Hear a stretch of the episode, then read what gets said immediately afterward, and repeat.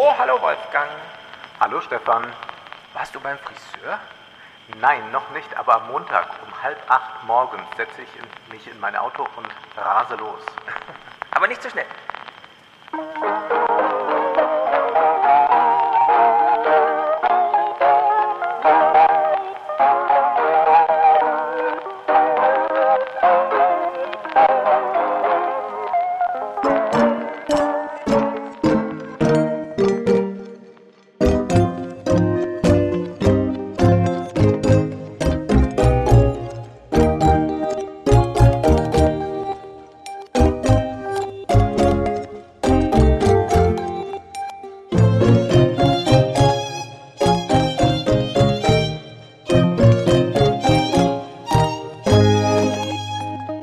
Das ist er, der Februar, gerade noch so. Der kurze Februar, ja. heute nochmal schnell abgefangen. Du hast also einen Friseurtermin. Und ja, ich habe das große Hast du über Ebay ersteigert? Nein, ich bin da ganz normal dran gekommen, beziehungsweise ich habe einen guten Draht zu meinem Friseur und ich habe tatsächlich den ersten Termin und bin sehr, sehr froh, dass ich dann endlich nach drei Monaten wieder beim Friseur bin. Wie der allererste. Du bist der allererste Termin nach zwei Monaten Öffnung dort. Ja, das ist doch großartig, oder? Musst du dafür eine Clean, äh, ein, ein Clean-Bonus zahlen? Dass du da Nein, nichts. Also ins unbestellte Feld einfällst. Werde mich aber bestimmt irgendwie äh, doch äh, sehr dankbar erweisen. Also es ist für mich ja ganz existenziell beim Friseur zu sein. Ja. ja, ja, ja, ich habe mich ja gefreut, darüber, dass man jetzt dort wieder hin kann, wenn gleich mir schon auch diese gewisse Willkür bewusst ist, dass man jetzt sagt, aha, okay, die Friseure, die machen jetzt eine Woche früher mal auf. Ja, Aber ja. naja, so ist es halt, es ist alles es ist nicht Würde, so nachvollziehbar. Weißt du? Es ist die ja. Würde. Ich war äh, gestern so ein bisschen draußen, äh, komme nach Richtung nach Hause, äh, laufe über den Lehrerparkplatz der Schule, auf der auch meine Fünftklässlerin geht mhm. und sehe dort ungefähr ein Dutzend, ich nehme mal an, so Siebtklässler, die in Maske auf dem Beton Sport machen.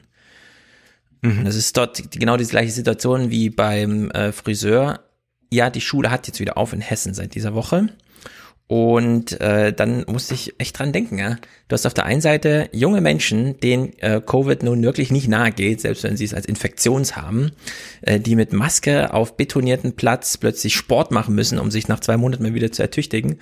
Und gleichzeitig liest man, dass irgendeine Eisfabrik geschlossen werden musste, weil es da einen Ausbruch gab. Und man fragt sich so ein bisschen, warum wird hier gerade Eis hergestellt in Deutschland?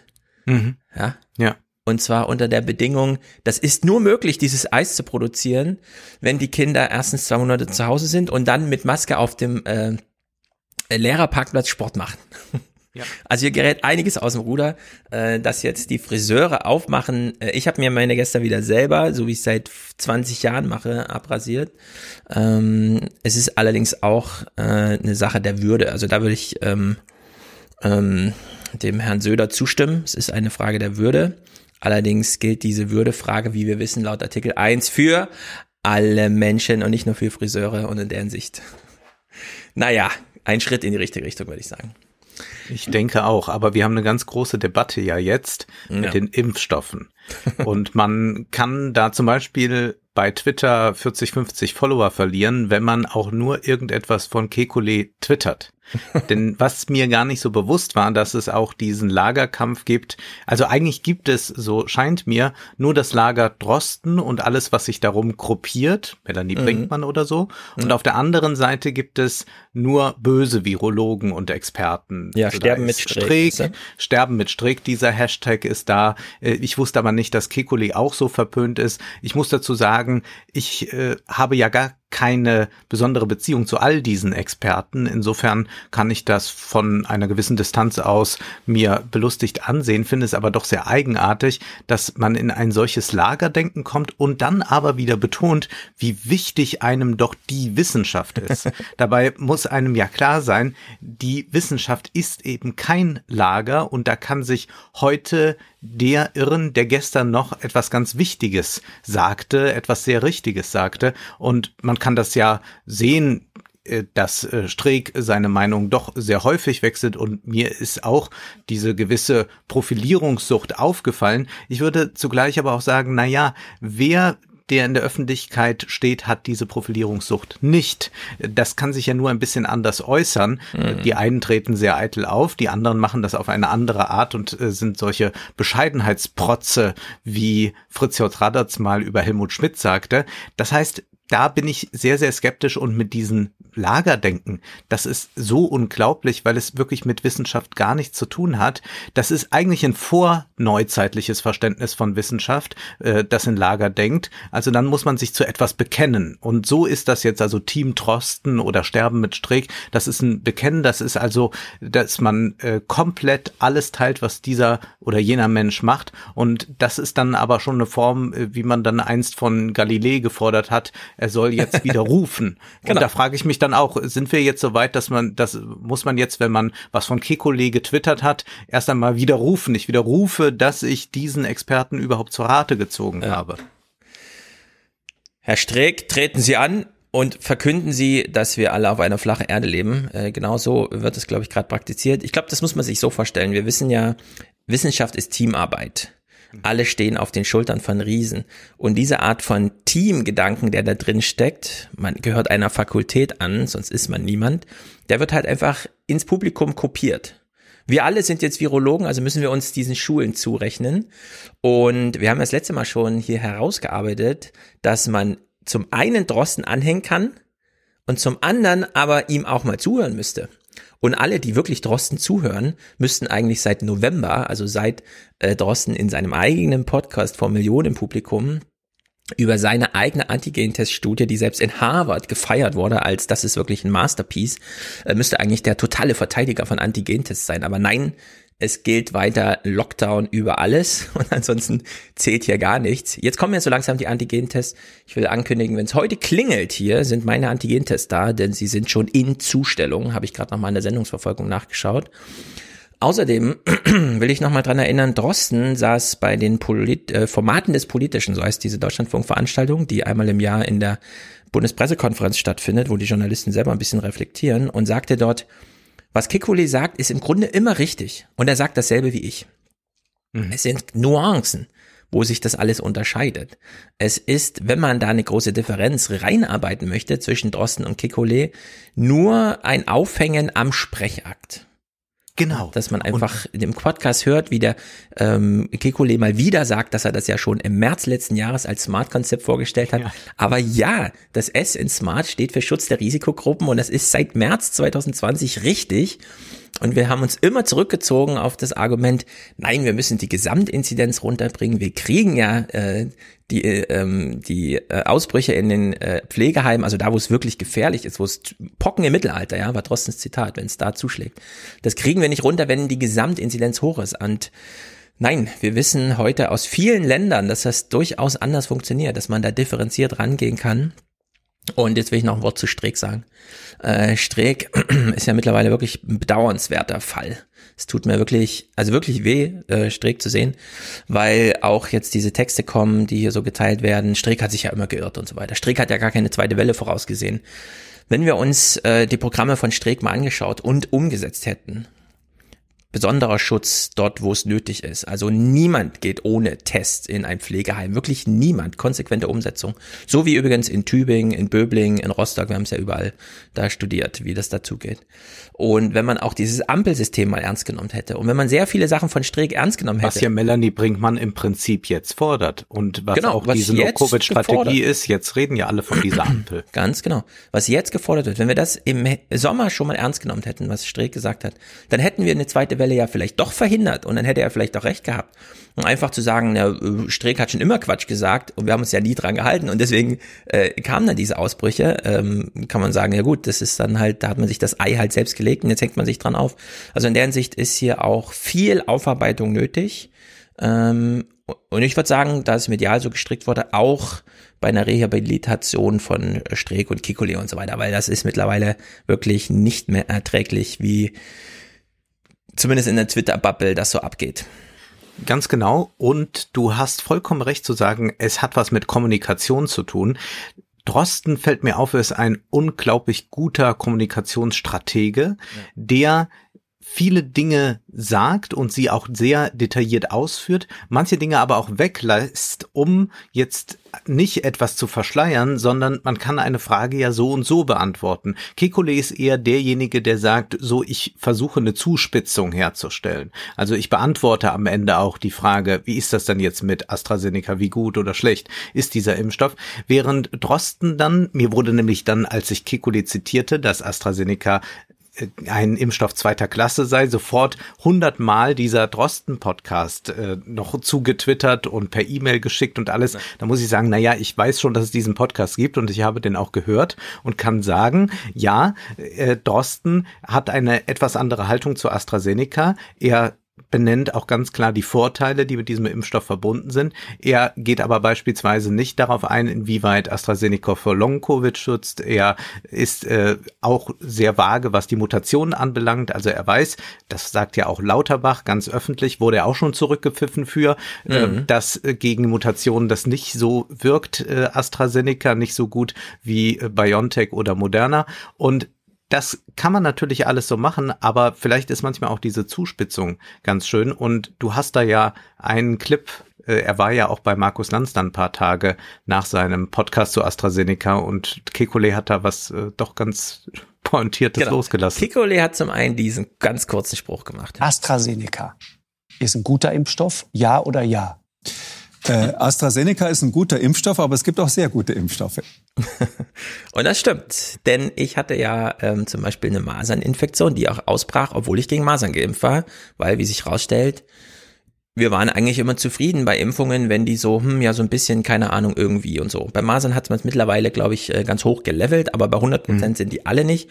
Und der BioNTech-Impfstoff gegen Covid-19 scheint nicht nur einer der besten gegen Covid-19-Impfstoffe zu sein, sondern grundsätzlich. Es scheint grundsätzlich einer der genialsten Impfstoffe aller Zeiten gewesen zu sein, den man da hat. Über den Preis reden wir auch gleich mal, aber den kann man auch mal vergleichen mit so anderen Impfstoffen.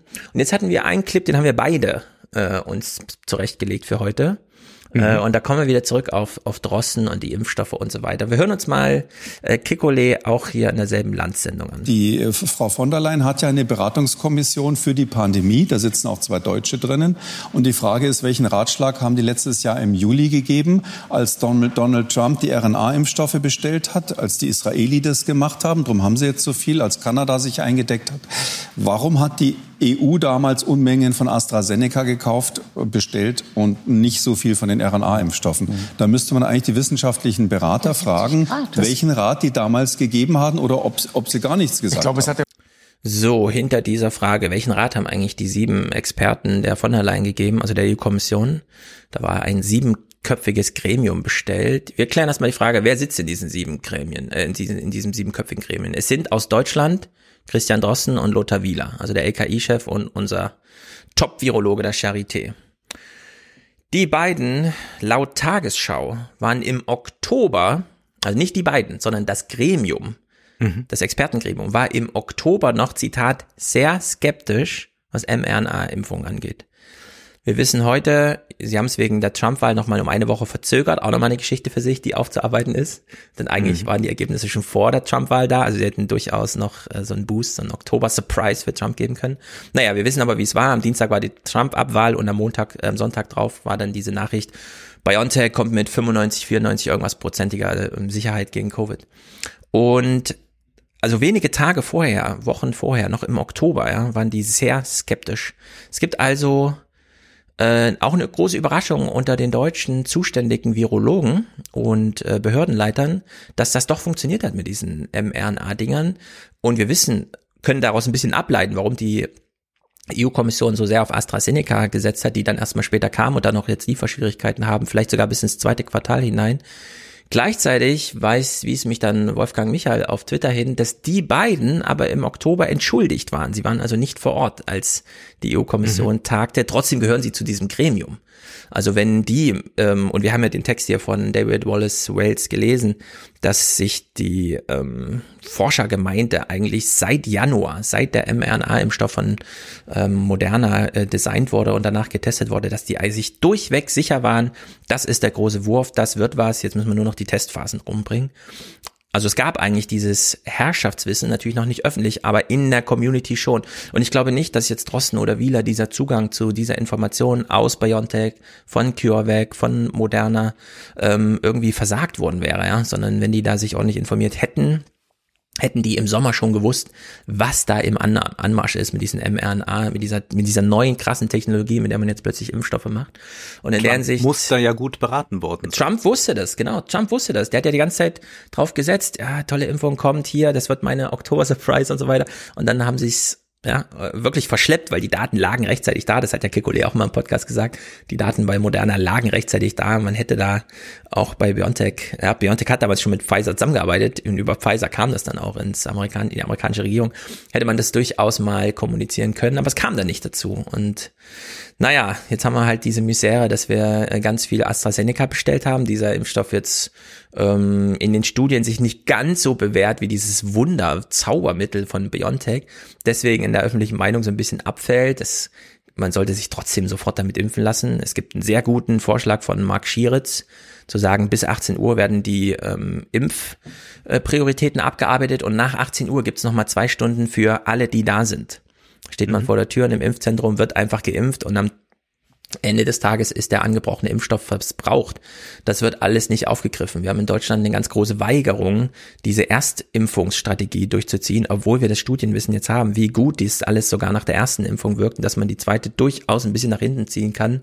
Nein, wir lagern Millionen und Millionen Impfdosen, auch von BioNTech, einfach in die Kühlschränken, weil das halt so im Verwaltungsablauf ja. steht und man und man hat ja dann schnell noch mal ein Narrativ gebastelt. Man wollte selbstverständlich nicht die Organisatoren verantwortlich machen dafür, dass das liegen bleibt, sondern man glaubte jetzt, ach, das sind jetzt alle, die skeptisch sind.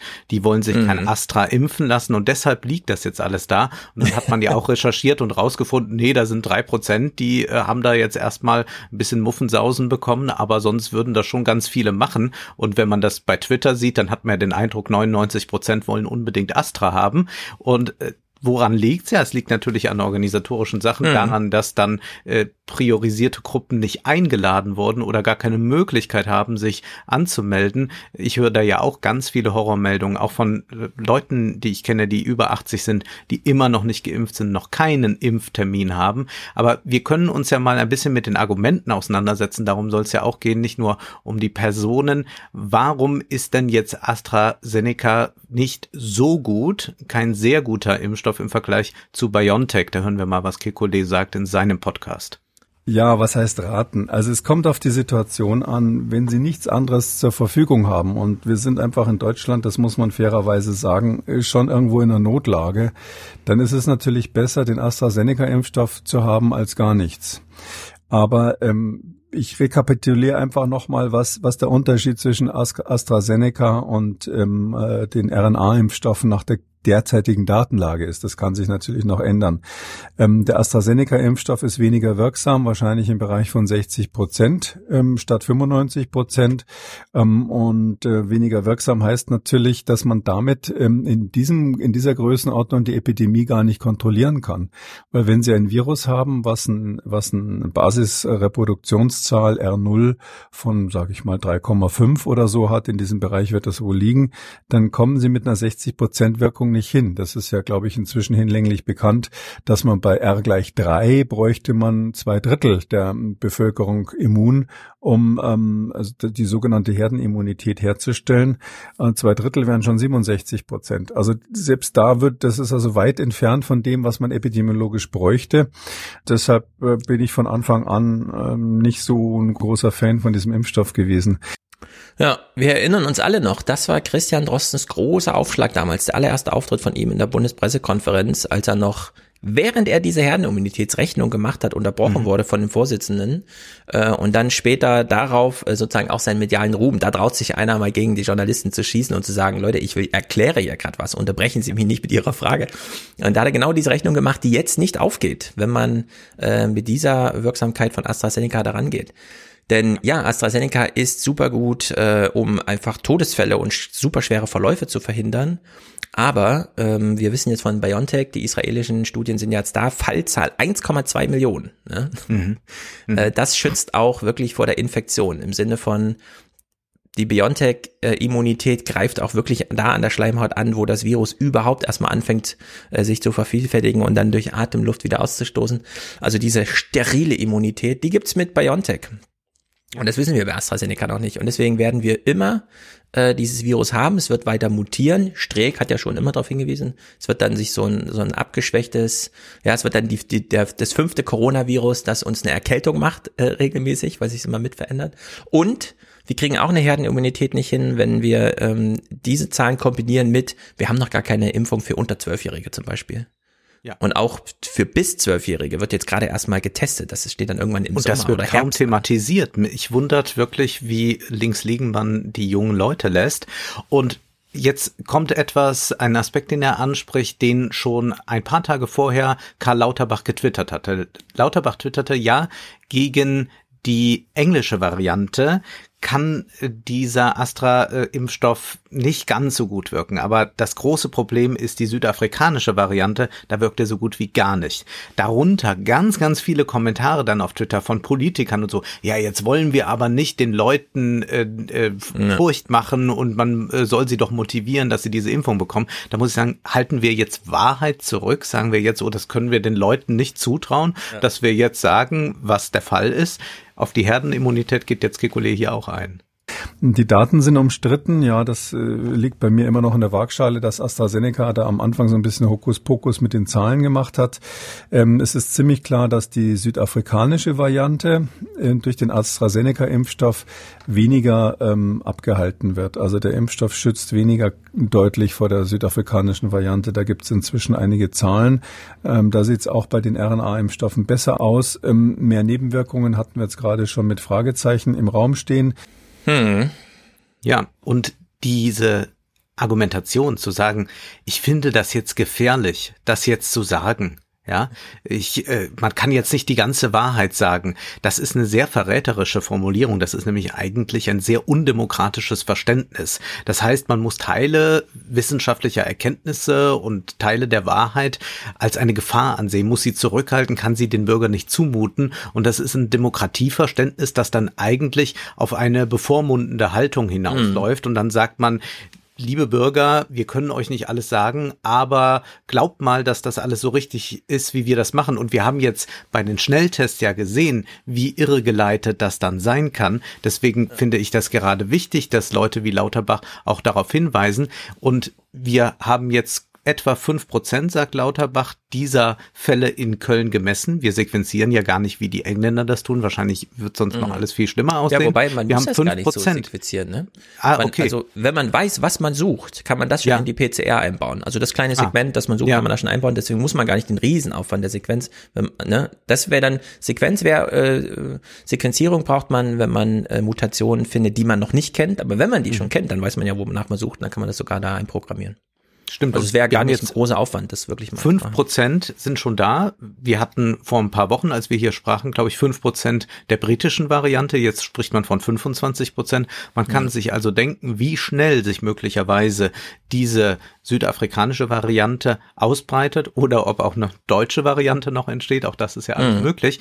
Insofern ist das ja etwas, was man erst einmal äußern kann als ein Grund dafür, dass AstraZeneca nicht so gut ist, aber jemand, der jetzt akut die Möglichkeit hat, sich Astra spritzen zu lassen und aber auch vielleicht eine Garantie bekommt dafür, dass er in vier Monaten BioNTech bekommt, ja, das wäre ja auch was, mit dem man einen großen Anreiz schaffen konnte. Aber momentan scheint es mir eher so zu sein, als würde man sagen, naja gut, das wird schon reichen, jetzt habt euch mal nicht so, äh, denn eigentlich ist das doch schon mal viel mehr, Hm. als wir gedacht haben und damit ist gut. Und da muss ich sagen, naja, wir haben ja einen sehr guten Impfstoff. Warum äh, soll man jetzt so tun, als gäbe es den nicht? Äh, denn den gibt es ja auch für viele Leute. Ja, ich kann genau. eine, eine Anekdote erzählen aus dem privaten Bereich, aus einem äh, sehr bekannten deutschen Krankenhaus. Zwei Oberärzte, die Astra bekommen sollten, dann aber herausfanden, dass alle darüber, über ihnen, also Chefärzte und Verwalter und Co., die haben alle BioNTech bekommen. Dann wurde nachgefragt und so, na ja, gut, also das muss doch jetzt erstmal reichen. Und dann haben die auch gesagt, nee, dann machen wir das jetzt mal gerade nicht. Also da sieht man schon, wer dann den besseren bekommt. Das sind nämlich nicht dann nur die äh, Gruppen, bei denen man wirklich sagt, okay, wir verhindern da Tode und alles, sondern da sieht man auch wieder eine Zweiklassengesellschaft, die sich dort mhm. einschleicht. Ja, und ich würde da mal ja. ein, ein Clip, denn äh, ja. Ähm, Frank Montgomery, den wir alle kennen als den Weltärztepräsidenten, wir wissen alle nicht, was mhm. das bedeutet, aber wie auch immer, der hat sich ja tatsächlich massenmedial ja so geäußert. Wir brauchen hochwirksame Impfstoffe für Menschen mit hohem Risiko, also medizinisches Personal und alte Kranke und Beladene. Lassen Sie uns den anderen Impfstoff für Risikogruppe 2 nehmen, für Jüngere, weniger äh, mit Risiko belastete. Das wäre besser. Ja. Also er teilt hier ganz klar ein, es gibt die einen, die brauchen den besseren und die anderen, naja, da wird ja der Körper selber sozusagen mithelfen und so weiter. Und er hat dann also nicht nur hier diese Unterscheidung aufgemacht, ja. in denen jetzt auf Twitter viele schreiben müssen, Herr Montgomery, sind Sie verrückt, Sie können doch hier nicht und so weiter den Impfstoff schlecht reden, sondern er hat dann auch noch Verständnis gezeigt für den Fall, den du gerade geäußert hast. Zweifel am Impfstoff vom Vorsitzenden des Weltärztebundes Montgomery. Er habe Verständnis, wenn sich medizinisches Personal nicht damit impfen lassen würde. Massive Kritik vom Spitzenverband der Fachärzte. Wer so aus Gründen der Selbstdarstellung die Wirksamkeit und den Nutzen dieses Impfstoffs in Zweifel zieht und von einer Impfung des medizinischen Personals damit abrät, der sendet, so meinen wir, ein fatales Signal. Ja, aber was ist denn das andere Signal? Also das, was du jetzt angesprochen hast, ne? Was ist eigentlich dieses andere Signal? Äh, du hast auch Songbird gesehen, diesen äh, ja. Film, den Michael Bay damit zu verantworten hat, über Covid äh, 23 ja. Das spielt ein bisschen in der Zukunft und ähm, da sind die Varianten sehr aggressiv. Genau, also die fliegen die frei in der Luft. Gar nichts äh, dagegen. Genau, man darf gar nicht mehr vor die Tür und die Welt wird auch eingeteilt in die, die schon geimpft sind oder äh, äh, es gibt keine Impfung, sondern die, die halt immun sind und nicht. Und da sieht man so, äh, welche äh, krassen Differenzen es ausgeht. Also mittlerweile wird es ja so ein bisschen durchgespielt. Wir hören aus ja. Los Angeles und so und was da ähm, für ein komisches, für eine komische Mutation rumschwirrt. Mhm. Ich würde auch sagen, wenn wir ähm, so ein Phänomen haben wie das Virus, und zwar speziell ja. dieses, und sowas wie BioNTech, wo ist die Anstrengung jetzt zu sagen, und wir haben bei BioNTech eben auch einen Impfstoff, den wir so schnell neu designen können und dann äh, sozusagen anpassen können. Wo ist die Anstrengung, es einfach allen zur Verfügung zu stellen? Wo ist das große Mondlandungsziel zu sagen, bis Jahresende fünf Milliarden Dosen? Na, Warum Stefan, dann wird man jetzt sagen, diese Forderung, dass wir das jetzt hier wollen, das ist doch ein Luxusproblem. Und das habe ich jetzt so häufig gelesen, dass diejenigen, die skeptisch gegenüber Astra sind, als Leute abgestempelt wurden, die Luxusprobleme haben. Man soll doch mal in ärmere Länder gucken, die haben gar keinen Impfstoff. Und mhm. ich warne sehr davor, diese Debatte zu führen. Da muss man vorsichtig sein. Nämlich mit dieser Argumentation Luxusproblem kann man auch den Schutz von sehr Alten ablehnen, indem man sagt, wenn 90-Jährige sterben, ist das ein Luxusproblem. In Nigeria liegt die Lebenserwartung bei 54 Jahren. Richtig. Ja, da, da, so kann ich auch mit einer Luxusdebatte anfangen und das wollen wir nicht. Äh, nee. Deswegen ist es richtig, dass wir die Alten schützen, aber man kann jetzt nicht plötzlich sagen, wo Leute Zweifel haben, sagen, na, ich hätte aber schon gerne in den nächsten zwei, drei Monaten den sehr, sehr guten Impfstoff. Da kann man nicht einfach das als Luxusdebatte abtun. Dann können wir eigentlich sofort einpacken und sagen, ja gut, das ist alles Luxusdebatte. Gegenüber indischen Wanderarbeitern geht es auch Hartz-IV-Empfängern prächtig. Mhm. Aber ist das jetzt unser Maßstab? Ja, vor allem, was mich auch stört, wir verweigern uns wirklich, wie du es eben schon gesagt hast, wissenschaftlichem Wissen. Zum einen. AstraZeneca ist nur in Deutschland nicht für über 65-Jährige zugelassen, weil die in der Testphase nicht vorkam und wir deswegen nichts über sie wissen. Wir wissen aber mittlerweile aus Großbritannien, der AstraZeneca-Impfstoff ist auch für die super gut. Also wer jetzt die ganze Zeit hier meint, ähm, nee, damit soll man sozusagen die zweite Klasse der, also zweite Risikoabteilung, ja, die soll sich damit mal impfen lassen. Klar, ich bin dafür, dass sich jeder mit allem, was zur Verfügung steht, impfen lässt, aber wenn wir doch wissen, dass es auch für die Alten gilt, dann sollten wir auch die Alten jetzt erstmal schützen, denn das ist die Risikogruppe Nummer eins. Und wir hatten bisher kein Wissen, deswegen haben wir sie rausgenommen. Das muss jetzt aber nachgearbeitet werden. Genauso wie mit der ersten Impfung und der zweiten Impfung. In Großbritannien hat man wahnsinnig große Erfolge damit, dass man die ersten Impfungen einfach überall verspritzt, wo es nur geht und eben nicht in den Kühlschrank legt, weil nach so und so viel Stunden muss dann die zweite Impfung erfolgen, sondern dass man da einfach sagt, wenn produziert ist, kann man dann verimpfen. Ob das in drei Wochen ist oder in drei Monaten, ist erstmal egal. Die Hauptsache, die ersten Impfungen sind weg. Ja, und diese Strategien, die fallen ja in Deutschland alle aus. Und äh, also das wäre aber viel mehr, dass man da mal nacharbeiten und nachsteuern müsste, als jetzt, ja, äh, Risikogruppe zwei Und da ähm, ist es auch ein echtes Problem wir fangen jetzt an, den AstraZeneca-Impfstoff für die zweite Risikogruppe zu nehmen. In die fallen auch Vorerkrankte. Da ist nicht nur das Alter ausschlaggebend. Jetzt haben wir aber hier ein kleines Problem in Deutschland. Das wurde hier in den, in den Nachrichten mal aufgegriffen, denn wir haben ja ähm, ein äh, kleines Problem in der Organisation. Wenn man zu viel verwaltet, ja, kommt man mal an Verwaltungsprobleme. Also wie sieht, wie kann Bürokratie äh, der Impfstrategie im Weg stehen? Immerhin sollen schon bald auch Menschen mit Vorerkrankungen geimpft werden. Doch diese nachzuweisen ist aufwendig. Nur mit Attest des Arztes gibt es einen Termin im Impfzentrum. Dieses Prozedere will die AOK Bremen ihren Versicherten ersparen. Das ist ja vor allem auch ein Aufwand, der dazu führt, dass sich zusätzlich Menschen infizieren, weil sie unnötig zum Arzt gehen. So, die Risikogruppe 1, Alter 90 plus.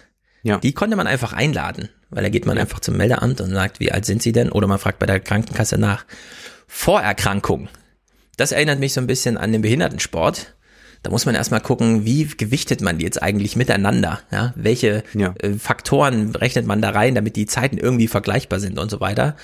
Und wer vorerkrankt ist, wird nicht einfach so automatisiert eingeladen. Das Verfahren geht hier viel, viel langsamer. Die Leute müssen sich selber erstmal bei ihrem eigenen Arzt einen Attest holen über ihre Vorerkrankung, die eigentlich dokumentiert sein sollte, soweit. Ja, man hat ja eine medizinische Akte und so weiter. Und dadurch, und das war wirklich interessant diese Woche, hatten wir einen Tag, an dem es hieß, AstraZeneca bleibt liegen, weil die Leute nicht wollen, weil sie ihre Termine nicht wahrnehmen. Dann haben wir einen Tag später gehört, nachdem dann mal ein bisschen recherchiert wurde, nee, da wurde einfach niemand eingeladen. Es gab einfach gar keine Einladungsabläufe und deswegen äh, wusste man gar nicht, wie organisiert man das denn jetzt eigentlich. Also wir haben ja auf so vielen Ebenen Probleme, die Impfung loszuwerden. Das ist eine Katastrophe. Also, ich, um das noch gerade anekdotisch hinzuzufügen.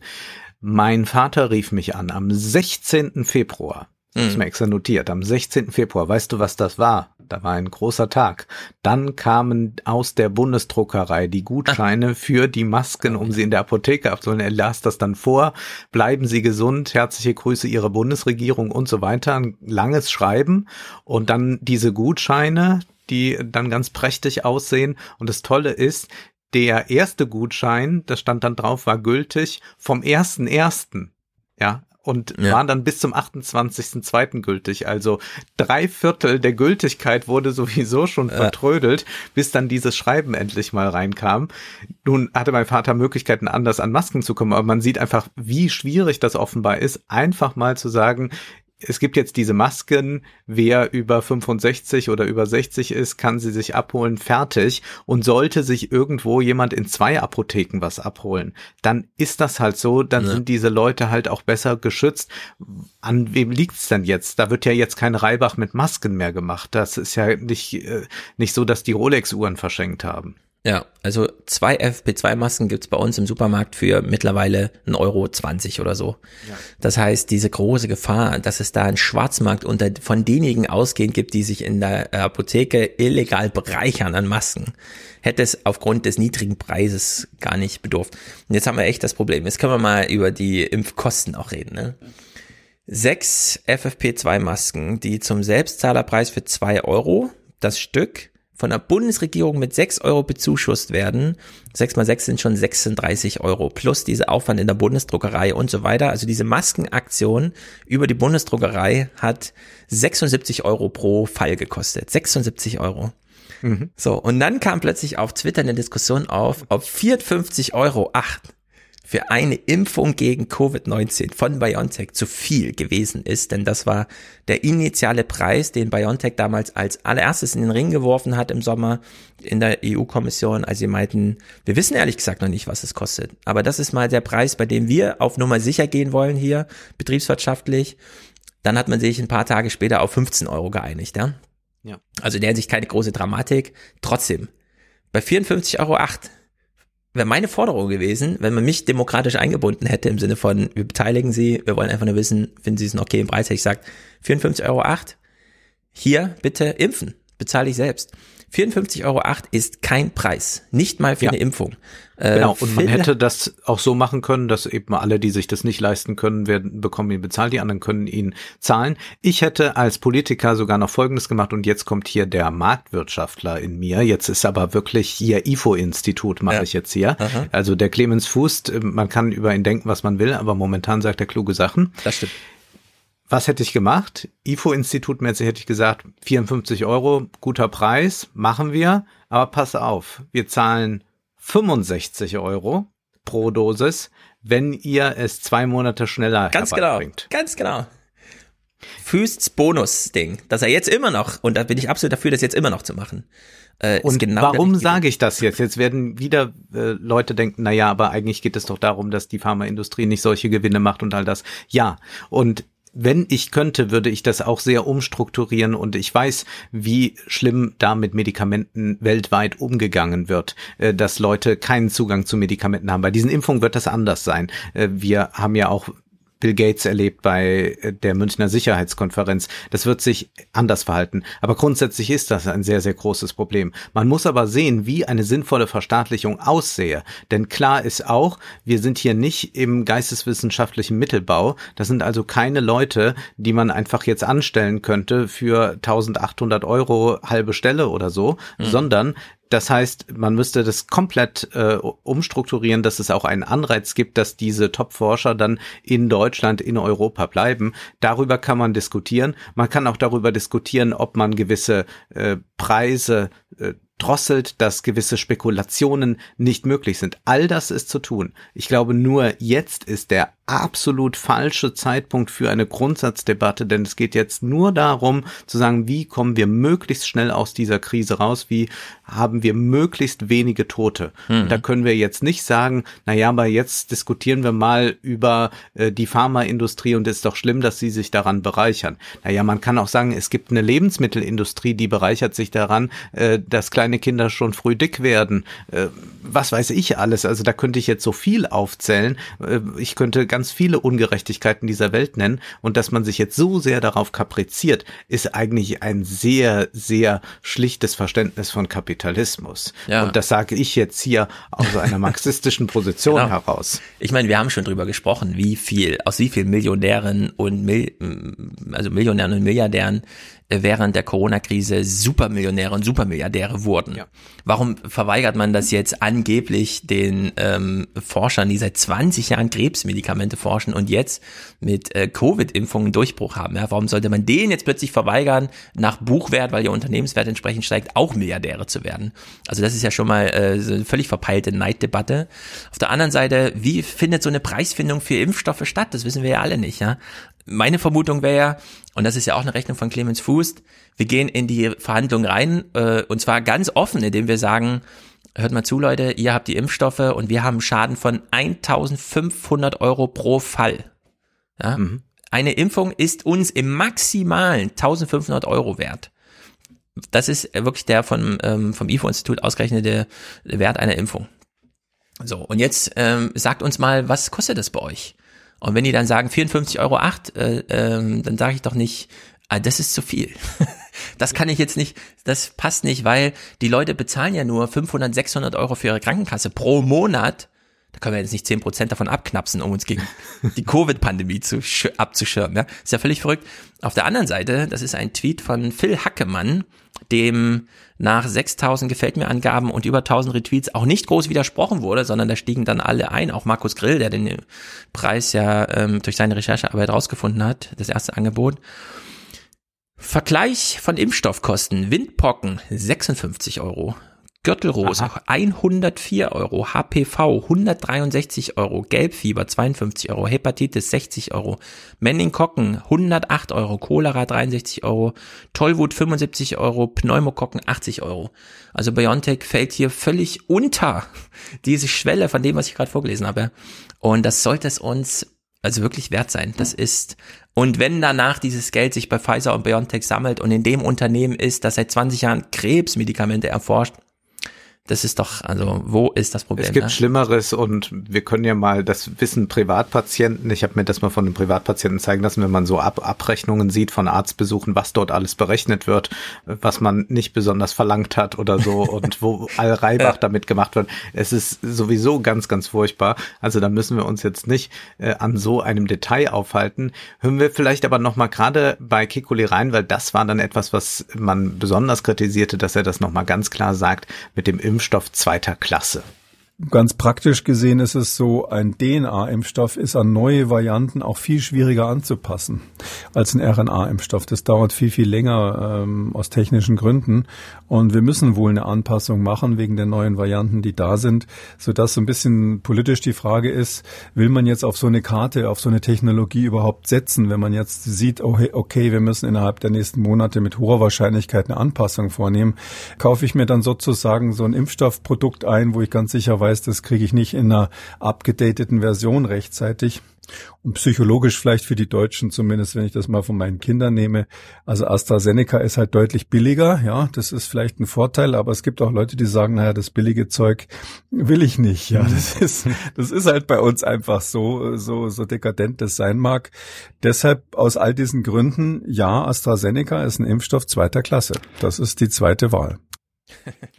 um das nochmal aufzugreifen, was er da sagt, das ist bei uns Deutschen so. Ich habe ja. mit einem Bekannten in England gesprochen, der sagt, ja, ich glaube, ihr führt diese Debatte ein bisschen erbitterter in Deutschland, aber bei uns gibt es das auch. Und er erzählte dann von seinen Schwiegereltern, die hatten einen Impftermin oder, oder besorgten sich einen und versuchten über Bekannte rauszufinden, in welchem Impfzentrum wird dann Astra und in welchem wird, ich glaube, Moderna mhm. haben die da äh, ja. verimpft.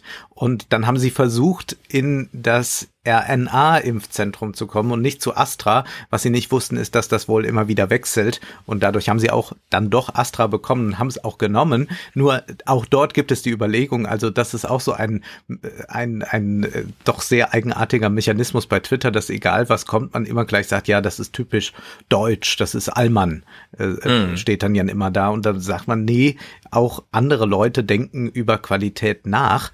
Und ich finde dann sehr, sehr gut, was er nochmal sagt, äh, Kekulé, über diese Sache, dass Lauterbach und Spahn sich öffentlich mit Astra impfen lassen wollen, ob das denn jetzt sehr sinnvoll sei. Ich sag mal vielleicht so, also wenn jetzt äh, die zwei Leute, die ja sofort gestern in den Medien gesagt haben, ich würde mich damit impfen lassen, also der eine von beiden ist der Bundesgesundheitsminister selbst, von dem jeder weiß, dass er schon Covid hatte. Ähm, und der andere ist äh, Herr Lauterbach, der sich, glaube ich, sogar öffentlich mit dem AstraZeneca-Impfstoff impfen lassen mhm. will.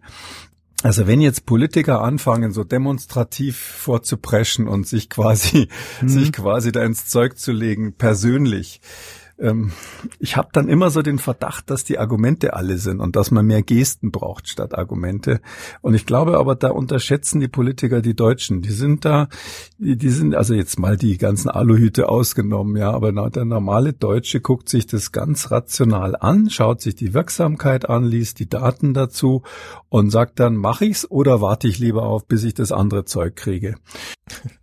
Vor allem, wenn das bei Jens Spahn so komisch klingt. Ich habe ja zufällig diesen Ausschnitt mal.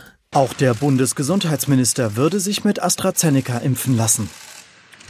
Ich wäre jedenfalls sofort bereit dazu, ähm, weil ich einfach auch an EU-Zulassungsprozesse äh, und ihre Prüfungen äh, im ordentlichen Verfahren äh, äh davon sehr überzeugt äh, bin. Ähm, und deswegen werde ich mich zur gegebenen Zeit sicherlich auch damit impfen lassen. Klang das überzeugend? Das ist doch erbärmlich. Nein, und es klang eher, ich mache das, weil ich die EU liebe. Und da muss ja. ich sagen, das ist dann doch ein bisschen zu viel. Ich kann mir noch so einen blauen Pulli anziehen, gerne mit EU-Sternchen, wenn es denn sein muss. Aber das ist jetzt äh, zu viel des Patriotismus und auch zu albern.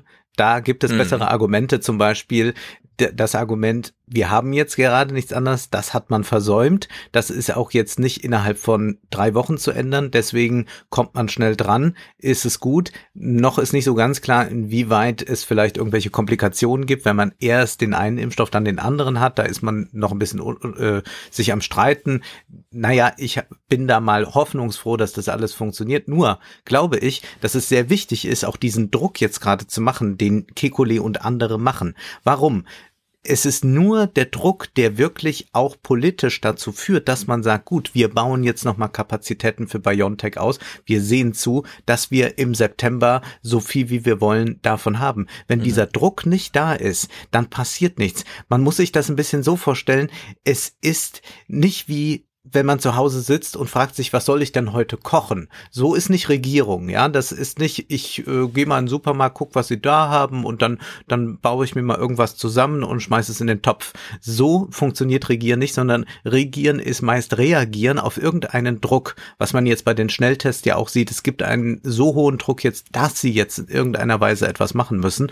Und mhm. so ist es jetzt auch bei dem Impfstoff. Und ich habe sonst große Sorge, dass gerade jüngere Menschen abgespeist werden mit diesem Astra äh, und man äh, gibt denen das dann erst ja irgendwann 2022, wenn dann mal BioNTech auch genügend da sein sollte, könnt ihr euch auch damit impfen lassen. Und da würde ich ganz klar nochmal sagen an die jungen Menschen, lasst euch nicht abspeisen eure Entbehrungen waren größer eigentlich als die der Senioren. Ich will jetzt nicht äh, über die verstorbenen Senioren sprechen, aber jetzt die Senioren, die sich zurücknehmen mussten aus dem mhm. öffentlichen Leben. Ja, die haben an Weihnachten nicht die gesamte Familie empfangen, aber ihr jungen Menschen, ihr konntet nicht reisen, was ihr sonst gerne tut. Ihr konntet nicht küssen, nicht feiern, nicht ins Kino gehen, nicht aufs Festival gehen und so weiter.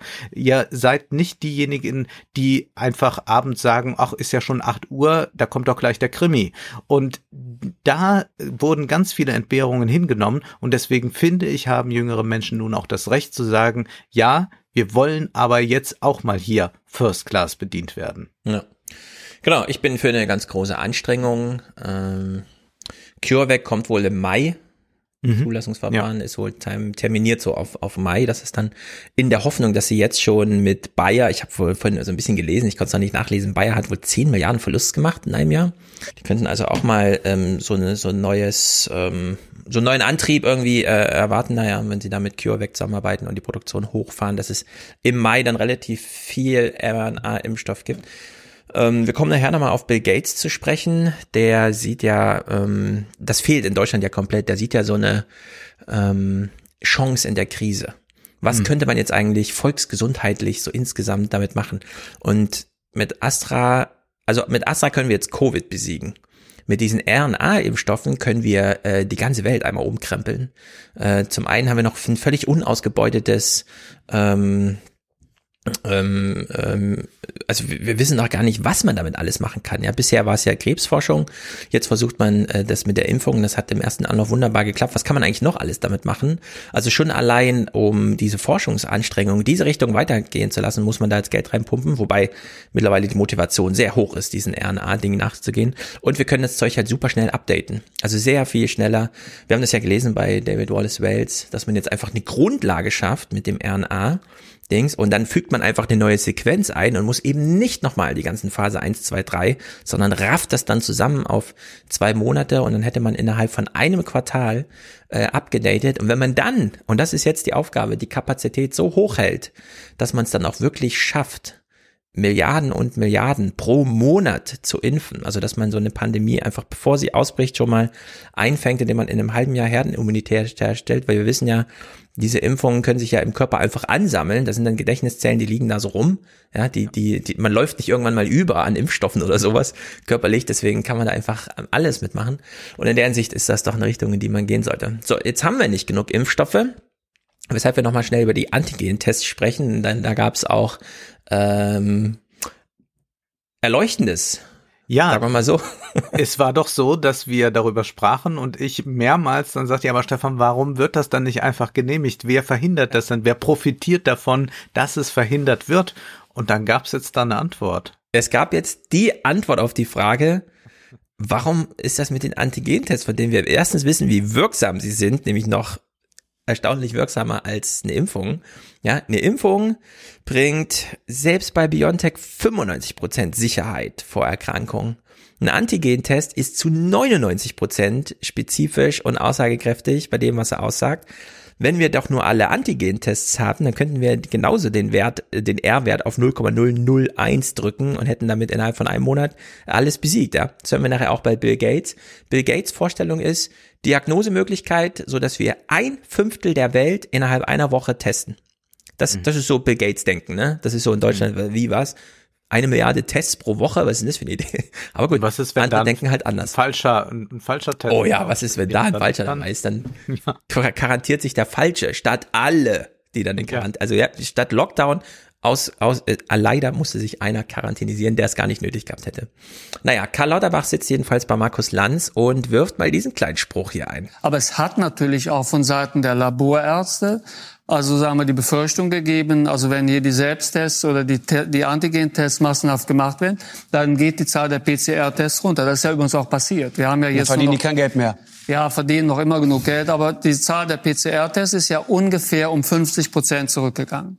Und die also Idee war die, also wenn wir jetzt sehr viele Antigen-Tests machen, dann wird der ein oder andere äh, PCR-Test überflüssig, denn wenn ich einen negativen Antigen-Test habe, da muss ich nicht mehr zum PCR. Mhm. Und daher gab es da natürlich auch Lobbyarbeit. Aber lange Rede, kurzer Sinn, das ist nichts Ungewöhnliches. Heißt das, die, die Lobby verhindert Kann man das jetzt mal? Nein, jetzt nicht mehr. Also das wird kommen, das ist nicht mehr, aber hat. Das ist, aber ja, hat.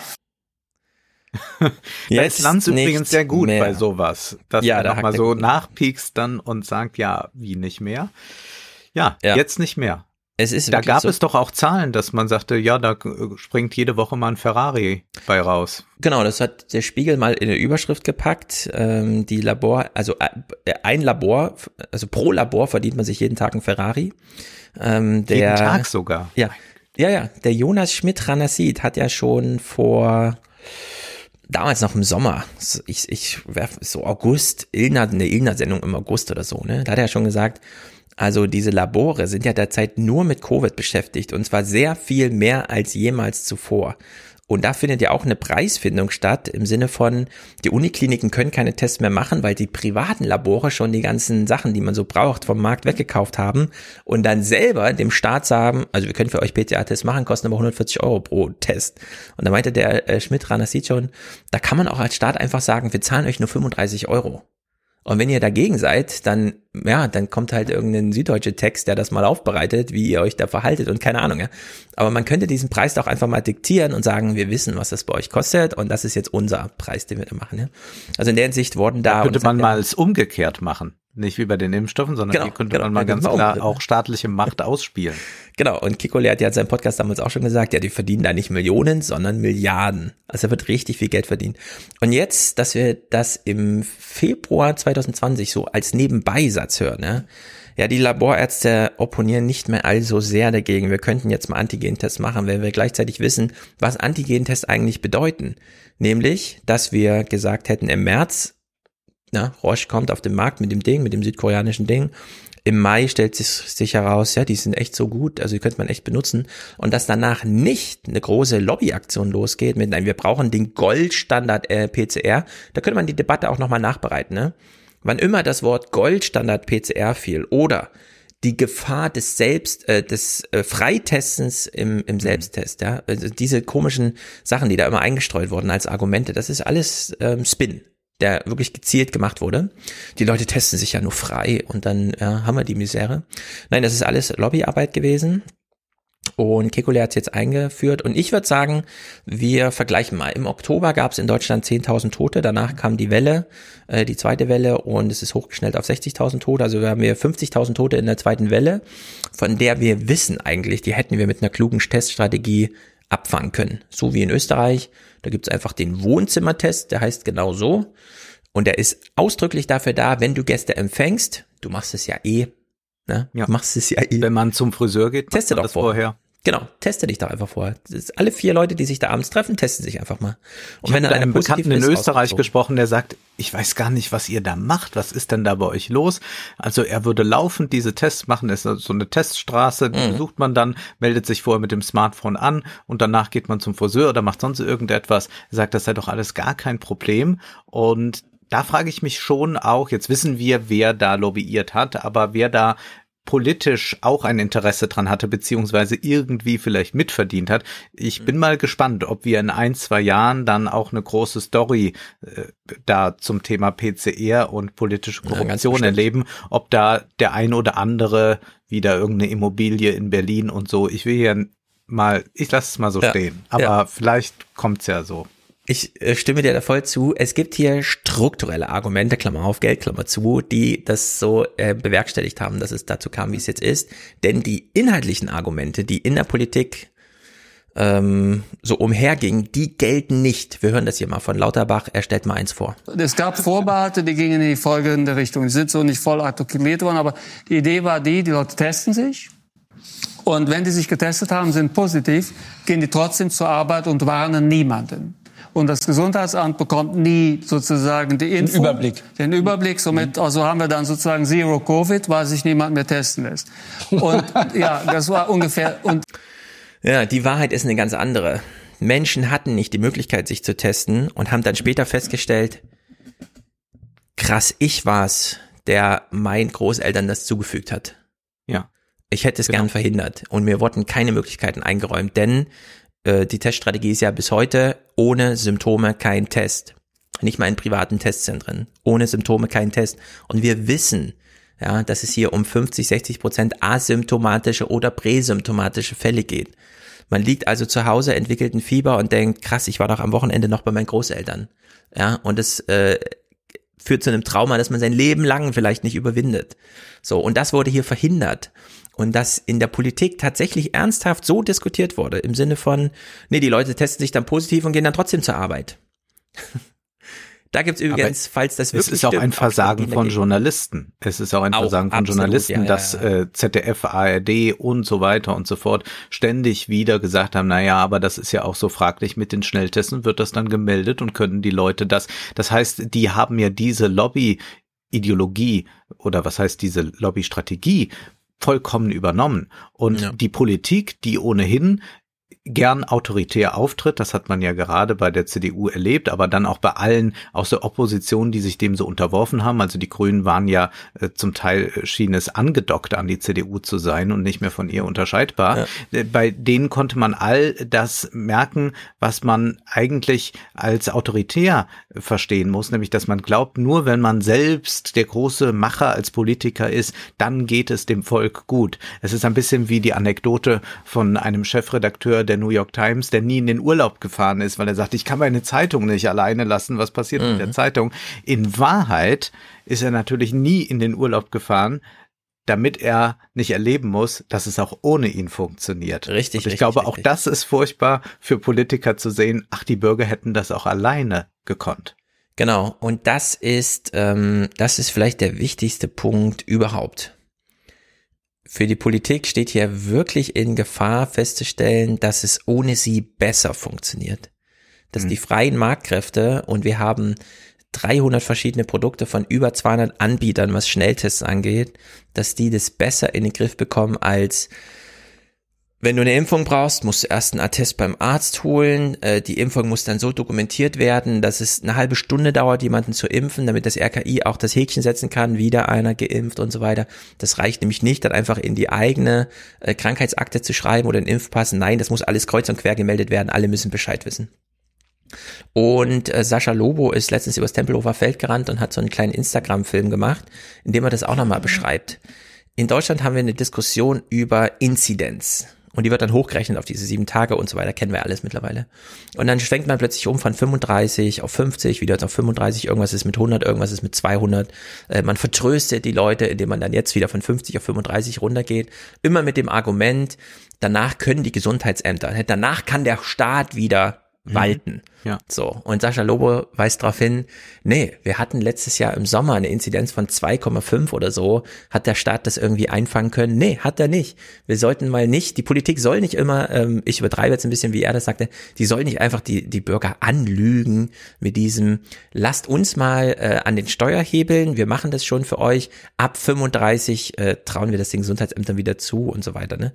Und vielleicht ist jetzt wirklich der Zeitpunkt, in dem man einfach mal sagen muss, Leute, ähm, jeder in Deutschland hat einen Hausarzt und wenn nicht, muss man das nochmal schnell organisieren. Jeder hat eine Krankenkasse, jeder kriegt Antigen-Tests. So wie in England, die liegen einfach morgens vor der Tür. Da ist abends jemand rumgegangen und hat die einfach überall äh, verteilt. Die werden dann auch nicht geklaut, weil jeder weiß, der Nachbar braucht auch welche, sonst ist das auch eine Gefahr für mich. Es hat einfach jeder Schnelltest. Und wenn jemand positiv getestet ist, kriegt er einen Anreiz, das zu sagen, indem man ihm einfach 500 Pfund zahlt. So wird das in England gemacht. Junge Leute, die nicht für sich selber eine Woche in Quarantäne gehen, sondern um ihr Arbeitsleben, ihr, ähm, ihre Nachbarschaften zu schützen. Wird einfach gesagt, hier, mach dir eine schöne Woche, 500 Euro, wir gehen da mal davon aus, dass du es mit einem leichten Fieber rumkriegst. Ja, buch dir 20 Netflix, äh, Amazon-Filme oder sowas, mach dir einen schönen Tag. Ja, und nicht dieses, ähm, das muss aber gemeldet werden und wir können die Schnelltests nicht zulassen, weil würden die Leute wirklich beim Gesundheitsamt anrufen und die meldepflichtige Krankheit weitergeben. Wenn nicht, nee, halt nicht, ja. Wenn das so in, äh, mir ist das jetzt auch wieder aufgefallen. Ich habe zum Beispiel, als Familie haben wir hier drei Kinder. Die haben keine Impfungschance und nichts. Sie sind alle unter zwölf. Gleichzeitig sind wir eine Familie, wo die Großeltern hunderte Kilometer weit weg wohnen. Ja. Wenn bei uns jetzt ein Corona-Fall aufträte, dann würden wir halt in der Schule anrufen und sagen, Leute, wir als Familie melden uns jetzt mal in die Corona-Ferien ab. Ja, wir haben jetzt hier einfach mal Corona. So, dann hoffen wir irgendwie, dass es mit dem Geruchssinn nicht allzu lange auf sich, äh, weil das wäre dann irgendwie blöd, auch für die Lebensqualität. Aber wir wissen doch genau, was zu tun ist. Wir müssen doch nicht das Gesundheitsamt anrufen, damit die unseren Freunden Bescheid sagen, ja, dass hier ein Corona-Fall in ihrer Nähe ist. Das können wir können, die Briefe kommen ja dann eh 14 zack. Tage später an. Da ja, genau. ja die Was- schönsten was soll das Fälle. alles, ja? Das ist ja sehr, sehr eigenartig. Auch Genau, also in der Hinsicht kann man den Staat da ruhig mal rausnehmen. Und dann will ich noch so ein kleines Paradox ansprechen. Ich finde es wahnsinnig interessant, dass auch in wirklich äh, guten deutschen Podcasts, die sagen, wir sind unzufrieden mit der Aufarbeitung, ich rede von UKW, äh, von Pavel und Tim. Die gestalten ihren ganzen Podcast darum, und das nehme ich jetzt stellvertretend für ganz viele, die an der Diskussion teilnehmen, die ähm, gestalten ihr ganzes Nachdenken über Corona anhand der offiziell ermittelten Inzidenzen. Werden dann große Tabellen gemacht, Rechnungen, die Zahlen, wie viel sind es heute wieder, wie groß ist die Dunkelziffer, alles wird durchkalkuliert. So. Das heißt, die ganze Diskussion äh, hängt sich auf an die Diagnosen, die stattfinden. Und gleichzeitig finden dort Schnelltests, Antigentests überhaupt gar keine Rolle in der Diskussion. Also Pavel hat es nie aufgegriffen in, sein, in seiner Besprechung. Das, ja, mal so zwischendurch, irgendwie so ein Halbsatz, so könnte neun von zehn Infektionen finden, aber dann wieder zurück zu den Zahlen, zu den Tabellen und zu dem ganzen großen Kram. Und das finde ich interessant, dass man auf der einen Seite das ganze Denken auf diagnostizierte Zahlen münzt, aber dann die andere, also eine parallele Möglichkeit, genau die gleichen Diagnosen zu machen, überhaupt nicht anerkennt. Weil die nicht in Weil so man dann das Individuum Betriebe auch denken müsste. Man müsste das Individuum denken. Und wir sind gerade in Ja, einer stimmt. sehr heiklen Lage, dass immer nur Gruppe gedacht wird. Und Gruppe ist dann auch alle, die in Deutschland leben. Und da müssen wir schauen, runter, runter, runter. Und wir sehen nicht mehr das Individuelle. Also wir sehen damit nicht Einzelschicksal. Das hatten wir ja schon ganz früh thematisiert. Sterben allein im Krankenhaus, Angehörige können nicht kommen. Und das fügt aber auch dazu, dass man sagt, ja, für die Gruppe ist es gut, wenn alle geimpft werden, auch mal mit dem äh, nicht so guten statistisch gesehen. Also so kann man dann auch wieder nur auf Zahlen gucken. Und das sieht man dann auch da, wo man eigentlich auf eine Eigenverantwortlichkeit setzen könnte, um dann am Ende auch in der Gruppe besser dazustehen. Aber dafür müsste man vom Individuum ausgehen. Und das wird dann als eines eigentlich begriffen, das regiert, beherrscht werden muss. Also Subjekt heißt ja, Ja. auch Unterwerfung. Und dann muss man es einer äh, Logik unterwerfen, die eigentlich nur kennt Politik als Wasserhahn, so nenne ich das ja gern. Wir machen den auf oder zu und alles dazwischen gilt nicht. Und das ist das große Problem und das ist auch das Problem einiger Virologen, die nur in dieser Gruppe denken. Und bei Twitter ist dieses Gruppendenken ohnehin sehr beliebt und das äußert sich dann auch nochmal im Detail mit Team so und so, Team so und so. Genau. Hinter dieser, also man versteckt sich wirklich hinter dieser quantitativen Möglichkeit, das aufzubereiten und traut sich keinen qualitativen Gedanken mehr zu. Das ist eine ganz, ganz merkwürdiges Paradox, finde ich, obwohl es bei beiden ums Gleiche geht, ja. Ja. Diagnosen und Zahlen über Antigentests, über richtige PCR-Tests und da steht das eine dem anderen nicht nach. Naja. Es ist dramatisch. Ich hoffe allerdings, dass wir, äh, wenn wir im März, Ende März drüber reden, dass es dann schon wieder sich ähm, doch sehr entspannt hat, wenn dann Antigen-Tests plötzlich bei Lidl an der Kasse rumliegen und so. Ja. Aber mal gucken. Ich muss dich fragen, Stefan, is America back? Oh ja, Am- America is back. Ich habe dir geschrieben, ich will Clips zur Münchner Sicherheitskonferenz mitbringen. Du hast gesagt, oh, ich auch. Und das hatten wir noch nie, dass wir eine Überschneidung hatten. Aber wir aber ich hab's mir schon gut gedacht. aneinander vorbei. Genau, ich hatte es mir schon gedacht irgendwie. Deswegen habe ich dir vorher, sonst sagen wir uns ja vorher nicht, was wir hier äh, besprechen. Aber das wollte ich dann doch. Genau. Also die Münchner Sicherheitskonferenz statt, äh, fand statt. Allerdings als YouTube-Show oder so, wo niemand zugeschaut hat. Ich glaube, das Video hat 1000 Views, ne, keine Ahnung. Es hat so ein nee, paar nee, Views. es waren doch aber, dann ein paar, also 50, 60.000 gab es ah, dann ja, doch. okay. Ja. Gut, denn es war hochkarätig besetzt, das muss man einfach sagen. Und bevor wir auf Joe Biden zu sprechen kommen, denn Joe Biden hat das allererste Mal hat ein amerikanischer Präsident auf der Münchner Sicherheitskonferenz gesprochen. Wahrscheinlich, weil man nicht hinreisen musste oder so. Zuschalten geht natürlich. Äh, und klar, er will jetzt auch die große Runde machen. Über die reden wir dann gleich. Ähm, schlagen wir doch eine kleine Brücke mit Bill Gates. Ich fand, was Bill Gates gesagt hat, war doch äh, ziemlich, ziemlich interessant. Oh, er schließt sozusagen da an, wo wir auch so ein bisschen aufgehört hatten, eben die paar Milliarden. We should make the investment, the small number of billions that we need to uh, uh, ensure ourselves that this never happens again. The good news is that uh, in making those investments, uh, we can create platforms and capacities that will help us immensely against current infectious disease. Wenn er so sagt, die paar Milliarden, dann schwingt er eigentlich mit so, Leute, ich könnte es selber bezahlen, ja? Könnt ihr es bitte mal gemeinsam organisieren? Das äh, fand ich irgendwie ganz witzig. Naja, jedenfalls, welche Chance sieht er jetzt in Corona, ja? Und das muss man echt mal, Bill Gates denkt da einfach anders und vielleicht sollten wir uns da auch ein bisschen vorbildmäßig dranhängen, zumindest das politische Denken da mal umstellen. Denn es äh, steht auch die ein oder andere Chance, jetzt einfach mal universale Lösungen und so weiter zu finden.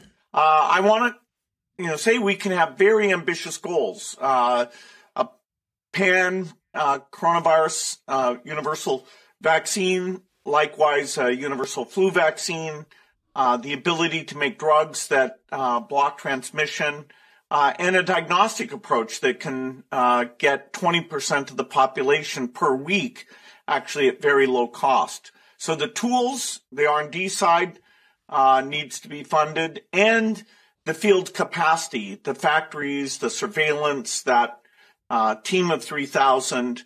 Uh, but these investments will have fantastic returns even when there's not uh, a pandemic.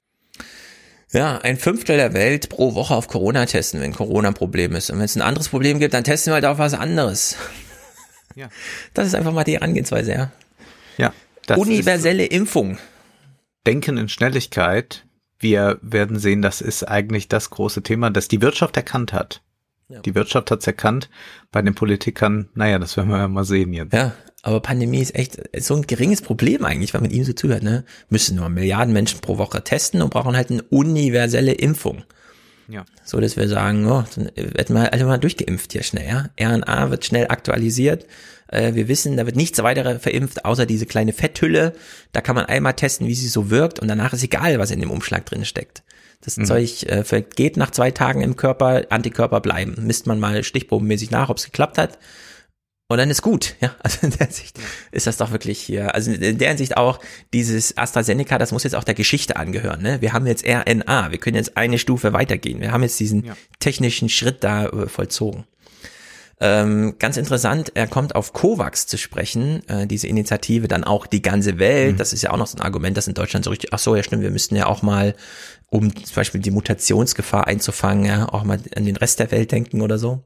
And to get the financing. And there, you know, we have to be thankful uh, to Germany, uh, who's, you know, led the calls for this COVAX. Uh, the U.S. came in just uh, a couple months ago in a significant way. Japan, Canada, in fact, the entire G7 uh, in the days ahead will have made generous pledges. So, er nennt hier die G7, das fand ich ja hochinteressant, denn bisher war ja G7, G20 und so einfach immer so ein, ja, da trifft man sich halt mal. Das ist so der Club, wo man so miteinander spricht, dass man die Gelegenheit, in Flurfunk ein bisschen zu machen. Und am Anfang dieser kleinen Runde, bevor Bill Gates sprach, hat Antonio Guterres sich zuschalten lassen aus New York, also der UN-Generalsekretär, der dann auch ein kleines Frage-Antwort-Spiel, da haben ja ähm, so die Young Leader der Münchner Sicherheitskonferenz, haben so Fragen eingeschickt, die dann die Großen beantwortet haben. Und das fand ich hochinteressant. Also wir haben ja von Bill Gates schon G7, die, Impf die Impfung der Welt wird über G7 organisiert. Und Antonio Guterres wird ja mal von einer jungen Chinesin gefragt, ähm, welche Rolle die UN eigentlich so spielen könnte in der Pandemie. Can the United Nations, including WHO, lead the global efforts of the EU, United States, China to convene the trilateral global vaccine summit to coordinate the vaccine production, distribution, and R&D standardization for the world, especially for the developing countries. Thank you. In my opinion, the entity that is best placed to gather those entities, countries, companies, international organizations, is today the G20. Ich bin ja fast vom Stuhl gefallen. Was ist das denn für eine Aussage? Der UN-Generalsekretär sagt also, wenn sie äh, beim Thema Impfen und so weiter alle, die Forscher, die Unternehmen, die Staaten an einen Tisch bringen wollen, dann nehmen sie mal die G20. Mhm. Ich sehe die UN dafür nicht bereit oder was ist, ja. was ist die Aussage? Also das ist ja wirklich eine Disqualifikation auf aller Ebene hier. Ja. Will er selber die UN noch abschaffen, ja, während er im Amt ist. Also gut, das ist wirklich sehr komisch. Bill Gates, von dem wissen wir, der hat ein Buch geschrieben gerade über das Klima. Du hast es mir ausgeredet, dass wir das im Salon besprechen, war, glaube ich, ganz gut, denn ich glaube, Mullis oder so hat es gelesen und hat sich doch sehr gelangweilt, oder der Flego, mhm. äh, dass es dann doch nochmal von null Er ist, glaube ich, auch wird. für Atomkraftwerke nochmal, dass äh, man das die auch. jetzt ganz verstärkt ausbaut. Ja, während man in Frankreich selbst Atomkraftwerke jetzt, naja, gut, nochmal verlängert hat. Man darf sie jetzt 60 Jahre betreiben statt 50, aber naja, Bill Gates jedenfalls zum Thema Klimawandel als das eigentliche Problem im Vergleich zur Pandemie. Climate change will kill five times as many people per year uh, as the peak of the pandemic. Ja, da können wir ja ähm, schon mal damit anfangen zu sagen, ähm, This World in Data heißt sie, glaube ich, oder ähm, World O Meter. Es gibt sehr viele Webseiten, die uns so darüber aufklären, wie steht es eigentlich um die Pandemie. Vielleicht sollten wir da die Klimatoten und die Klimaprobleme einfach auch mal so, so wie wir uns jetzt immer die Inzidenzen von Corona aufschlüsseln, dass wir uns einfach jetzt sagen. Genau, die Hitzetoten. Genau. Die auf den Feldern in Indien, in Afrika sterben, die in Heimen sterben, keine Klimaanlagen mhm. und dann haben wir so einen Sommer, sechs Wochen, 35 Grad. Genau, wir hatten in Göttingen jetzt innerhalb von einer Woche einen Temperatursprung von 41,8 Grad, deutscher Rekord. Wir haben deutsche Orte, in denen wurde es 19 Grad, womit sie ihren eigenen Rekord eingestellt hatten, während noch 23 Zentimeter Schnee lag. Alle solche Phänomene. Und das ist jetzt im Februar. Wir können also sagen, es rauscht gerade eine richtige Hitzewelle über äh, Deutschland hinweg. Nur es ist halt noch Februar, es ist noch Winter. Deswegen merken wir es nicht so richtig. Was ist eigentlich bei so einer Wetterlage im August? Ja, wenn es hier einfach mal zwei Wochen lang äh, dann wirklich mal 43 Grad sind, ähm, könnte man ja auch alles mal ein bisschen statistisch auffangen und dann mal Podcast darüber machen und äh, jeden Morgen darüber informieren. Ja, wirklich wochenlang das heute Journal mit der Zahl eröffnen lassen. Äh, wie viel Hitzetode und wie viel Übersterblichkeit haben wir denn eigentlich gerade? Ja. Naja, aber da gucken wir mal im Sommer, wie es sich entfaltet. Ischinger, als der große Zampano der Veranstaltung, begrüßt hier seine drei Ehrengäste. Uh, good morning to Washington, D.C. Hallo nach Berlin et bonjour à Paris.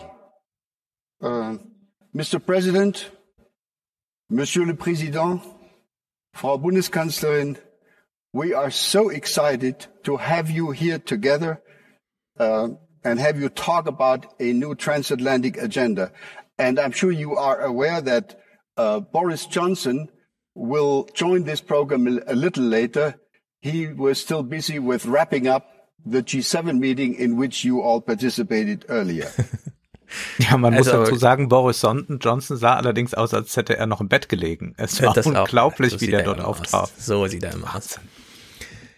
Ich glaube, man muss noch mal kurz wie Ischinger auch gratulieren dafür, das organisiert zu haben, denn üblicherweise wissen wir, wie sowas läuft. Kann nicht vor Ort stattfinden, ich schicke eine Videobotschaft. Da sagen die vom Team MSC, nee, mh, mm, keine Videobotschaften, wir hätten sie gern live, wir möchten ja auch Fragen stellen, wir möchten sie im rechten Dialog.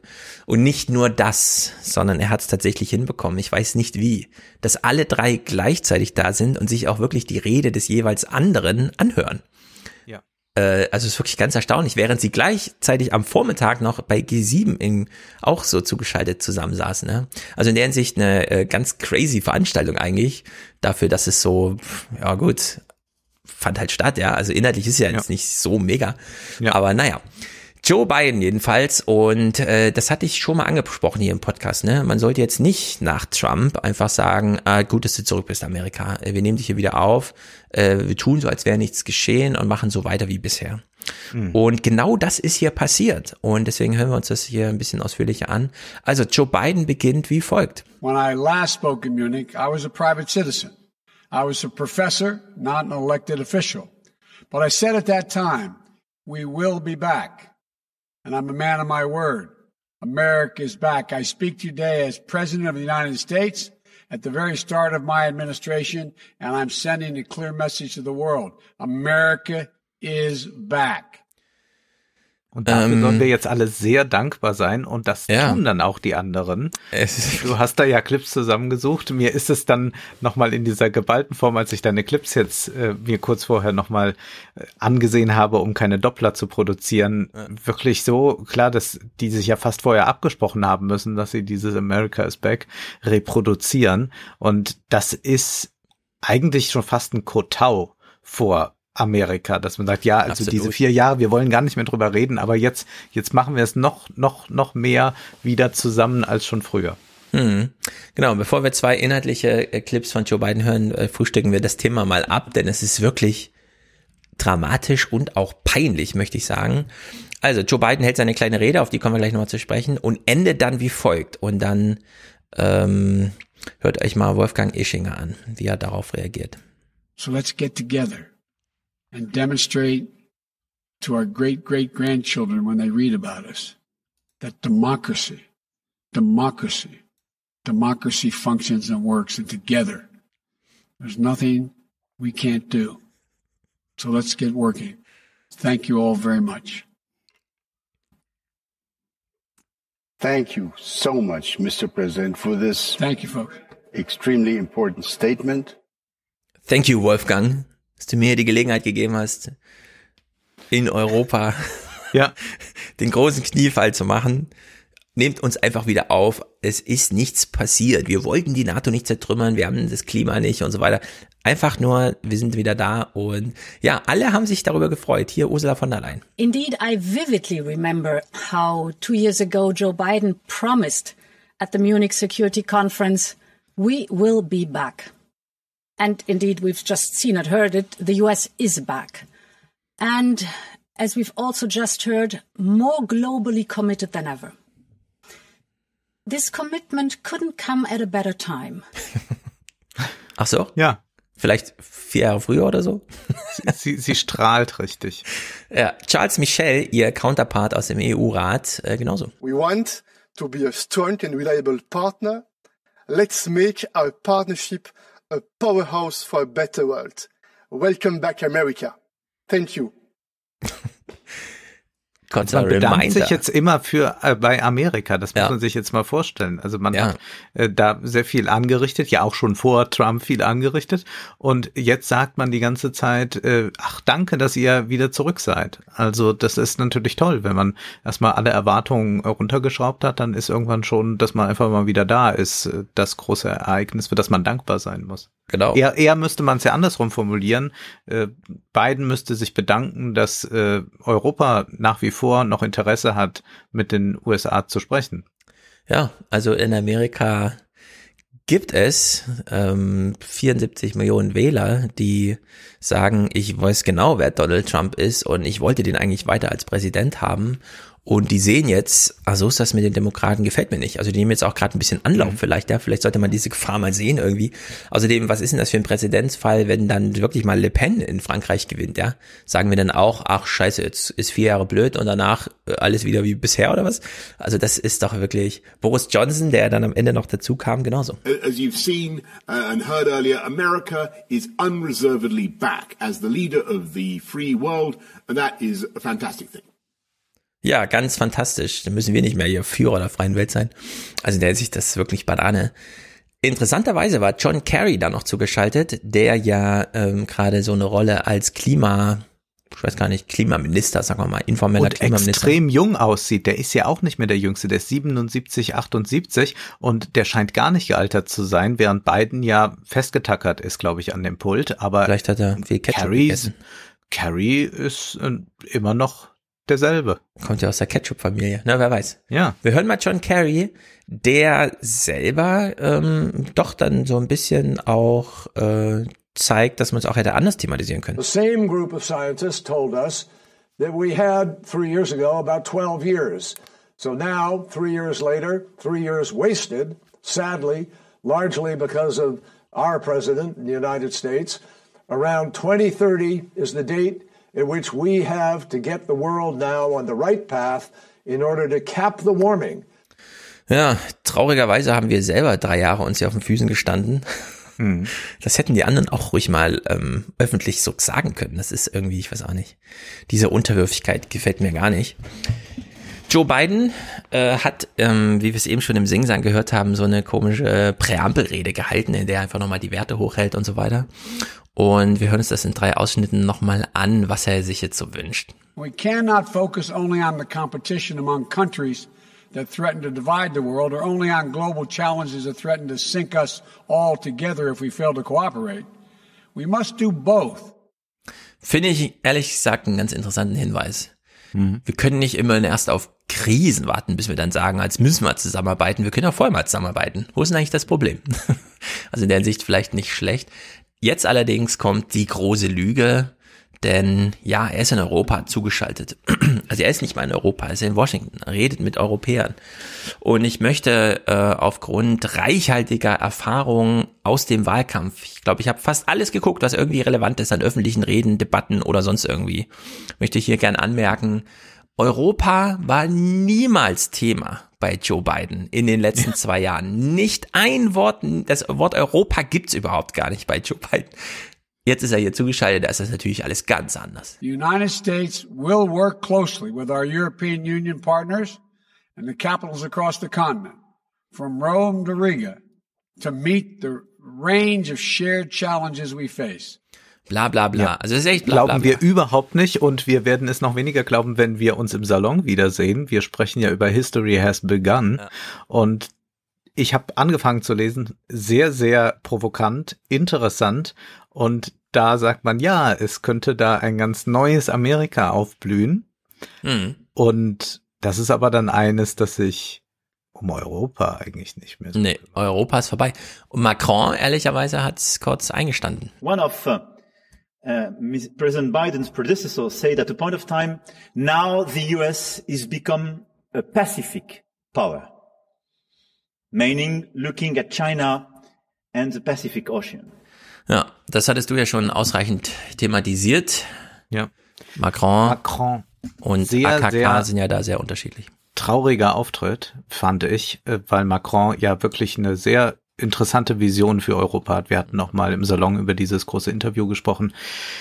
Und er sieht jetzt gerade, na, die machen alle den Kniefall vor den USA, sagen, ach, wir machen jetzt wieder diese transatlantische Partnerschaft, war doch auch immer toll, knüpfen wir einfach dran an und man lässt sein Konzept jetzt gänzlich im Regen stehen, was Ja. wirklich eines wäre, mit dem man sagen kann, ja, wir setzen da auch noch mal selbst eine Duftmarke in der Welt und können noch mal schauen, wie wir als Europäer für unsere Werte einstehen, aber auch davon profitieren, dass alles so global geworden ist und das ist, glaube ich, ein großes Versäumnis. Er ist ja auch der einzige, der in dieser Rede mal anspricht, dass man schon auch mit Russland reden muss, während Mhm. andere dort ja eher auf äh, starke Konfrontation aus sind, Ja. der dann sicherlich auch strategisch denkt und sagt, na ja, wir haben den Krieg sonst vor der Haustür, das wollen wir nicht. Also ich finde, das ist äh, eigentlich ein sehr trauriger Au Auftritt. Also er muss sich natürlich auch freuen, dass das jetzt so alles stattfindet, aber ich habe doch so zwischen den Zeilen gemerkt und so wie er das Ganze betont,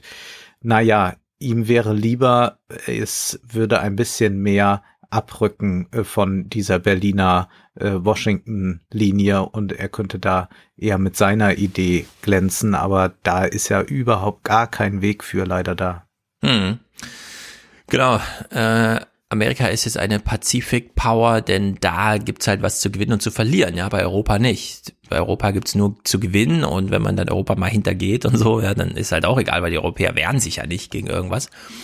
Angela Merkel hat's hier kurz aufgegriffen. Sie stimmt übrigens nicht so, also da gab's von ihr jetzt kein Zitat im Sinne von, oh toll, dass du zurück bist, Amerika, denn sie ist einfach richtig schnurstracks wie so eine Referatsleiterin durchgegangen, ne?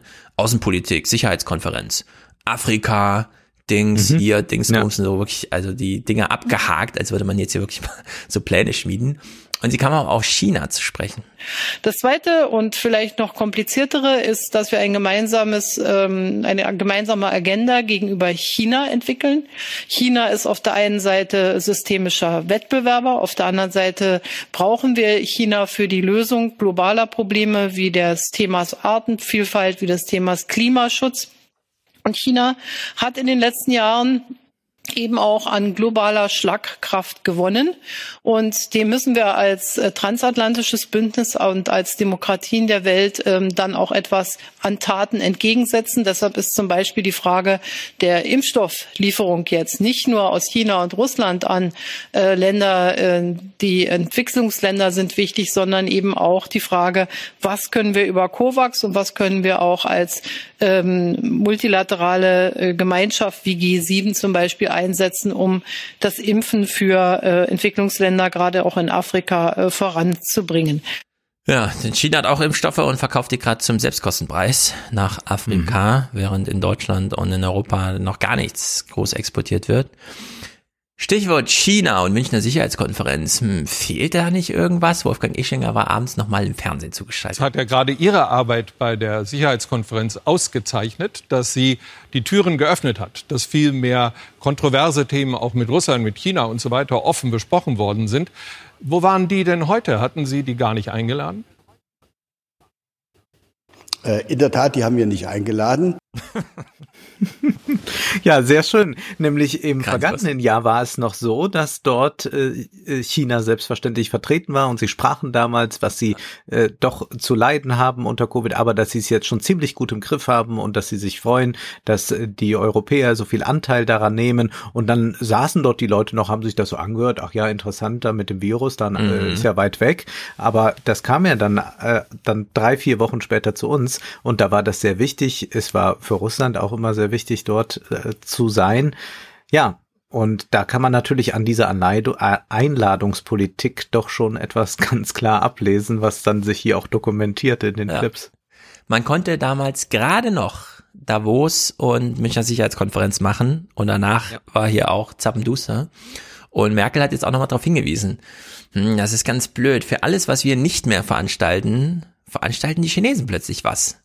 Also wenn irgendwer einen Kredit braucht, wenn irgendwer eine Sicherheitskonferenz braucht, wenn irgendwer ein Impfprogramm braucht für die Welt und so, wenn wir das in Europa und in Amerika nicht machen, machen es plötzlich die Chinesen. Und da müssen wir doch mal sehr aufpassen. Joe Biden hat dann in seiner Rede nochmal betont, worum es eigentlich ging jetzt bei dieser Münchner Sicherheitskonferenz. I know, I know the past few years have strained and tested our transatlantic relationship. But the United States is determined, determined to re-engage with Europe, to consult with you, to earn back our position of trusted leadership. Ja, es ist die große Wiedereinfädelungsmasche, die hier läuft und Merkel entsprechend, und das ist nur so ein kleiner Spruch, den sie so gemacht hat. In Deutschland gibt es ein Sprichwort, es gibt nichts Gutes, außer man tut es. Ja, also reden wir mal darüber, was wir hier gerade tun, nämlich, naja.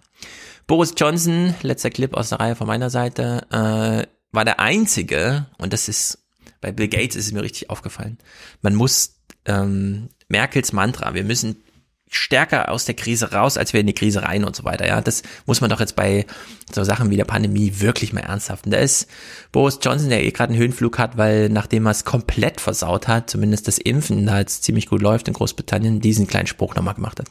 If anything good can possibly come from this tragedy, we've at least been given the chance to build a global recovery on new and green foundations so that humanity can prosper without imperiling the planet. Ja. Sehr Green. beachtlich, Ja, dass er das ja. sagt. Ja, Green. ist ein guter Punkt. Er versteht vielleicht doch, was es bedeutet, einen Ausnahmezustand zu erleben. Und ich will einen Rahmen setzen. Wir steigen ein mit Karl Schmidt. Wir werden enden Wem mit sonst? Slavoj Žižek. Und Wem sonst? dazwischen, dazwischen aber, dazwischen aber kommt jetzt die Münchner Sicherheitskonferenz und wir hören aber dann andere, wie man so sagt, Decision Maker. Wir sagen in Deutschland ja gerne Entscheidungsträger und bei Mhm. den Deutschen hat man auch den Eindruck, die tragen die Entscheidung vor allem vor Ja. sich her. Äh, Aber das Entscheidungen machen, die Dezision, die ist doch etwas sehr Wichtiges und das sagt Karl Schmidt in seiner politischen Theologie. Da geht es um den Ausnahmezustand. Ich habe da mal zwei Parts eingelesen. Souverän ist, wer über den Ausnahmezustand entscheidet. Diese Definition kann dem Begriff der Souveränität als einem Grenzbegriff allein gerecht werden. Denn Grenzbegriff bedeutet nicht einen konfusen Begriff wie in der unsauberen Terminologie populärer Literatur, sondern einen Begriff der äußersten Sphäre. Dem entspricht es, dass seine Definition nicht anknüpfen kann an den Normalfall, sondern an einen Grenzfall. Denn jede Ordnung beruht auf einer Entscheidung. Und auch der Begriff der Rechtsordnung, der gedankenlos als etwas Selbstverständliches angewandt wird, enthält den Gegensatz der zwei verschiedenen Elemente des Juristischen in sich. Auch die Rechtsordnung, wie jede Ordnung, beruht auf einer Entscheidung, nicht auf einer Norm. Ob nur Gott souverän ist, das heißt derjenige, der in der irdischen Wirklichkeit widerspruchslos als sein Vertreter handelt, oder der Kaiser oder der Landesherr oder das Volk, immer ist die Frage auf das Subjekt der Souveränität gerichtet, das heißt die Anwendung des Begriffs auf einen konkreten Tatbestand. Hm.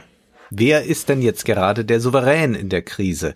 Wir haben eben schon in Bezug auf die Schnelltests, auf die Impfung gesagt, na ja, die Wirtschaft, die hat ja sehr schnell geliefert, die reagiert, sie wird eigentlich von der Politik ausgebremst und im Karl-Schmidt-Verständnis von Politik und vom Politischen meint das selbstverständlich, dass die Politik das eigentlich machen muss. Und die Frage ist doch, wo macht sie das gerade nicht oder wo erkennt sie nicht, wie im Ausnahmezustand über den Ausnahmezustand zu entscheiden ist? Man hat ein bisschen diesen Modus, wenn man sagt Lockdown, ja, das ist eine, ja. ein Agieren im Ausnahmezustand und den Ausnahmezustand auch herstellen, zu sagen, wir verkürzen jetzt Prozesse, wir binden jetzt da das Parlament nicht mit ein. Aber die Frage ist, ob das so klug alles umgesetzt wurde und ob es weit genug gegangen ist und ob man wirklich sich als souverän erweist. Und wir hören noch mal weiter, warum für Karl Schmidt dieser Ausnahmezustand so entscheidend ist. Denn man könnte ja sagen, na ja, Ausnahmen gibt es immer. Jetzt lass uns doch mal über die Normalfälle sprechen, über die Regel. Das ist ja auch das, äh, in dem sich Politiker wohlfühlen, ja, das ist irgendetwas zwischen äh, kleine Parlamentsanhörungen, dann hat man äh, noch ein Weinfest zu besuchen und dann zappelt man sich noch ein bisschen vielleicht in einer Talkshow, aber was ist denn eigentlich ja. dann wirklich das Entscheidende? Die Ausnahme ist das nicht subsumierbare. Sie entzieht sich der generellen Fassung, aber gleichzeitig offenbart sie ein spezifisch juristisches Formelement, die Dezision in absoluter Reinheit. Es gibt keine Norm, die auf ein Chaos anwendbar wäre. Die Ordnung muss hergestellt sein, damit die Rechtsordnung einen Sinn hat. Es muss eine normale Situation geschaffen werden, und souverän ist derjenige, der definitiv darüber entscheidet, ob dieser normale Zustand wirklich herrscht. Alles Recht ist Situationsrecht. Das Normale beweist nichts, die Ausnahme beweist alles. Sie bestätigt nicht nur die Regel, die Regel lebt überhaupt nur von der Ausnahme. In der Ausnahme durchbricht die Kraft des wirklichen Lebens die Kruste einer in Wiederholung erstarrten Mechanik. So, darf ich hier mal eine kleine Parenthese versuchen? Sehr gern. Thomas de Maizière, du kennst ja. ihn als Juristen und als ehemaligen Innenminister. Ja. Wurde von Markus Lanz gefragt, macht Krise eigentlich Spaß? Und er hat Folgendes gesagt. Okay, eine allerletzte Frage habe ich an Sie, Herr de Maizière. Macht Krise eigentlich Spaß, um das Wort mal zu benutzen? Spaß nicht, aber Freude schon. Äh, in der Krise zeigt sich, wer was kann. Äh, die Krise sucht sich die Mächtigen, nicht die Zuständigkeiten. Äh, und die Krise stärkt die Seriösen und nicht die Lauten. Und und in der Krise ist eben Schluss mit Firlefanz und Inszenierung. Äh, da kommt es auf die Substanz an. Und wer das gerne macht, äh, dem macht auch Krisefreude. Auch wenn es natürlich unangenehm ist und hart ist und es um Leben und Tod geht und um Insolvenzen und all das will ich nicht in Abrede stellen. Aber das Agieren selbst in der Krise macht denen, die Verantwortung tragen, denke ich, Freude und sie sollten das auch zeigen. Ja, das ist eins zu eins Karl Schmidt. Also dichter kann man gar nicht dran sein an der Geschichte. Das ist wirklich auf den Punkt gebracht. Und man sieht ja gerade jetzt beim Gesundheitsminister, wie viel Inszenierung dabei war und mhm. dass einem das dann genau auf die Füße fällt. Und wenn diese Wirklichkeit die Kruste der Wiederholung durchbricht, also nicht, dass man noch sagen kann, naja, da müssen wir aber erstmal prüfen und dann müssen wir nochmal schauen und in drei Wochen können wir vielleicht die Schnelltests zulassen, wenn das ist dann die Realität, die es äh, durchbricht, die sagt, hier äh, gehen die Fallzahlen nach oben, jetzt muss gehandelt werden. Und das zeigt ich sehr schön. Wie sieht das jetzt ein Bill Gates? Da könnte man sagen, das ist doch jetzt alles, was die Wirtschaft allein kann. Und da äußert er sich auch auf der Sicherheitskonferenz zu. Uh, well, we certainly need governments. You know, when you have an emergency like this, you don't want to use just market signals, uh, you know, so that the uh, the richest uh, citizens or countries uh, get all the capacity. Hm. Sagt er nochmal deutlich, hier, ihr müsst eigentlich auch ein bisschen was da tun. Ja. Äh, es ist auch eine, eine, eine Aufforderung. Also mir schien das sowieso äh, ein bisschen so, dass hier einer aus der Wirtschaft kommt und sagt, hier, ihr müsst auch mal Politiker sein. Das äh, erlebt man ja jetzt immer häufiger. Ja, ja äh, also die Virologen in Deutschland haben ja ganz früh, Drosten, Kikoli und so weiter, mhm. da müssen die Politiker jetzt mal entscheiden. Wir können die immer nur informieren, aber die müssen da mal entscheiden. Und der Georg Maskolo saß ja auch nochmal bei Anne Will und hat gesagt, also die WHO hat ganz früh gesagt, die F Unternehmen können das mit dieser Forschung ganz wunderbar machen, aber Produktion muss staatlich organisiert werden. Die Unternehmen werden niemals in eine Vorleistung von Billionen oder sowas gehen, ne, um dann irgendwie zu sagen, wir impfen jetzt die ganze Welt sondern die werden euch einfach nur sagen, wir haben halt eine Impfung. Und äh, ihr müsst das vorbereiten, so dass auch die ganze Welt geimpft werden kann. Es geht hier darum, sieben, acht Milliarden Menschen zu impfen. Und das kann nur der Staat organisieren. Da hat man verpennt. Ja. Und wie sehr man verpennt hat, das betont hier nochmal der UN-Generalsekretär Antonio Guterres. Der war ja auch eingeladen und der war aber auch schon vor einem Jahr dort in München. Many believe that growing multipolarity in the world will guarantee by itself peace. But let us see history. More than a century ago, Europe was multipolar, but there was no multilateral governance mechanisms, and the result was the First World War. Now is the time for solidarity and international cooperation to tackle our even bigger and more complex challenges. Vielleicht deswegen sein Verweis auf G7 und G20 und so.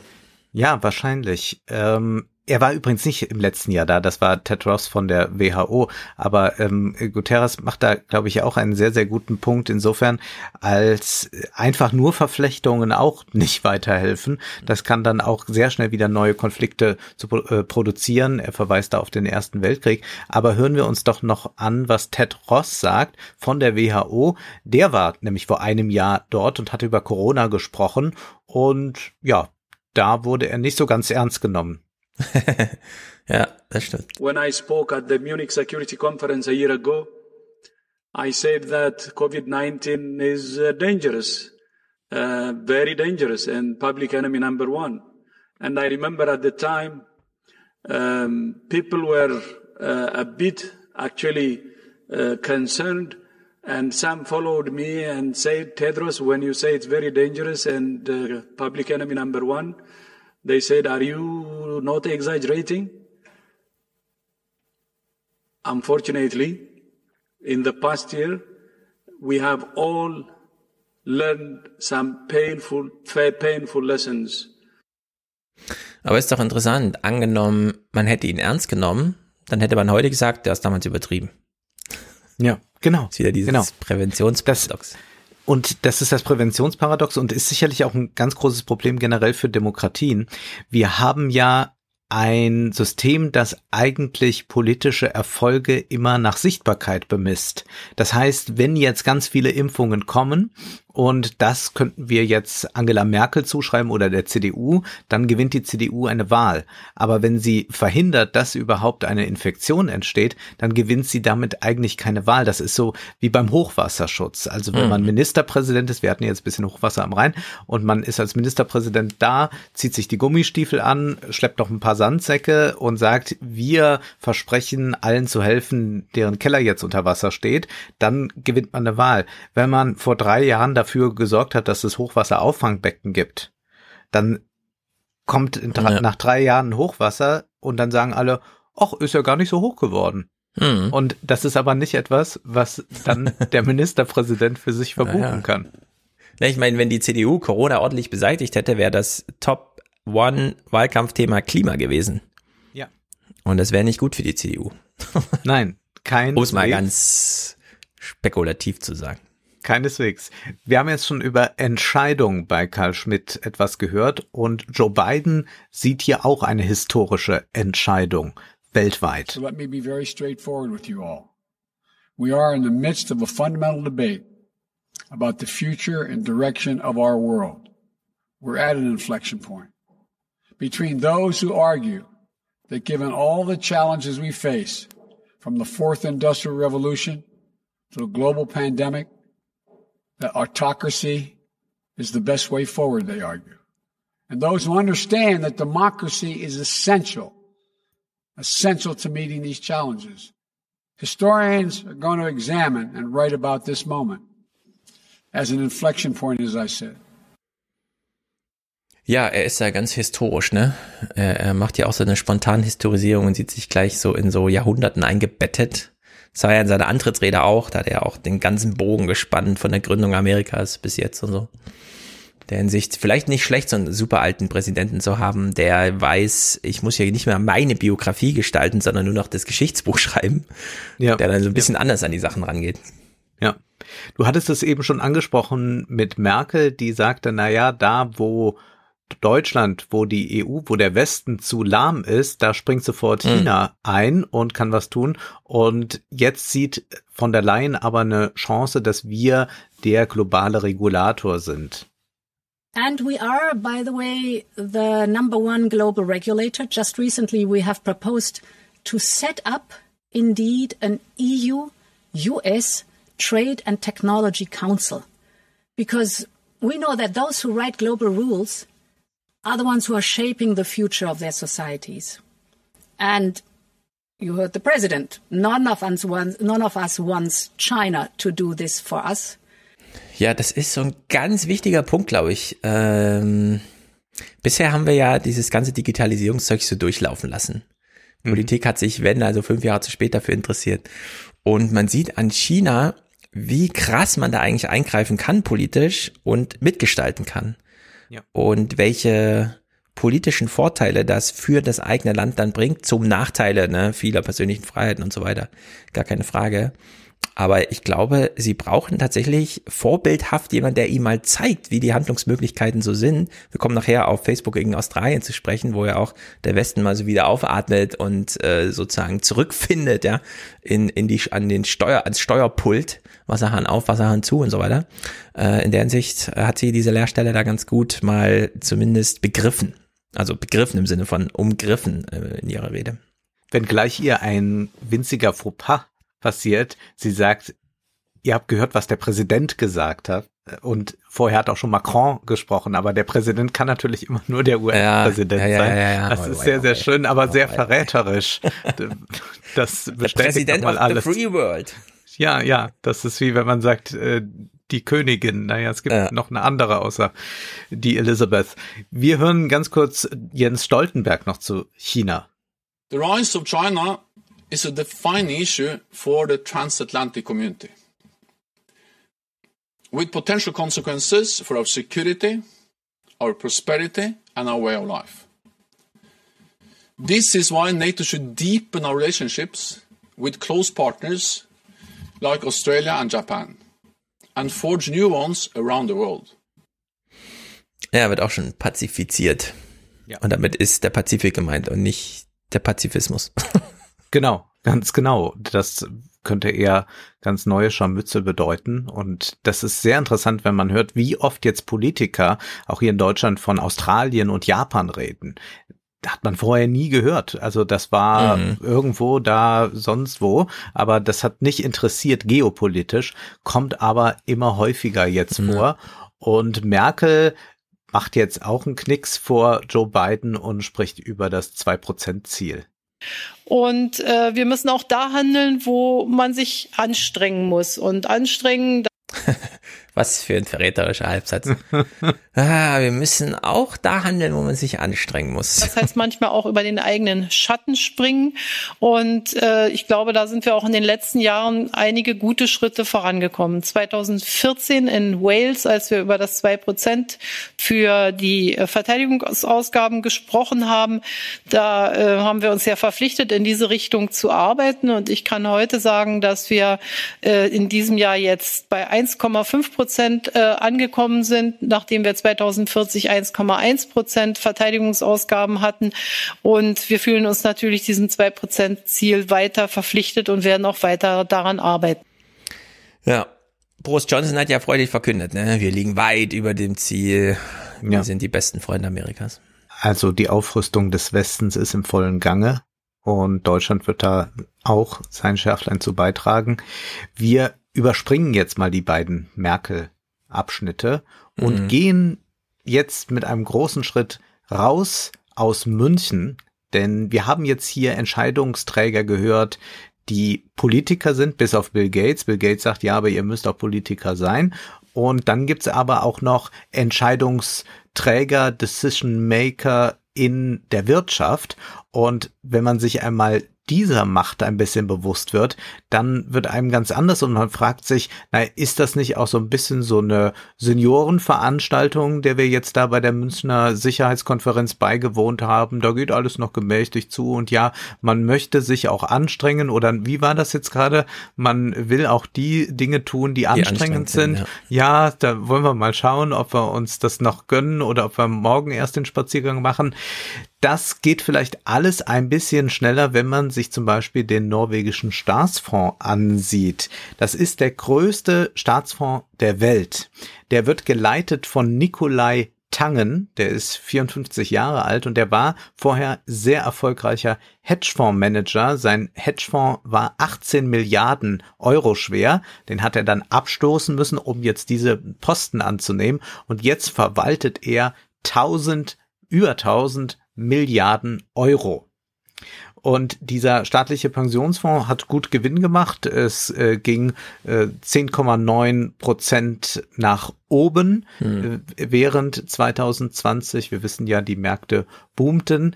Und die Norweger sind Großaktionär durch diesen Pensionsfonds bei 9200 Aktienunternehmen.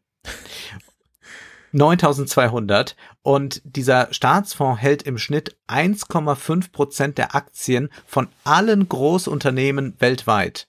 Und dann noch ein bisschen mehr, wenn man es nur auf Europa ausrichtet. Das heißt, die haben auch eine große Möglichkeit, die Kurse zu verschieben. Also wenn die jetzt sagen, BASF oder VW, das gefällt uns nicht, wir steigen jetzt sofort raus, dann passiert da was. Das hat einen Effekt. Das ist also etwas, was man nicht unterschätzen darf. So, die haben auch eine Pressekonferenz gegeben und blicken auf das Jahr zurück. Und diese Pressekonferenz, da hören wir jetzt mal rein, was Nikolai Tangen dort zu berichten hat, denn es war ja ein gutes Jahr. Um, if you take the best performing sector, which was the technology sector, it had a, a good start to the year, fell less than the market. And then had a very strong recovery. Of course, driven by, you know, the increased working from home, increased gaming, and the whole kind of technology leap that the whole society made uh, during this period. Ja, das sind wirklich diese Profiteure da immer, mhm. weil jetzt gerade Gaming ansprach. Ne? Ich finde ja, Gaming ist in diesem Maße, wenn das so wächst, nichts Gutes, sondern das zeigt einfach nur, wir haben ein großes Problem, die Leute haben Langeweile, nichts zu tun, die verschwenden ihre Zeit, also boomt Gaming und davon profitiert man dann bei diesem norwegischen Staatsfonds, die haben ja auch irgendwann mal entschieden, wir gehen nur noch in, wir machen nichts mehr mit äh, Kohle und ja, ja. Öl und so weiter, während sie gleichzeitig natürlich nur vom Ölverkauf des norwegischen äh, da ihre ihre ersten Gelder bekamen. Ne? Also in der Hinsicht ist es auch so ein bisschen verlogen, denn die Norweger fördern Öl, als gäbe es keinen Morgen. Ja? Mhm. um diesen Staatsfonds aufzupumpen. Und dann aber, wir machen ja ganz klimaneutrale Investments. Warum machen Sie das? Weil sich das lohnt. Er äußert sich hier Richtig. zur grünen Wirtschaft. As you have seen, there were also strong developments in kind of the, the green stocks. And um, uh, we have green companies within many different sectors. And so it's kind of a bit different to, it's a bit difficult to, to measure the, the overall development there. But we have some indices, such as the FTSE Environmental Opportunities Index, which increased by between 40 and 50%. And we have strong um, exposures uh, to the green sector. At the end of the year, we had roughly 100 billion krones invested within our environmental mandates. Äh, 40 bis 50 Prozent Rendite oder was? Mhm. Im Jahresvergleich. Mhm. Über diesen grünen FTSI, das ist doch der englische, ne? Ich glaube schon. Krass. Siehst du, das lohnt sich. Dieses grüne Zeug lohnt sich. Die EU geht da die richtigen Wege. Ja, ja, und das muss man ganz klar erkennen, wie ausschlaggebend hier so ein Entscheider ist. Also Nikolai Tangen, der wird dann ja, rekrutiert. Da sagt man, der hat einen Hedgefonds geleitet. Das ist richtig gut, wie der das gemacht hat. Der ist jetzt hier der Decision Maker. Der ist nicht gewählt. Der hat auch nicht einen Wahlkampf, sondern der muss sehen, dass äh, sein äh, Fonds überperformt, also dass er ein bisschen besser als der Durchschnitt ist. Das ist er auch im vergangenen mhm. Jahr gewesen. Und das sind die ganz großen Entscheidungen, die nur Investitionsentscheidungen sind, die aber politisch extrem viel verändern. Und auch Tangen blickt nach China. China was also a standout. Again, um, no single index measures that uh, uh, in a in a straightforward way, but uh, it, it, was up by between 30 and 40 percent, depending on how you measure it. Mhm. Auch nicht ganz schlecht. Und jetzt macht er nochmal einen Ländervergleich. Wo hat man dann gut abgeschnitten? Und da ist interessant, dass Großbritannien nicht weg, nicht gut wegkommt. Whilst oil and gas, as I mentioned, were the, were the two loss-making sectors. And on a geography basis, um, United States, uh, we made more than 500 billion in the US. Now, US, of course, is, is the biggest market in the world. And so when that market does well, we will also do well. China, as I mentioned, uh, was strong. We made roughly 100 billion in China. Um, and one loss making area was for us, United Kingdom, where we lost roughly 70 billion. Das hängt wohl mit dem Brexit zusammen. Anders ja. kann man das nicht erklären. Sonst müsste es für Großbritannien mit der City of London eigentlich auch gut laufen. Ist aber nicht. China ist ja die einzige große Volkswirtschaft, die gewachsen ist. Und das haben auch sehr positiv deutsche Unternehmen zu spüren bekommen. Infineon ist äh, gewachsen 25 Prozent gegenüber dem Vorjahr. Daimler, BASF, Adidas, VW profitieren alle extrem von China. Volkswagen mhm. verkauft jetzt inzwischen 41 Prozent der Fahrzeuge nach China. Also da müsste man auch mal drüber nachdenken, wenn hier so über Regeln, äh, Regularien für die Autoindustrie gesprochen wird, dann sagt man immer, oh wei, werden die dann noch im nächsten Jahr produzieren können. Da sind wir ja längst nicht mehr die, die den Ton angeben. Äh, ja. Die sagen, ja, wenn hier noch ein paar Leute mit Verbrennern länger rumfahren wollen, dann bitteschön. Aber das irritiert uns gar nicht. Unser Markt ist woanders. Und ich dachte, wir blicken doch mal auf einen anderen Decision Maker noch, auf jemand, der für Deutschland sehr wichtig ist, selbst kein Deutscher ist, sondern ein Schwede ist, Ola Kelenius. Das ist der Nachfolger von Dieter Zetsche bei Daimler. Mhm. Und Daimler macht in diesem Jahr was hochinteressantes. Die trennen sich nämlich. Die sagen, wir brauchen zwei Aktien, wir brauchen zwei Geschäfte. Wir haben auf der einen Seite äh, die teuren Limousinen, die SUVs, diese hochpreisigen äh, Superklassewagen, die müssen wir als Aktie haben und dann müssen wir auf der anderen Seite bündeln unsere Nutzfahrzeuge, Lkw und Co. Und damit können wir dann uns erstmal umbenennen, Mercedes-Benz AG soll das, glaube ich, dann alles heißen. Und dann können wir mit diesen beiden Aktien ganz anders nochmal performen, als wir das jetzt gerade tun. Man muss sagen, Daimler hat sehr gut im vergangenen Jahr performt. Aber wenn man sich mal die Marktkapitalisierung ansieht, Daimlers Marktkapitalisierung liegt bei 71 Milliarden Euro. Verglichen mit Tesla jetzt. Tesla 640 Milliarden Euro. Ja. ja. Und dann denken die bei Daimler, hm, was ist denn das da eigentlich? Wie können wir dann vielleicht auch da mal hinkommen? Äh, jetzt haben wir 2020 einen Daimler-Zuwachs gehabt von 53 Prozent. Das muss man sich vorstellen. 53 Prozent, das ist richtig viel. Unter Zetsche dümpelt ja die Aktie sowieso äh, darum. Der hat halt Autos verkauft, kann man sagen. Aber das war jetzt nicht mehr der große Innovator. Bei Ola Kelenius ist das alles vollkommen anders. Und der sagt jetzt auch, was denn eigentlich Entscheidung bedeutet und wie man heute zu entscheiden hat. This is a time when agility and speed in decision making is even more important than it's been in the past. Das hat er sich von Elon Musk abgeguckt. Ja, ne? Die Rakete muss im Mai fliegen, egal aus welchem Material wir sie bauen. Wir brauchen das Material, damit sie im Mai fliegt. Ja. Ja. Und man wünschte sich bei Schnelltests wäre das auch so gegangen, dass man da sagt, Mhm. jetzt dynamisch agil sein.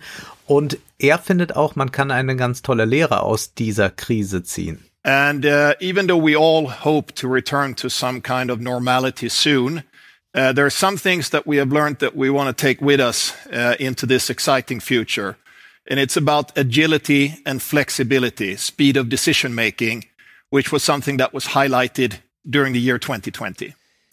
Also, ob man das schafft, ist immer eine schwierige Frage mit deutschen Unternehmen, denn Mhm. äh, es gibt eine unglaubliche Trägheit in diesen deutschen Ingenieursberufen.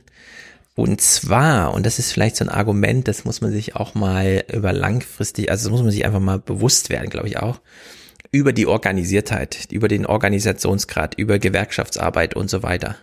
Man ist doch in so einem Trott drin, man hat so seine Vertrauensleute, kommt ein Manager, will irgendwas anders machen und dann hat, hat man den Widerstand eigentlich zu schnell organisiert und irgendwie so. Ich glaube, da ist auch so eine gewisse Trägheit einfach einprogrammiert.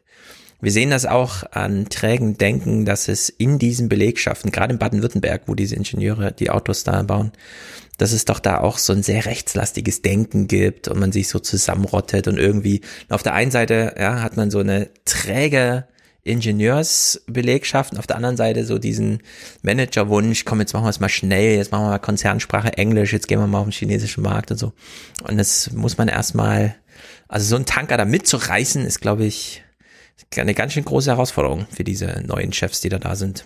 Zumal hinzugefügt werden muss, die Ingenieure werden nicht davon profitieren. Es geht hier darum, Aktionäre vorzumachen. Deswegen macht man diese Aufteilung. Daimler wird weiter Lohnkosten senken wollen. Das heißt, andere Verträge, das heißt aber auch Entlassungen. Und es geht hier überhaupt nicht darum, dass man große Arbeitsplätze oder sowas schützen will, sondern man will einfach sehen, wie kann man eine tolle Börsenperformance hinlegen. Dafür ist Kelenius da. Deswegen ist es auch verständlich, dass äh, man versucht, dort Widerstand zu leisten, sicherlich auch an falschen Stellen. Aber wenn man sich so anhört, worum es bei dieser Neuaufteilung des Konzerns geht, dann hat das nicht in irgendeiner Weise etwas damit zu tun, dass man die Bedingungen Hm. verbessern will für die Leute, die dort arbeiten. Ja klar, das Ziel hat Japan vorgegeben. Toyota baut genauso viele Autos wie VW, ungefähr so 10 Millionen im Jahr, allerdings nicht mit 600.000 Mitarbeitern, sondern mit 300.000. Ja, ja. Also da ist viel Spielraum. Genau, wir hören mal, was er sagt zu der Neuaufteilung des Konzerns. We also made at the beginning of this year a very big decision. We are proposing to our shareholders that we should divide Daimler into two strong individual industrial businesses a leader in luxury passenger cars and a global champion in trucks and buses. Ja. Naja, das ist, man kann es nicht oft genug sagen, das ist diese deutsche Schlüsseltechnologie, um die sich die ganze Politik ähm, gestaltet eigentlich. Ja, ja. Das sollte immer beschützt werden. Und zwar Mhm. auch immer so ein bisschen auf Masse, kommen wir kaufen jetzt, äh, was weiß ich, da in Amerika irgendwelche äh, Chrysler und sowas, ja. Machen Die großen weltweiten Player und schützen VW und jetzt sehen sie, dass sie überall auf dem Abstellgleis und jetzt ist Tesla da in Grünheide noch näher dran an Berlin als Wolfsburg. Was für viele Ingenieure bedeutet, ihr könnt jetzt in Berlin leben und trotzdem beim Auto arbeiten und ihr müsst nicht eine Stunde bis nach Wolfsburg pendeln und so. Das sind alles so kleine Standortvorteile, die echt schmerzen da. Ja, ja. Was Kelenius auch wichtig ist, dass er ganz auf CO2-Neutralität setzt, denn da weiß er natürlich auch mit Blick auf Tesla, nur dort liegt die Zukunft. Also wenn er da so super performen will. I mentioned a CO2 neutral future.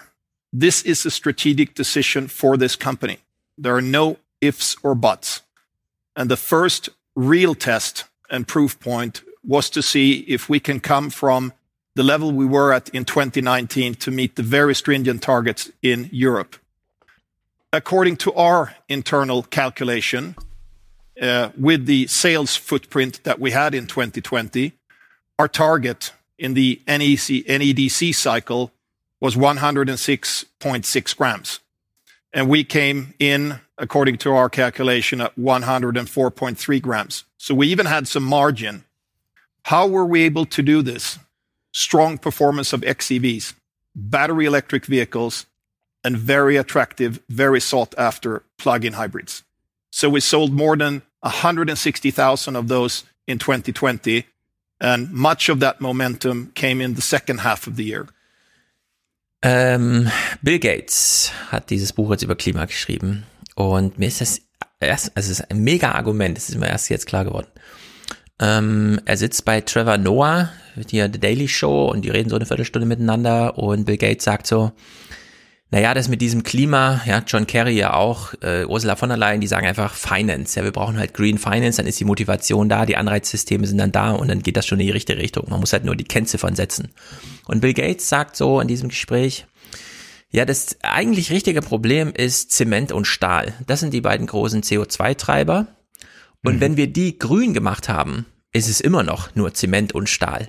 Also das Produkt gewinnt keine Attraktivität, indem man es zehnmal teuer macht und sagt, wir machen jetzt den Hochofen äh, nicht mehr mit Kohle, sondern wir machen es mit Wasserstoff, den wir erst äh, durch Hydrolyse und so weiter in der Nordsee im Wind erzeugen. Ja? Das ist dann zehnmal so teuer, aber es ist trotzdem immer noch langweilige Stahl. Und das ist schwierig, den Leuten das zu verkaufen. Warum kostet jetzt Stahl zehnmal mehr? Ja, und deswegen ja diese ganze Exportschranken, Zölle und so weiter, was Ursula von der Leyen hat.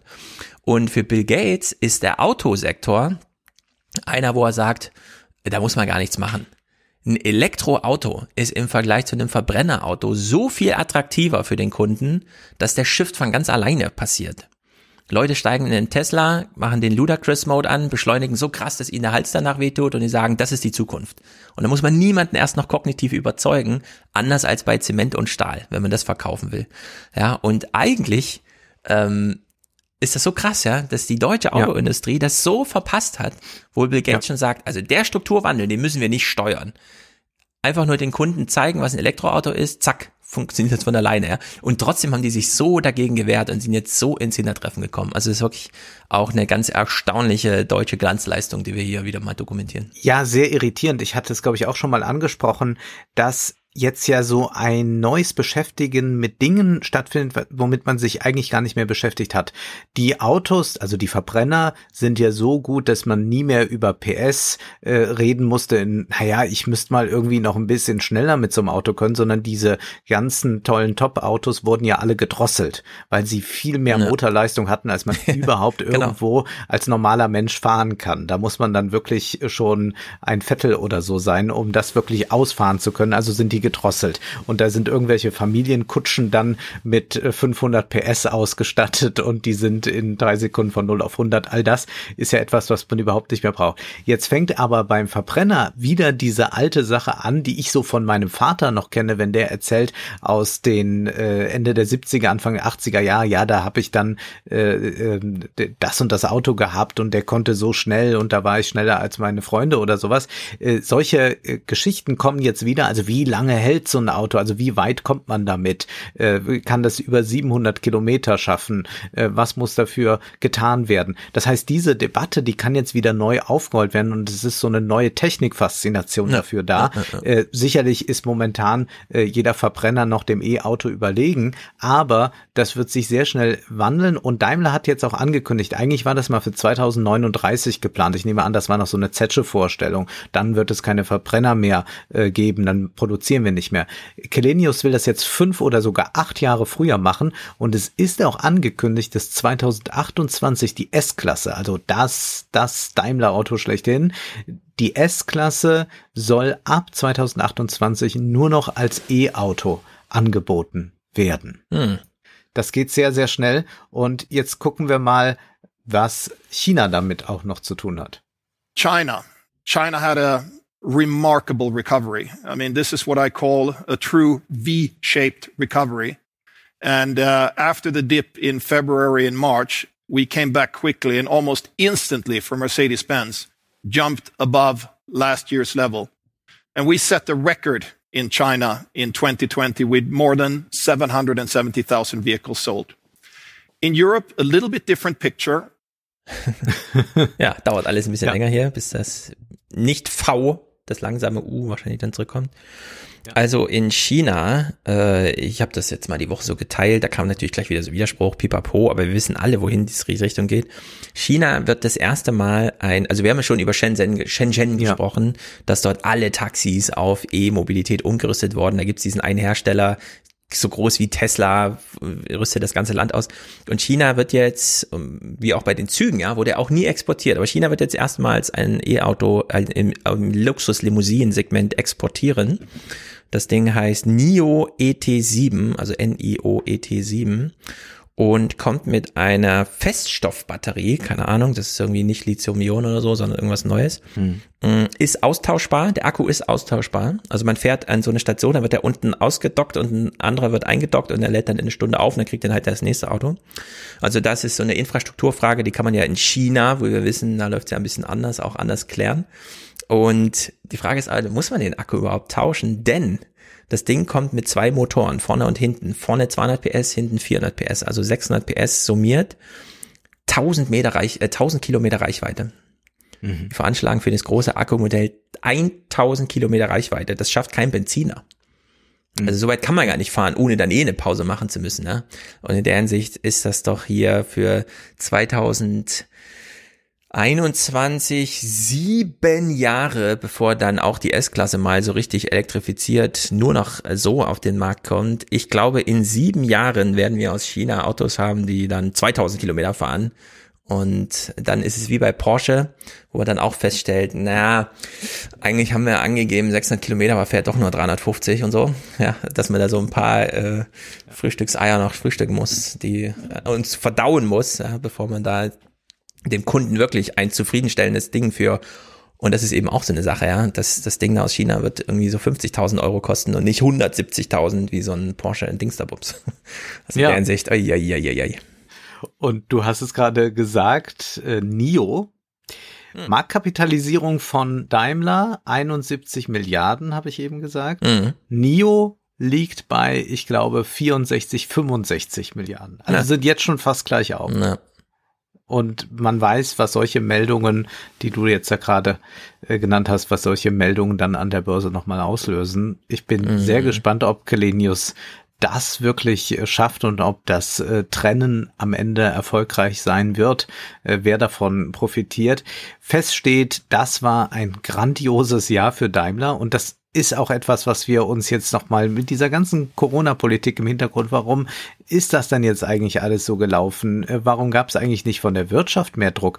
Wir haben ja ein bisschen so diesen Diskurs gehabt, ja, wir müssen jetzt mal die Wirtschaft äh, zu Homeoffice und all dem verpflichten. Mhm. Und da ist sicherlich auch viel dran. Also die Eisfabrik, du hast sie eben genannt. Andererseits äh, haben ja solche Unternehmen wie Mercedes und so haben ja sich relativ vorbildlich, glaube ich, verhalten in der Krise. Und es gab aber auch von der Wirtschaft gar nicht sonst so viel Murren. Also es sind Einzelhändler, die immer noch ihre Geschäfte zu haben müssen, äh, zum Teil aus äh, sehr fadenscheinigen Gründen, aber die Großindustrie, die hat sich ja kaum beschwert über den Lockdown. Und jetzt kriegt man so mit, aha, die hatten so ein Top-Jahr, 53 Prozent ging es da nach oben. Mhm. Die Aktie ist jetzt auch mal ordentlich was wert. Und jetzt wagt Ola Kelenius mal so einen Ausblick 2021. Wird das dann wieder so gut? Und wir würden ja jetzt als Normalbürger fragen, ja, wann wird's dann mal wieder ein bisschen besser? Und er fragt sich jetzt, ja, wird's dann auch jetzt wieder so ein Top-Jahr? Harold and Martin, that uh, uh, we did a phenomenal job in terms of cash management. Not all of the savings that we were able to to realize in 2020 are things that you can repeat in 2021. There was short-term working here in Germany, uh, travel costs were virtually non-existent and some other expenses. If I use an analogy in our personal lives, I certainly spent a lot less money in the last year on getting haircuts. It kind of works, longer hair. My wife hasn't asked for a divorce.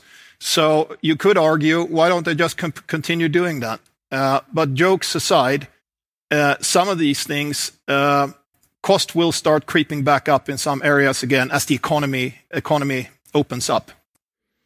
Ja, Lohnkosten werden steigen dadurch, dass dann nicht mehr der Staat die Löhne bezahlt. Also dieses Kurzarbeitergeld, das ist eigentlich unglaublich, wie schnell man da das ganze Geld der Großindustrie äh, äh, gegeben hat, das dorthin transferiert hat. Die Aktionäre haben alle davon profitiert, müssen nicht irgendwas davon abgeben, sondern die können einfach, und das sind ja alles große Aktionäre, ja, wir, wir, wir reden jetzt auch von internationalen Aktionären. Da wird ja immer dieses Bild gemacht, ja, von dem Deutschen, der jetzt auch fünf Daimler-Aktien hat. Das mag es ja auch geben, ja, aber das ist ja vollkommen zu vernachlässigen. Das heißt, die haben genau von diesen Entwicklungen profitiert, während hier immer noch Künstler äh, gucken, ob sie vielleicht doch in irgendeiner Weise noch eine Förderung bekommen. Da wurde dann immer nur gesagt, ja, wir übernehmen laufende Kosten. Äh, diese ganzen Anträge, die man dann erst im Februar stellen konnte, um mal den November bezahlt zu bekommen. Da ist ja auch Altmaier wirklich eine reinste Katastrophe. Das ist ja jemand, der nur dieser Industrie zuarbeitet. Also wir haben eigentlich eine Politik,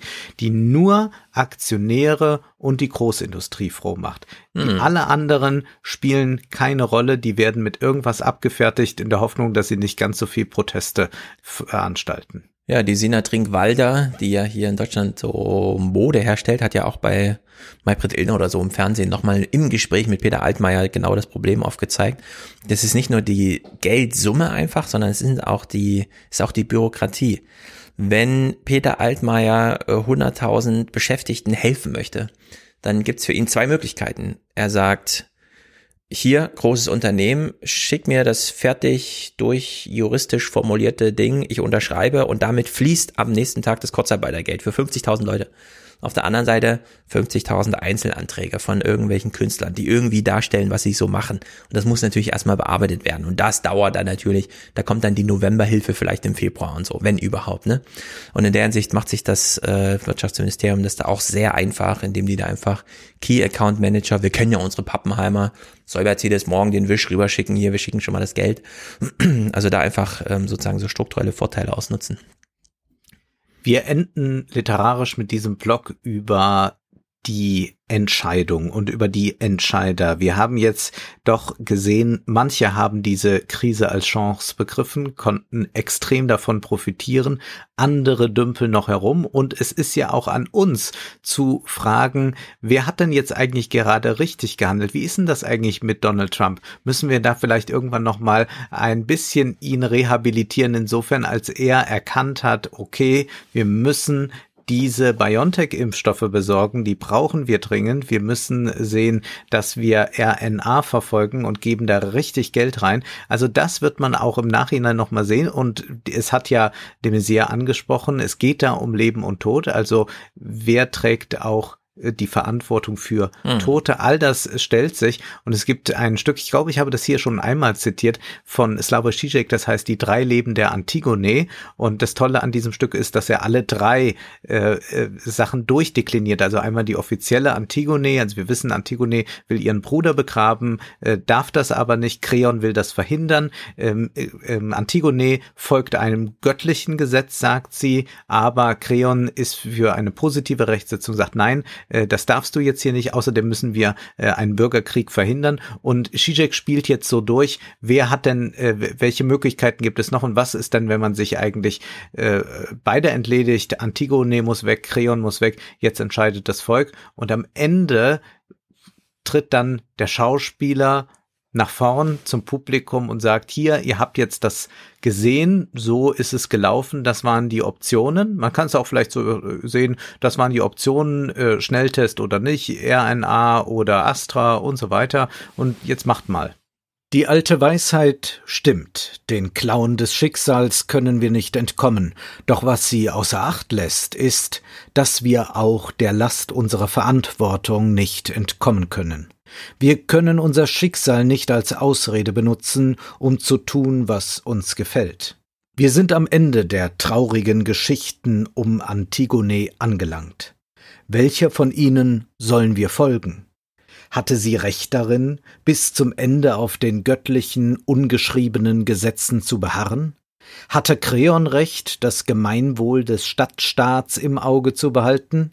Oder hatte der Chor recht, sich beider zu entledigen und eine Herrschaft der Gemeinschaft zu errichten? Es gibt keine einfache Antwort.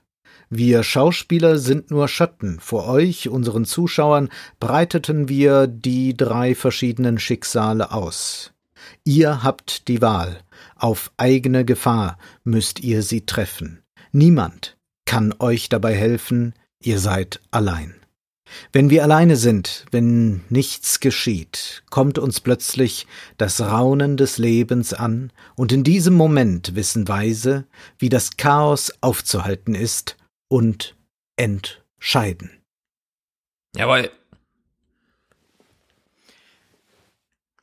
Ich überlege gerade, es gibt auch so eine, ähm, äh, kriege ich jetzt bestimmt nichts zusammen. So ein, so ein, so ein ich, ich bin nicht sehr bibelfest, aber das geht doch auch irgendwie los. Ähm, am Anfang muss ja unterschieden werden. Himmel und Erde, Ja. Licht und Dunkel, Ja. keine Ahnung wie. Ja. Genau, das sind die binären Einteilungen. Das finde ich nochmal ganz wichtig zu sagen. Wir haben oft in so einem postmodernen Diskurs, dass wir Binarität als etwas äh, grundsätzlich Gefährliches ansehen. Man muss aber sagen, wenn wir Dinge entscheiden, wenn wir Dinge abwägen, wenn wir sagen, das ist ein guter Impfstoff und das ist ein sehr guter Impfstoff, dann denken wir durchaus in Binaritäten, weil wir Vergleiche ziehen. Und das zeigt sich da schon im Ursprung der Welt, äh, wie Mhm. es geschildert wird in der Bibel. Genau, also ich will jetzt nur spekulieren, aber äh, die Bibel beginnt irgendwie mit, am Anfang war das Wort, zumindest in dieser Lotte, lutheranischen Übersetzung. Oh, man hat sich dann doch nochmal sehr viele Gedanken gemacht, war am Anfang wirklich das Wort? Oder hat sich Luther da einfach einen leichten gemacht und hat gesagt, ich übersetze mal Wort? Ja, wie ist das eigentlich zu deuten? Was war am Anfang wirklich? Und man kann, es gibt wohl auch Deutungen, die sagen, am Anfang war die Entscheidung. Und äh, gerade hinsichtlich dieser ganzen ähm, ja Unterscheidung von was denn? Naja, eben hell, dunkel, Himmel, hell, äh, äh, Himmel, äh, Erde und so weiter. Dass man da doch äh, die Bibel falsch versteht, zumindest in diesem. Aber ich bringe das hier nur spekulativ ein. Genau. Das ist eine Frage, die ja auch Faust beschäftigt äh, im Hm. ersten Teil. Da setzt er sich ja mit der Bibelübersetzung auseinander und überlegt, wie man es denn noch korrekter oder richtiger übersetzen Ah, könnte. siehste, Goethe, Goethe, Goethe. Goethe hat es schon immer gewusst. Ich will mal weiter spekulieren äh, mit dem Begriff Dispersion. Was heißt Dispersion? Mhm. Man kann in der Wikipedia nachgucken, da gibt's ganz viele. Und Alexa, was ist Dispersion? Laut Wikipedia, unter Dispersion versteht man in der Physik die Abhängigkeit einer physikalischen Größe von der Frequenz einer Welle. In der Optik ist dies speziell die von der Frequenz des Lichts abhängende Ausbreitungsgeschwindigkeit des Lichts in Medien. Okay, also irgendwas breitet aus und es hängt davon ab, wie das Medium geschaffen ist, in dem sich etwas ausbreitet. Und da gibt's doch jetzt eine große Diskussion. Also ich war echt super überrascht und ich mache es auch nur ganz spekulativ, denn in einem Podcast, den ich gerade gerne höre, mit Scott Galloway, einem Professor aus Amerika, der irgendwie mit Kara Swisher und so weiter zweimal die Woche so ein bisschen rumalbert, äh, hat er das, den Begriff Dispersion eingebracht und meinte, das ist wichtiger als Digitalisierung. Denn Digitalisierung verstehen wir alle, auf Dispersion muss man sich jetzt gezielt vorbereiten, gerade wenn man, er ist Professor, junge Studenten vor sich hat und denen die Welt erklären möchte. Bevor wir äh, Dispersion besprechen, wie der Galloway das ein, also so richtig im appellativen Imperativ, darum müsst ihr euch kümmern, so weiter vorführt. Greifen wir mal ganz kurz zurück und ziehen Bilanz zum Lieferkettengesetz, denn hier breitet Mhm. sich ja auch etwas aus in ein Medium, das man mal kontrollieren möchte, die Lieferkette. Irgendwo gibt es einen Konsumenten, irgendwo gibt es einen Produzenten und dazwischen ist eine Lieferkette. Und äh, das Lieferkettengesetz ist jetzt da. Das ist sozusagen der Anlass. Ich will es in vier kleinen Clips besprechen, denn es gibt große Unzufriedenheit. Ich glaube, man kann sich zum einen anhängen an die Aufarbeitung, die Monitor gemacht hat. Also ich erinnere hier, es gibt eine ganz ausführliche Lieferkettengesetzbesprechung, in der die ganzen Wünsche vorgetragen wurden. Und der CSU-Mann Thomas Müller, Michael Müller, wie heißt er, äh, unser, unser Entwicklungshilfeminister Michael Müller, der nochmal, oder heißt er Thomas Müller? Na, wie auch immer. Der hat ja nochmal darauf hingewiesen, für alle von uns im Westen arbeiten 50 Sklaven. Das machen sie nicht mehr hier bei uns vor der Haustür, aber über die Lieferketten äh, summiert sich das so auf. Er wollte da also Abhilfe schaffen und die wurde jetzt geschaffen. Es gibt jedenfalls jetzt ein Lieferkettengesetz, nachdem äh, Hubertus Heil androht, ich mach's zum Koalitionsausschuss-Thema. Das war ja eigentlich, hatten wir damals besprochen, sozusagen die Ultima Ratio und zu der musste er jetzt greifen und jetzt ist der Gesetzentwurf da. Frank Schwabe von der SPD beschreibt es in der Monitorsendung wie folgt. Das Wirtschaftsministerium hat alles äh, versucht, äh, diesen Prozess zu unterminieren und am Ende dafür zu sorgen, dass am Ende gar nichts dabei rauskommt. Und das Ganze ist in, ja, im engen Schulterschluss gewesen und in enger Absprache mit den Verbänden der deutschen Wirtschaft. Also die Wirtschaft hat sich wieder durchgesetzt. Wir kennen ja noch die Stolpersteine. Gibt es jetzt zivilrechtliche Haftung? Kann man jemanden verklagen dafür, dass in Bangladesch Fabriken kaputt gehen, wenn man hier in Europa das Zeug zu billig ankauft, wohl wissend, dass diese Gefahren da bestehen und Arbeitsschutzstandards nicht eingehalten werden und so weiter und so fort. Greenpeace ist derselben Meinung wie die SPD. Was hier am Freitag verkündet wurde, ist für Menschenrecht und Umweltschutz allerdings ein Schlag ins Gesicht. Hier sehen wir den Stempel der Wirtschaftsverbände aus Deutschland. Sie scheinen wirklich den Stift von Peter Altmaier geführt zu haben und seit Jahren diesen Prozess so untergraben zu haben, dass das, was jetzt als Lieferkettengesetz verkündet wird, eigentlich nur noch ein ausgehöhlter Papiertiger ist. Hm, das ist dramatisch. Es ist ja, so dramatisch. Es ist übrigens Gerd Müller. Gerd, Gerd Müller, ist der Entwicklungsminister. Gerd. Ja, man kommt mit den ganzen Fußballern durcheinander. Ne? Ich habe mir überlegt, irgendein Fußballer war es doch. Thomas Müller? Nee. Ja. genau, Gerd Müller. Peter Altmaier redet sich hier natürlich raus. Anfangs war geplant, die gesamte Lieferkette eines Unternehmens zu berücksichtigen. Im aktuellen Entwurf geht es nur noch um die unmittelbaren Zulieferer. Im aktuellen Gesetzesentwurf ist die zivilrechtliche Haftung komplett gestrichen. Weniger Unternehmen, weniger Zulieferer, keine zivilrechtliche Haftung. Ein verwässertes Gesetz, Nachfrage beim Bundeswirtschaftsminister. Es war überhaupt gar nicht meine äh, Absicht, äh, irgendetwas zu verwässern, sondern es war meine Absicht, die Dinge so zu fokussieren, dass sie dem Menschenrechtsschutz zugutekommt. Also in der Art und Weise, in der Peter Altmaier mittlerweile vor laufender Kamera lügt und dabei auch grinst, ähm, erinnert an soziopathisches Verhalten. Man kann es nicht ja, anders sagen. Ja, ich finde das auch, man muss es, man muss es so benennen. Ich habe Altmaier ja mal vor zwei Jahren live erlebt und zwar hat er Koblenz einen Besuch abgestattet und dann gab es da mit Journalisten so ein Treffen und ich habe ihn dort erlebt und es ist unglaublich, was dieser Mann sich äh, rausholt in seinem ganzen Auftreten. Also ein Auftreten, das wirklich eines ist, das äh, glaubt, dass er nur klug ist, alles weiß, absolut im Recht ist, egal worum es mhm. geht. Und äh, wenn man aber dann schaut, was er auch für Perspektiven Perspektiven in Deutschland sieht, dann kann man wirklich sagen, es ist eine Katastrophe. Ich will ein Beispiel nennen. Es ging damals ein bisschen hoch her, wer könnte denn Merkels Nachfolger sein? Ist mhm. da jemand? Da war das noch nicht alles so klar, dass Merkel nicht mehr antritt und so weiter oder müsste sie vorzeitig abgelöst werden? Und dann sagte Altmaier, naja, da ist ja auch jetzt äh, niemand, also ihm würde jetzt einfallen, aber da weiß man nicht, ob er es machen würde, als Nachfolger von Merkel. So, wer, wer würde jetzt kommen? Jetzt würde man vielleicht noch sagen, gut, äh, irgend, irgendjemand, der vielleicht 50 ist oder so, den nennt er. Dann brachte er tatsächlich Schäuble ins Spiel. Und ich habe gedacht, äh. was habe ich denn jetzt gerade da gehört? Also wir würden äh. Merkel vielleicht erneuern können, indem wir Schäuble wählen? Also wir, ja. wir, wir, wir, wir tauschen Willi Milovic durch Jopi Hesners aus oder was? Also das ist unglaublich, ja. ja. Aber das war Altmaier und das sieht man auch da und so macht er seine Geschäfte mit der Wirtschaft und so wird da gekungelt und das ist, es ist, es ist wirklich schlimm, dass wir so regiert werden. Ja. Genau, und das, äh, da möchte ich hier einen kleinen Appell loswerden. Ich meine, Schäuble als Innenminister und Finanzminister katastrophal. Als Bundestagspräsident, finde ich, kann man sich mit dem versöhnen als politischer Figur. Aber das sollte dann auch der letzte Job sein. Danach kann er durchaus in Rente gehen, ist auch alt genug. Peter Altmaier finde ich eine Katastrophe, diese Arroganz, diese Überheblichkeit und dieses, diese absolute Unsensibilität mit so Themen umzugehen. Denn hier geht's wirklich um Leben und Tod, ja. Bei der Pandemie in Deutschland mit den Künstlerschicksalen äh, und so weiter, aber hier weltweit mit diesen Lieferketten. Er weiß doch genau, was da los ist. Und wir haben ja damals auch gehört, wie betroffen die SPDler da aus diesen Minen irgendwo in Afrika zurückkommen und sagen, Leute, jetzt müssen wir einfach mal diesen Euro zahlen. Ja? Wir müssen jetzt einfach mal diesen einen Euro zahlen, der hier so viel verändern kann.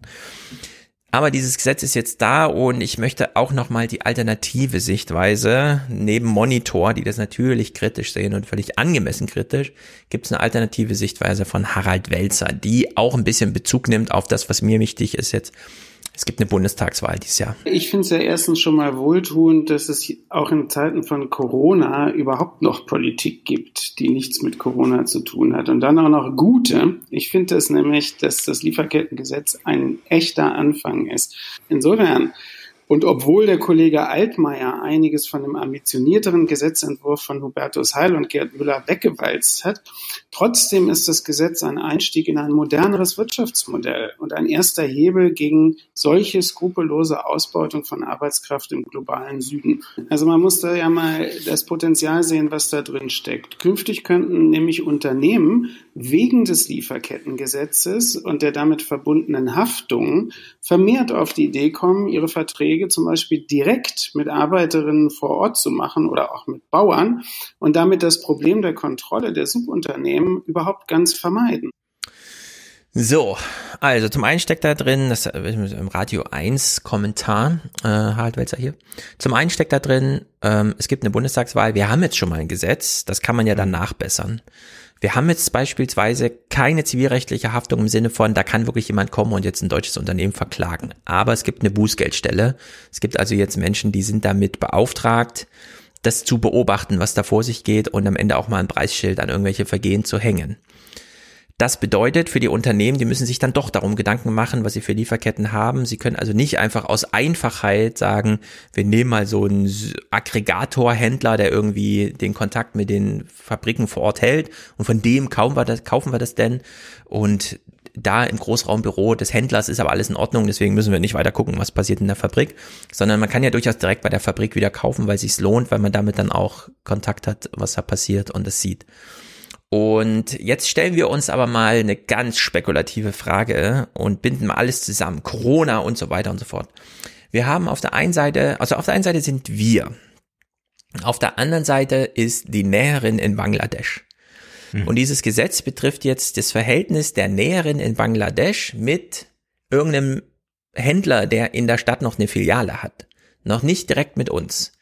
Können wir uns eigentlich direkt ins Verhältnis setzen zu der Händlerin, äh, zu der wirklichen Handwerkerin in Bangladesch. Also die, die wirklich das Produkt erschafft, bevor es dann in die hier Verpackung, da Dings, da Marketing, Bipapo, was man auch alles nicht eigentlich bräuchte, ja.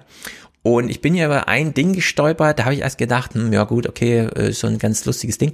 Aber die Sarah Wagenknecht hat hier so einen Punkt aufgemacht, bei dem ich kurz dachte, da müssen wir vielleicht nochmal drüber nachdenken. Also wir haben zum Beispiel den Einzelhandel, alles was nicht Lebensmittel ist, dicht gemacht. Mhm. Das heißt, wir verlagern das Geschäft beispielsweise zu Amazon. Mhm. Beim Einzelhandel wissen wir nicht, wie viel Übertragung es gab, aber in den Amazon-Logistikzentren, da ist bekannt, dass das vielfach Corona-Hotspots waren. Das heißt, die Frage ist, ob das überhaupt sinnvoll ist, was wir aktuell tun. Ja, also hier kommt auch die Lieferkette nochmal insbesondere in den Blickfeld, weil wir sagen, wir schützen am Ende nur den Endkunden. Der soll nicht in den Laden gehen. Während derjenige, der uns äh, das Zeug da irgendwie verpackt oder so in einem Amazonenladen, der ist raus. Der ist im Dienst, der steht im Arbeitsverhältnis, keine Ahnung, für den gilt Corona-Regeln irgendwie nicht. Für uns Publikum aber umso mehr. Also wir haben ja einen extremen Bias in der ganzen Corona-Politik auf Publikum. Wir müssen das Publikum schützen. Es darf Eis hergestellt werden, ja. Bei Minusgraden stehen die Leute am Band und stellen irgendwie Eis her. So, aber der, der Eisverkauf ist dann verboten. Ja? Du kannst jetzt nicht ins Restaurant gehen und ein Eis kaufen, weil das eine betrifft Publikum, die freie Welt, das Private. Das andere ist aber so dieses Dienstliche irgendwie und da gilt das alles nicht. Ja? Und hier, also diese Corona-Politik, die ähm, spaltet auch so richtig die Welt in einmal diesen dienstlichen, privatwirtschaftlichen, einmal diesen Publikums, öffentlich-privaten Bereich. So richtig krass, ne? Und das hat man ja an der Börse besonders. Also man betrachtet ja als interessiertes Publikum das Ganze. Wie entwickelt sich etwas? Wie entwickelt sich ein Unternehmen? Haben wir dann noch Erwartungen? Wird es nach der Pause genauso schön nochmal werden, bleiben wir noch drin sitzen, ja? ja? Investieren wir, sind wir noch länger investiert in das Ganze. Und das ist eine Publikumshaltung zu sagen, auch ich lasse das Geld für mich arbeiten. Das heißt aber immer dieser Satz, ich lasse die da bei Amazon sich infizieren genau. mit Corona, ja. ist nicht mein Problem. Ich bin Publikum, mein Geld macht das, ja? Nein, nein, ich lasse Leute für mich arbeiten und schaue dann als Publikum auf die steigenden Aktienkurse und sage 2020 tolles Jahr, gucken wir, ob 21 auch so gut wird, wenn jetzt auch noch plötzlich wieder Lohnkosten anfallen. Genau. Und da, bei dieser Unterscheidung zwischen privat und beruflich, mhm. wo die Corona-Politik schon so krass unterscheidet, da greift jetzt dieses neue Wort Dispersion. Denn, ne, wie eben gehört in der Physik, der Lichtstrahl kommt aus der einen Sphäre in die andere und dazwischen ist irgendwie so, so ein Medium und das macht irgendwas damit. Und jetzt ist hier der Scott Galloway, der in seinem Podcast mal über Dispersion spricht. The third big wave is upon us. And und mit der third meint er nach Elektrifizierung und Digitalisierung oder so. It's dispersion. And loosely speaking, it's taking the source or, or, the producer or supplier of value and figuring out a way to get to the end stakeholder by skipping points of distribution. The most obvious mm-hmm. example is Wonder Woman 1984 shows up on your TV screen and it skips, it skips movie theaters and it adds core value to the end consumer. We're going to see dispersion and trillions of dollars of reallocation. So, Dispersion ordnet also den Konsumenten, Klammer auf, privat, mit dem Produzenten, Klammer auf beruflich, aber mal so richtig komplett neu. Er hat jetzt am mhm. Beispiel des Films, das liegt dir ja auch nah, äh, das ganze Kino ist plötzlich außen vor. Das Kino als Distributor, ja, als mhm. so, da gehen wir hin, um Film zu gucken. Nee, wir gucken den natürlich zu Hause. Und die diskutieren das in dem Podcast so durch und man denkt sich so die ganze Zeit, Kinos, ja, ja, klar, das liegt auf der Hand, das ist ja auch gerade schon so. Universitäten. Wer braucht eigentlich noch Gebäude und Institutionen? Es könnten doch äh, diejenigen, die die Schulbücher herstellen, ja, wer, wer bietet eigentlich Homeoffice-Unterricht an? Ist es die Schule? Warum Schule? Kann es nicht der Schulbuch, also der Schulbuch äh, sein oder vielleicht sogar der Schulbuchautor? Ja, kriegt man das eigentlich dieses Verhältnis neu geordnet? Banken? Wer braucht noch Banken? Jetzt haben wir alle diese Apps, die uns ermächtigen, einfach, ja, äh, es gibt schon die ersten Banken, die gar keine Filialen mehr haben, sondern die nur noch im Smartphone funktionieren. Hausärzte, wir haben es aus Shenzhen gehört, da stehen einfach so Zellen äh, im, im, in, in der Stadt rum, da setzt man sich rein, da wird ein mhm. Foto vom Gesicht gemacht und mit irgendwelchen Wellen die Herzfrequenz gemessen und so weiter und dann wird mal geguckt in den tausend gängigen Diagnosen, welches denn am wahrscheinlichsten, ne? Die Sonderfälle, klar, die kommen ins Krankenhaus, aber was ich allerdings glaube, ist, dass wir zum einen diese Disintermediation erleben, dass wir dann nicht mehr dort erstmal zum Hausarzt müssen, dass wir nicht auf die Bank müssen. Wir machen das über das Smartphone Bluetooth irgendwie selbst gerade. Ich überweise dir das, sitzt dir gegenüber, wir legen die Smartphones zusammen und schon ist das passiert. Brauchen wir nicht irgendwas zu unterzeichnen, brauchen wir keinen Bankangestellten. Aber zugleich haben wir auch eine Entwicklung, die eigentlich immer mehr Intermediäre verlangt. Und so ist es auch bei Wonder Woman, dass man den zu Hause sich ansehen kann. Liegt mhm. wieder an Streaming-Anbietern, liegt daran, dass ich Abo-Modelle irgendwo abschließe,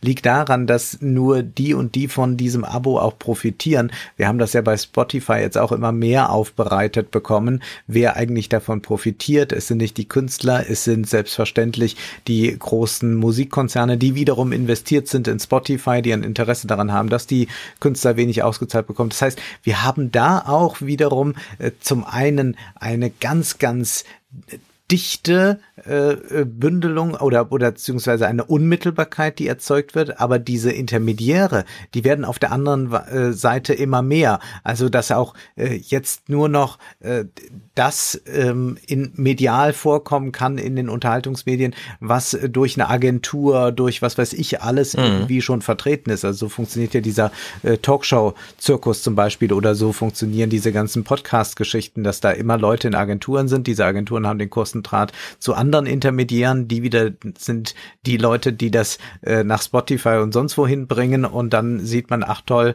da hat wieder irgendein B-Promi einen Podcast bekommen. Also so äh, haben wir, glaube ich, eine äh, extreme Zunahme von Intermediären, die immer auf so einem Plattformmodell dann auch beruhen. Und ja, zum anderen ist es vollkommen richtig, dass wir äh, das äh, jetzt ganz nah an uns äh, dran haben. Und die Sache ist noch, was sehen wir eigentlich nicht dabei? Also das ist ja auch toll als Publikum, könnte man ja sagen, was ist denn das eigentlich für ein Publikum, das gewisse Dinge gar nicht sieht? Also wir sehen die Näherin nicht in Bangladesch hm, ja. und wir sehen auch eigentlich nicht, wie es genau bei Amazon zugeht. Also wir wissen, dass das nicht so toll ist, aber wir sehen das eigentlich nicht. Wir sehen nur äh, denjenigen, der uns das bringt und man hat manchmal so ein bisschen ein peinliches Berührtsein, dass man jetzt ein großes Paket mit wenig drin bekommt und da ist jemand, der extrem im Stress ist und äh, wirft das einem so gerade dorthin. Aber das war auch dann die Begegnung mit der Realität. Genau. An dem Punkt schließe ich gleich nochmal an. Äh, klar, es gibt auch neue Intermediäre. Also einer muss ja ähm, auch digitale Güter vermitteln, nur im Kino sehen wir ja schon, das kann ja auch HBO selber machen. Und das kann ja auch Disney selber machen. Die brauchen ja nicht wirklich Netflix oder Amazon Prime Video. In der Hinsicht muss man äh, immer noch mal genau schauen, haben wir jetzt noch mal neue Institutionen, die das Internet einfach nur nutzen, bevor wir aber dann sagen, das können wir wirklich per Internet machen, so wie wir auch für den Salon immer noch Steady benutzen. Aber ähm, sobald jetzt irgendwelche ähm, Bitcoin kann es noch nicht, ja, aber bis äh, diese Integration von Technik und Währung kann ja durchaus super eng, wie bei diesem Ethereum oder wie es auch immer heißt, also wo es schon Smart Contracts und so weiter gibt, wo man wirklich Ethereum. sagt, Mhm. ja, pro Link wird einfach abgebucht, ja, pro Link werden einfach, ähm, also pro geklickten Link kann nur bestätigt werden, wenn im Smartphone wirklich eine Zahlung ausgelöst wird. Also davon sind wir ja nicht weit weg in der Hinsicht, äh, dieser Kampf zwischen Institution und Internet wir haben jetzt sozusagen die Stufe 1 abgeschlossen. Die Institutionen selbst wurden digitalisiert. Videotheken, Amazon Prime Video. Aber der, die, ähm, der Kampf gegen das Internet von den Institutionen muss trotzdem noch mal ein paar mehr Sachen standhalten demnächst, ja, glaube ich. Also in der Hinsicht ist dieses Dispersionsargument da, glaube ich, äh, zeigt schon mal so eine Richtung auf, auch wenn wir immer noch mehr Interaktion, äh, ähm, ja, Interaktion mit Institutionen haben. Jetzt hat er hier noch so einen zweiten Punkt, denn er will es natürlich gleich mal kritisch äh, sehen, das ist auch völlig zu Recht. Und ich will noch mal zurück an diese Ausgangsidee, beruflich und privat. Wenn wir Eis essen, Kino, Bank, Arzt, dann schwingt da drin schon immer mit, das ist nicht zu Hause. Da müssen wir irgendwo hingehen. Da brauchen wir öffentlichen Raum, eine, eine Straße, die als Straße funktioniert, öffentlichen Nahverkehr, der funktioniert, Sicherheit, die gewährleistet wird. Ähm, umso mehr ich allerdings meine Kinofilme zu Hause gucke und mich über meine Smartwatch diagnostiziere und nicht zum Arzt gehe oder meine Bankgeschäfte am Handy mache und eben nicht durch die Stadt laufe zur Bankfiliale, umso mehr findet eben auch Segregation statt. The cousin to dispersion is segregation. And when we withdraw to our homes, when we no longer interact with people from different income classes and different ethnicities at the mall or at the movie theater, when we no longer see the homeless vet at the off ramp and the on ramp on our way to work, when we no longer interact with people from different economic classes at school or university, there's studies in Britain showing that when different demographic groups grow and you don't interact with them, when that nice Polish family moves in next door to you, you find out, you know what? They wake up in the morning, they love their kids, they work hard, and you appreciate each other. When when different ethnic groups grow and you don't interact with them, you begin to resent them. And the problem is we are withdrawing to our own little bubbles even more so. We're not only dispersing in terms of our media consumption, we're dispersing geographically and physically. And there's there's a very dangerous, we're basically segregating. Ja. Also dein Argument zu Corona, dass wir hier alle nur noch Zahlen so einer Statistik sind und so weiter, das wird hier nochmal strapaziert. Es gibt nicht nur diese Richtung der Corona-Politik sozusagen als Folge, sondern als Effekt auch noch diese ähm, Dispersion, die direkte Segre Segregation mit sich bringt und eben ganz neuen Blick auf Gesellschaft führt. Denn wir bleiben alle mehr zu Hause jetzt. Wir fahren nicht mehr durch die Gesellschaft. Wir sehen die anderen nicht mehr als individuell und irgendwie speziell und so, sondern nur noch, ah, da drüben, ja. Das, das sind so die Assis. Da, da sind die Barbaren und da sind die scheiß Politiker. Und da sind die blöden Virologen. Und man merkt es ja auch schon, wenn jetzt so diese, naja, Bürgerpolizei unterwegs ist, so will ich sie mal nennen. Kaum waren es paar Tage schön mal, äh, da waren dann wieder unzählige Fotos in den sozialen Medien Ja. zu sehen. Guckt hier, Dort tummeln sie sich wieder, die Menschen auf Spielplätzen, auf Wiesen. Was, da wird ja sogar gepicknickt, äh, als hätten wir kein Corona. Also man geht als Einzelner durch, man ist ja selbst dort draußen. Also man fragt sich ja immer, wie entstehen solche Aufnahmen? Also das heißt ja, da hat ja jemand selbst das Haus verlassen, hat gesagt, oh, das Wetter ist schön, ich gehe mal raus. Und dann geht man da raus und sagt, was, das sind ja andere Menschen, genau. wie können die nur, wir haben doch Corona, jetzt fotografiere ich die mal ab und stell die mal bloß in den sozialen Medien als unverantwortlich. Und da haben wir genau diese Segregation, die so verrückt ist, dass man eigentlich sagen muss, ach, die sind so wie ich. Ja. Nein, man sagt, das sind aber schlimme Menschen hier gerade. Genau. Die Psychologie dazu ist seit Jahrzehnten fertig geschrieben. Sie muss jetzt nur neu angewendet werden. Zu diesen ganzen Effekten. Naja, dann werf du noch ein Thema ein, bevor wir hier zu Apple, äh, großer Kampf Apple gegen Facebook kommen. GameStop war das große Thema im Januar und ist es immer noch oder jetzt auch wieder, denn die GameStop-Aktie setzt an zu einem neuen Höhenflug. Wir wissen jetzt gar nicht, wie es gerade weitergeht. Vielleicht, wenn der Podcast wenige Stunden später veröffentlicht ist, dann ist es schon wieder ganz woanders. Es geht auf jeden Fall hoch volatil zu und da hat sich auch die amerikanische Politik gedacht, da müssen wir doch mal nachfühlen, mal nachhören, was ist denn da eigentlich los? Brauchen wir da neue Regeln oder wer ist denn eigentlich schuld an was gerade? Und es gab eine Anhörung im Kongress und die war sehr, sehr kurios. Die ging über fünf Stunden. Ich habe mir das ganz angetan. Man muss sagen, diese Leute verdienen ja alle kein schlechtes Geld, aber wieso können sie sich nicht mal ein Mikro für 100 Dollar kaufen? Es ist eine Katastrophe, was da zum Teil ab spielt sich. Aber es gibt auch, ja, Bemerkenswertes zu berichten und wir hören jetzt erstmal Maxine Waters von den Demokraten, die das Ganze leitet und sie ist 82 Jahre alt, war ich dann auch verblüfft, das zu lesen und naja, die hat Haare auf den Zähnen. Many Americans feel that the system is stacked against them and no matter what, Wall Street always wins. In this instance, many retail investors appeared motivated by a desire to beat Wall Street at its own game. Hm.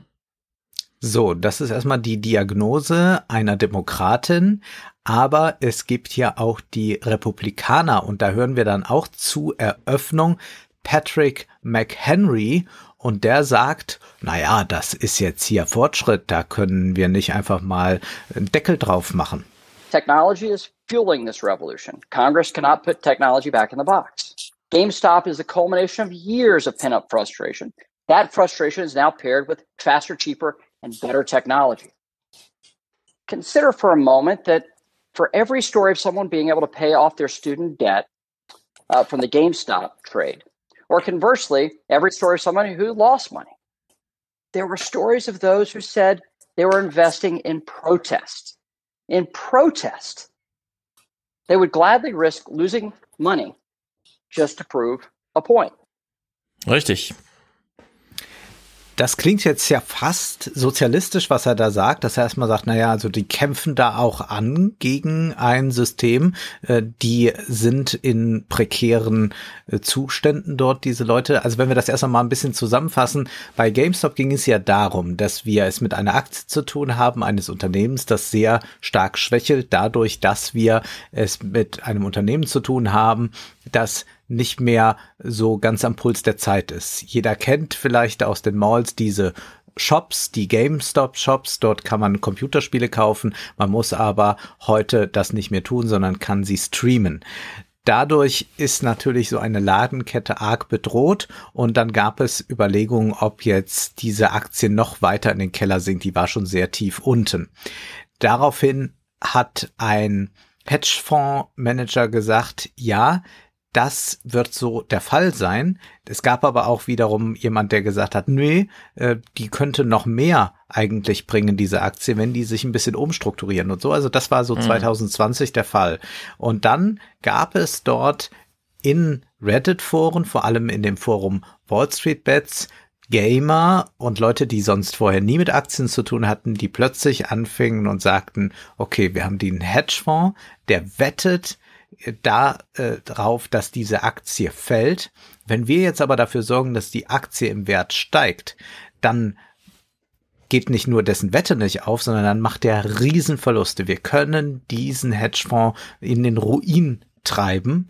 Und das kostet Milliarden am Ende. Und zugleich können wir den Kurs von GameStop nach oben pushen. Und die Aktie lag erstmal bei drei, vier, fünf Dollar und ist dann ja durch die Decke gegangen, war dann äh, bei, äh, ich glaube, 400 Dollar oder was oder ist noch höher dann äh, gegangen. Dann hat Robin Hood über diese App, eine, eine Broker-App, ist das vor allem organisiert worden, plötzlich den Verkauf, den Kauf von GameStop-Aktien untersagt. Dann konnte man das einfach nicht mehr machen, sondern man konnte, ja, man konnte nur noch verkaufen oder, nur noch, äh, oder nur noch eine oder man konnte auch nur noch dann verkaufen. Das heißt, damit wurde dieser Kurssprung dann plötzlich gestoppt und davon haben selbstverständlich die Hedgefondsmanager dann profitiert, insofern als sie nicht noch mehr Verluste hatten und Darum geht es selbstverständlich auch bei dem Kongress. Wer hat da eigentlich wem zugeschustert? Hat da Robin Hood eigenmächtig gehandelt oder hatten die auch noch Geldgeber im Hintergrund? Citadel spielt da eine gewisse Rolle. Äh, das muss man sagen, wird in diesen fünf Stunden nicht richtig aufgedröselt. Das äh, gibt's halt viele Lügen oder vieles, was nicht gesagt hm. wird. Das wird die Zeit erstmal zeigen. Interessant ist mehr so diese grundsätzliche Debatte darüber. Und wir haben jetzt gerade den Republikaner gehört und der hat jetzt nochmal seine Vision hier, wie er sich das eigentlich vorstellt, welches äh, Teilhabepotenzial doch in sowas liegt, dass jetzt jeder ganz einfach mit Aktien handeln kann. Is it any wonder why the unhealthy dynamics of GameStop happened? It's time we get serious about equity and ownership in the American economy. We should live in a world where the construction worker or Uber driver trading on Robinhood has the same access to equity shares in Robinhood itself as the white collar employees who work there. Same goes for Reddit and Reddit users, by the way. Both contributed to, to its success. Why can't both share in its future success? Ja, warum bezahlen wir nicht einfach die Leute mit Aktienoptionen? Wie sozusagen Ganz genau. Geld? Ja, das ist nochmal die ganz alte Reagan- und Thatcher-Ideologie, die hier durchkommt. Dort hat man das ja gesagt, wenn wir alle Leute zu Aktionären machen, dann profitieren auch alle davon. Das Problem nur ist immer dabei, ja, Aktionär sein heißt dann auch, dass man zugleich an dem Astsekt, auf dem man sitzt, ja, also natürlich profitiert ein Unternehmen davon, wenn Lohnkosten gesenkt werden, wenn Leute entlassen werden. Nur ist dann plötzlich der Aktionär derjenige, der mhm. auch noch der Arbeiter ist und der äh, bekommt dann keinen Job mehr, hat aber noch die Aktie und hat dann so Teil an dem Erfolg des Unternehmens. Also man sieht schon, wie sich da die Katze in den Schwanz beißt. Und Patrick McHenry aber möchte keine Regulierungen und verweist da auf einen historischen Fall. So I'll conclude with a reminder for some of my colleagues who want to regulate more and more. In the 1980s, Massachusetts state regulators barred citizens from investing in what the Wall Street Journal called the latest in a cascade of stocks of high technology companies that occurred that year. What IPO was too risky in the eyes of the government?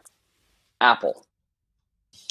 So instead of shutting the American public out through new regulations, new forms of taxation, or so called protections, let's Use this opportunity instead to side with them. Ich gehe mal davon aus, damals gab es allgemeine Überlegungen und Gesetzgebungen, die nicht nur bei Apple anschlugen, sondern genau. so grundsätzlich. Und jetzt nimmt er sich einfach Apple daraus. Das ist natürlich, ja. naja.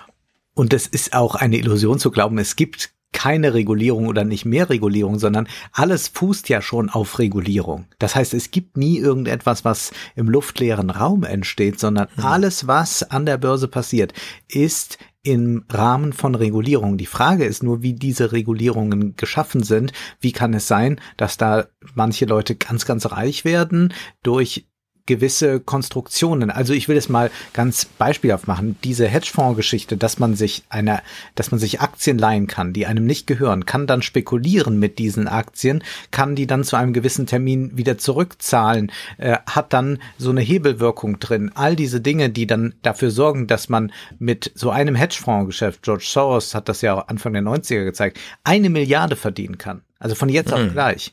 Das ist ja etwas, was rechtlich hergestellt wurde. Das heißt, dieses Recht ist eines, das man verändern kann, das aber auch erstmal so gesetzt wurde und da sind Regularien. Nehmen wir mal an, wir hätten jetzt zwischen uns beiden äh, die Idee, könnten wir irgendwie Steuern sparen.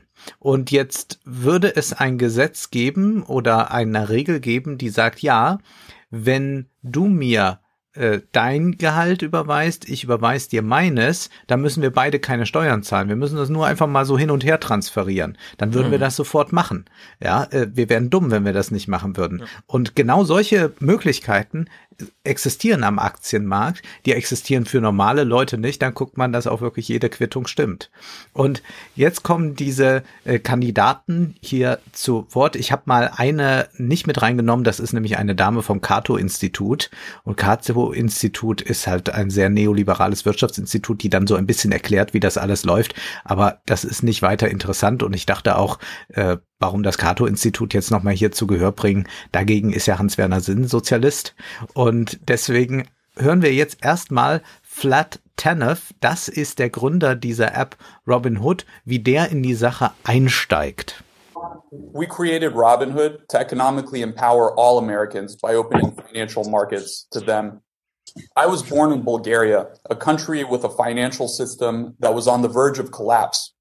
At the age of five, I immigrated with my family to America in search of a better life. I have benefited from all America has to offer. And Robinhood's mission to democratize finance for all has a very special significance for me.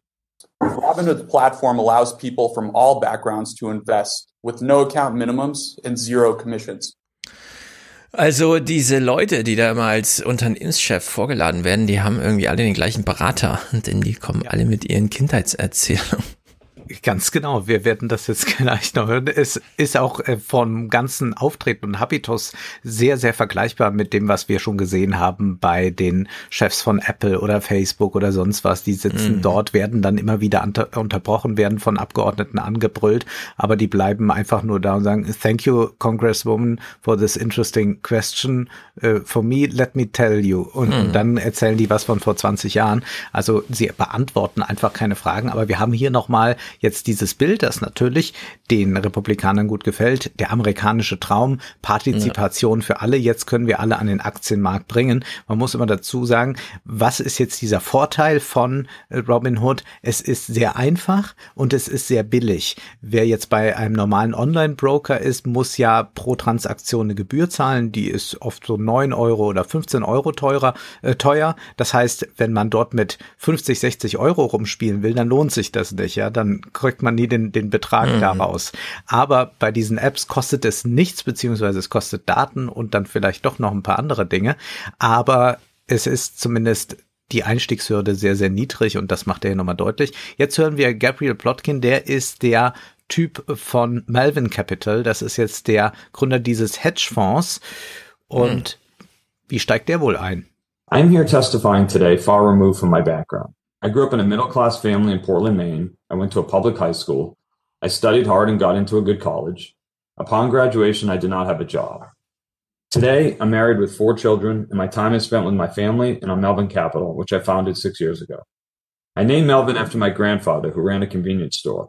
I wanted the firm to represent his values, integrity, hard work, taking care of customers and employees, and commitment to excellence.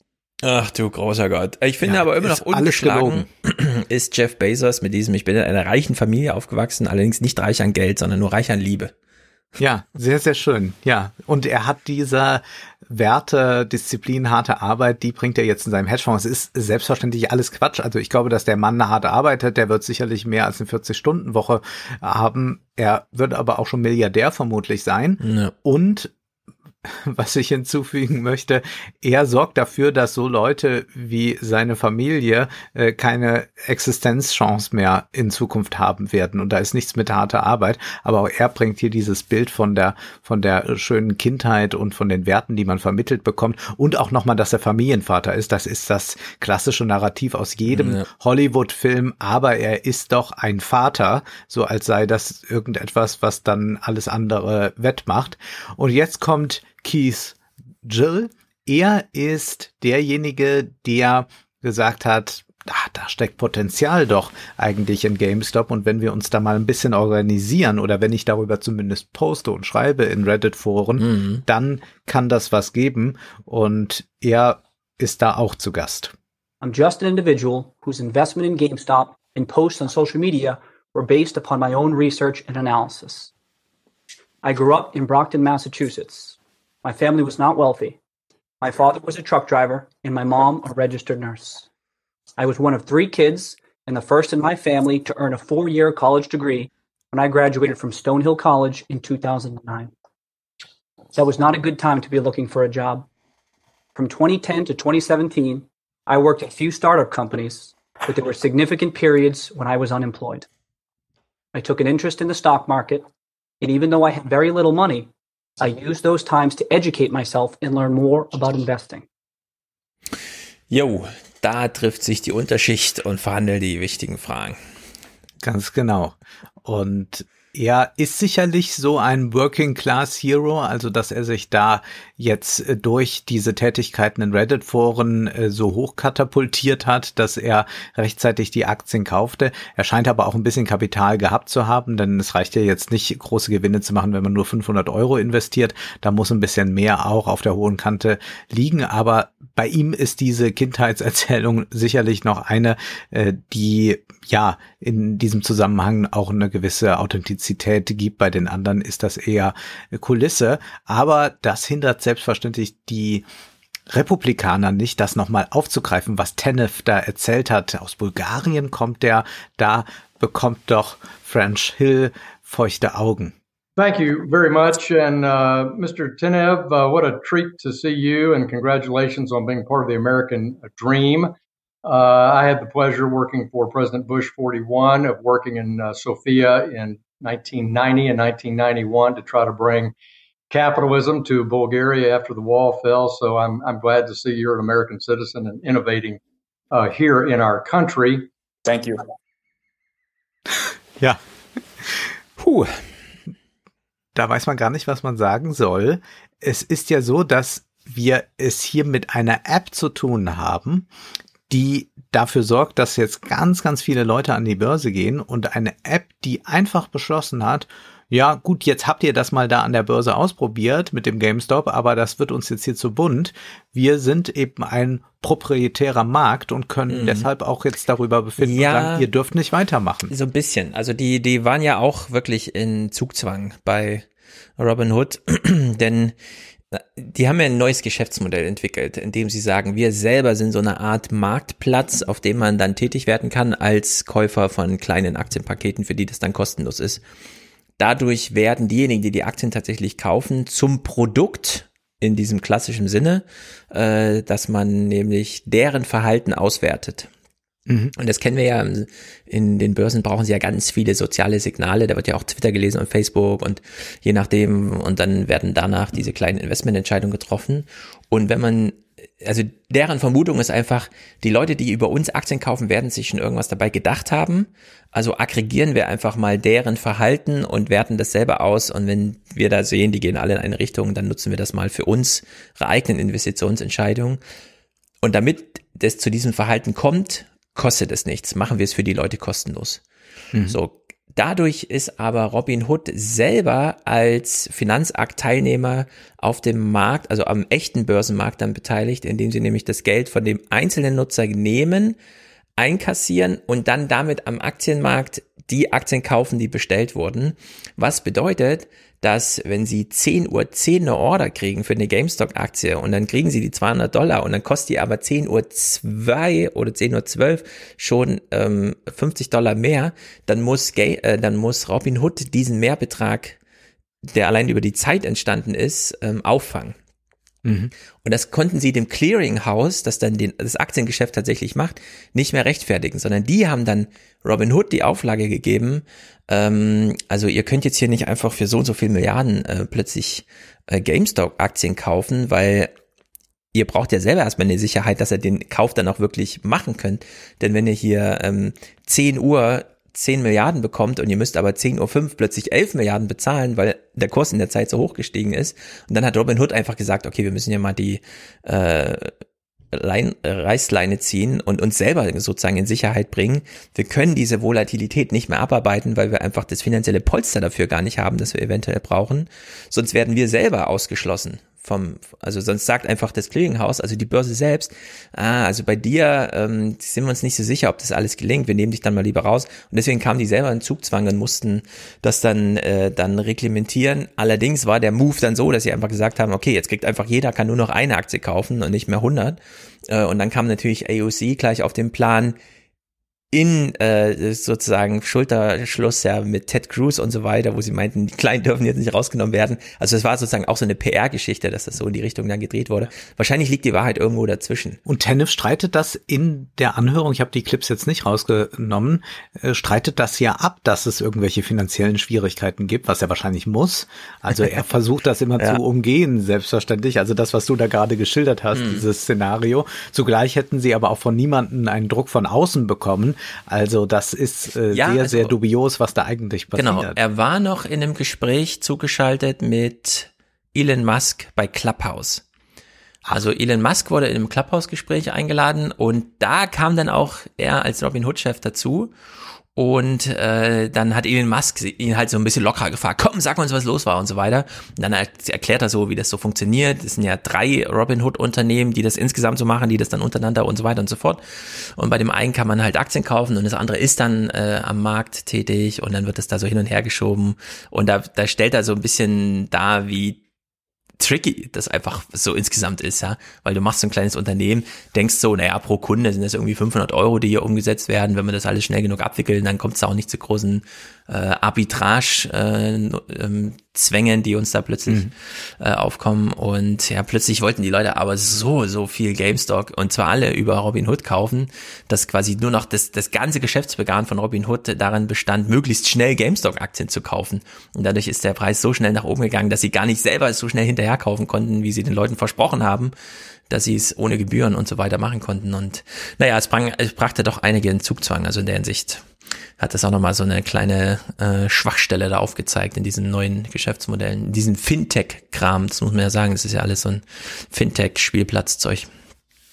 Ja, Spielzeug, da kommen wir gleich zu. Wir machen nochmal gerade einen Turn, denn das ist sicherlich das große Problem bei der Angelegenheit, bei dieser Anhörung, dass niemand eigentlich so richtig versteht, wie das mit dem Aktienmarkt funktioniert. Jetzt kommt mal ganz symptomatisch ein Demokrat zu Wort, der etwas sagt und dann müssen wir das wirklich mal kritisch in den Blick nehmen. This episode exposes a serious threat to our financial system when tweets, social media posts do more to move the market than material legitimate information. The risk is enormous. Ja, aber das ist schon lange so. Genau, das, das ist, ist, vollkommener ja. Unsinn, denn es sind ja. immer solche Informationen. Wenn jetzt der Daimler-Chef heute irgendwie liegt oder selbst an die Presse geht, wie auch immer das dann äh, den Leuten untergejubelt wird. Ja, wir kaufen NIO auf oder NIO kauft uns auf, dann haben wir oder wir haben, Entschuldigung, das ging ja schon zu weit, wenn er sagen würde, wir haben Interesse an NIO, hm. dann würde man sofort äh, sehen, wie der Aktienkurs sich entwickelt. Das heißt, es ist immer nur die Reaktion auf ein, eine Information oder auf eine Erwartung oder eine Hoffnung, die in irgendeiner Weise genährt wird. Und das ist jetzt unerheblich, ob jetzt da der CEO eine Pressekonferenz gibt oder ob irgendjemand etwas twittert. Das macht dann vielleicht die Masse der Tweets dann am Ende aus. Aber man kann ja auch sagen, es war ja richtig. Also es ist ja nicht so, dass alle getwittert und gepostet haben, die GameStop-Aktie lohnt sich und dann ist nichts passiert, sondern die haben das geschrieben und die GameStop-Aktie ging tatsächlich nach oben. Mhm. Und das ist der Effekt. Und dann gibt es diese Ideologie, dass das mit der realen Wirtschaft nicht mehr zusammenhängt. Ich habe das ja eben genannt.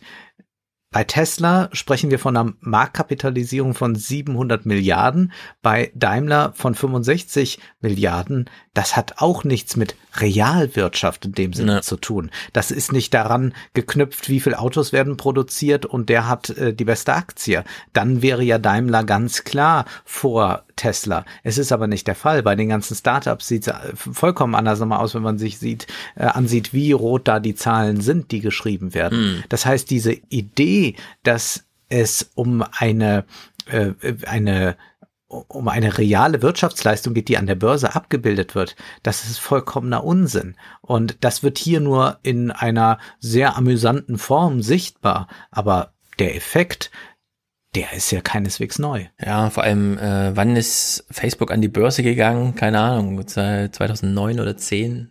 Irgendwann relativ, nee, 2011, 12. Die haben erst äh, Instagram für eine Milliarde gekauft, haben den Leuten gezeigt, ja, das kann durchaus mal ein Milliardenbetrag wert sein. Und dann sind sie selber an die mhm. Börse gegangen für unglaublich viel, haben sich vorher schon von Microsoft, äh, also an Microsoft Anteile verkauft, wo dann Facebook so klar war, die sind 15 Milliarden wert. Ja, und alle so, Aces, hat Microsoft hier nicht ein bisschen viel bezahlt? Die haben damals irgendwie 2,3 Prozent für irgendwas gekauft am Ende hieß es, das gibt so einen Gesamtrahmen von 15 Milliarden. Jetzt ist Facebook irgendwie 500 Milliarden wert und die eigentliche Kennziffer, das Kurs-Gewinn-Verhältnis, was ja immer so zu ganz alten Zeiten so ausschlaggebend war, ja, wie, also ich habe Aktien und wie viel Unternehmensgewinn gibt's eigentlich und fällt dann als Dividende ab und so. Das fällt ja da völlig aus dem Rahmen, aber jetzt schon seit Jahrzehnten. Ja, äh, ja. ja während äh, das in Deutschland immer noch so gemächlich, dass ja von 60 Milliarden Börsenwert bei, keine Ahnung, 40 Milliarden Umsatz oder so bei, bei Mercedes. Ja, das ist irgendwie so fast eins zu eins. Und bei Facebook ist das so eins zu 15, eins zu 20, eins zu 30. Also da, Facebook hat ja noch lange keinen zweistelligen Milliardenbetrag äh, Umsatz, Umsatz, nicht mal Gewinn, ja, Umsatz gemacht und da war der Kurs schon über 100 Milliarden. Also in der Hinsicht fällt das ja schon seit Ewigkeiten auseinander, äh, dass irgendwelche materiellen, wie er das eben sagte, ja, materiellen Grundlagen ausschlaggebend sind für irgendwelche Börsenkurse und erst recht nicht seit äh, es diesem Frequency High Frequency, äh, ja, High Frequency Trading, seit es ja. diesen Hochfrequenzhandel gibt, wo, wo es eh egal ist, wo kleinste Kursbewegungen ausreichen und die nicht materiell versichert werden müssen, sondern wo einfach nur die Kursbewegung selbst ausgenutzt werden. Und da kommt es natürlich nur auf Informationen an.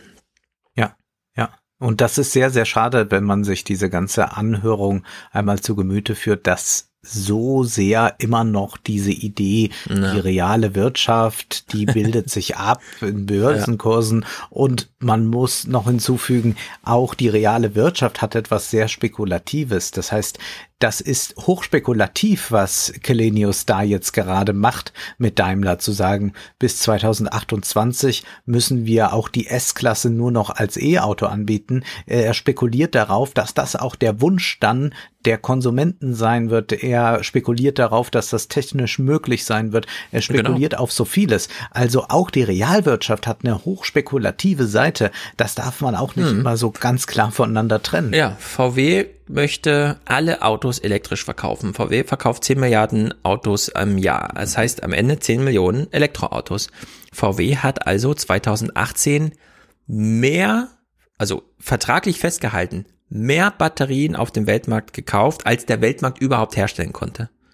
Mhm. Sondern die sind einfach damit rein und haben gesagt, ja, werdet ihr schon liefern können dann in zwei Jahren, oder? Das machen wir mhm. hier mal, das ist wie Impfstoff kaufen, als es so heißt, ey, könnte funktionieren, gleich mal eine Milliarde kaufen, ja gleich mal den ja. Vertrag schon, so macht, so, also das ist gängige Praxis. VW kauft so äh, äh, Batterien. Ähm, und dann muss man halt gucken, ja, ob die Struktur der Semantik mithält, ja, ob da die Wette aufgeht oder nicht. Ja. Gaming. Sprechen wir mal darüber in Bezug auf die Börse. Das scheint ja das wirklich Revolutionäre daran zu sein. Nicht, dass jetzt einfach nur kleine mittraden können, sondern diese Gamification der Börse, das ist etwas, was wir im Blick, glaube ich, behalten müssen, denn das sorgt dafür, dass ganz, ganz viele äh, mitmachen. Wir hatten ja in den vergangenen Monaten immer wieder die Thematisierung von Glücksspiel. Böhmermann hatte da auch was zugemacht und wir sehen auch, wie da die Lobby zum Beispiel bei der FDP sehr erfolgreich war, dass es solche Ausnahmebundesländer gibt. Glücksspiel wird immer wichtiger, Sportwetten werden immer wichtiger. Wir sprachen mal darüber, dass Disney da investiert. Die Bildzeitung hat doch immer ihren Wettoper oder wie der heißt, äh, der dann sagt, so sind die Sportwetten am Wochenende, das muss man machen. Man sieht, da wird sehr viel Sucht produziert und hier sind wir jetzt eigentlich auf einer neuen Stufe angelangt. That investing is quote casino gambling. It's using monopoly funny money.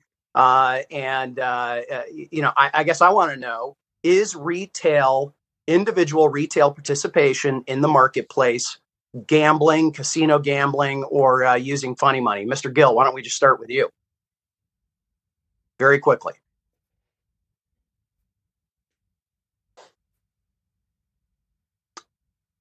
I don't hear him. Uh, so, uh, Mr. Huffman, let's move to you. No, I believe that investing is investing. Okay. Uh, Mr. Griffin. I believe the vast, vast majority of retail participation are people saving to meet their dreams. All right, Mr. Tanev. Congressman, thank you. As I mentioned in my opening statement, uh, Robinhood customers have essentially made over $35 billion in unrealized and realized gains Very on quick. all of their Let's- assets. It's it's it's a thing for them, correct? A- Absolutely, it's investing and it's building wealth. Go back to Mr. Gill. Gill. Yes, of course. I, I, I- I do. I believe it's an opportunity for investors to participate in the market just as institutionals participate. Funny Money. Ja. Ich glaube, es gilt die Logik. Äh, Wir haben jetzt mal gesehen, wie der Börsenhandel da funktioniert. Nur weil mehr und andere Leute dran teilnehmen, heißt das nicht, dass da irgendwelche Spielregeln geändert wurden, sondern so funktioniert's halt. Ganz genau. Und erinnerst du dich noch an Uli Hoeneß, der doch damals auch bei seiner Steuerhinterziehung davon fragt, ja, das war halt Spielgeld. Es waren bei ihm halt paar Millionen, der hat das nicht jetzt mit paar hundert gemacht. Und dann die Reaktion von Beckenbauer auch darauf. Ja, ja, ich kenne ja den, den Uli, ja, er ist ja schon ein Schlamper. Ja, da, da sind einfach mal so ein paar Millionen unter den Tisch gefallen. Also das hat sich gar nicht so verändert, aber das App-Design, das lädt zum Spielen ein. Das macht jetzt äh, Nidia M. Velasquez deutlich im Gespräch mit Tenef. Robinhood seems to have perfected the gamification of trading, providing the user with the perception that investing through the Robinhood app offers recreational gain, playing with little or no downside risk. Of course, many of us understand that investing is not a game and carries significant risk. How does Robinhood balance disclosures around the potential downside risk of investing, including the risk of substantial loss and the more enticing claims of profitability and the ease of trading? Congresswoman, I appreciate that question.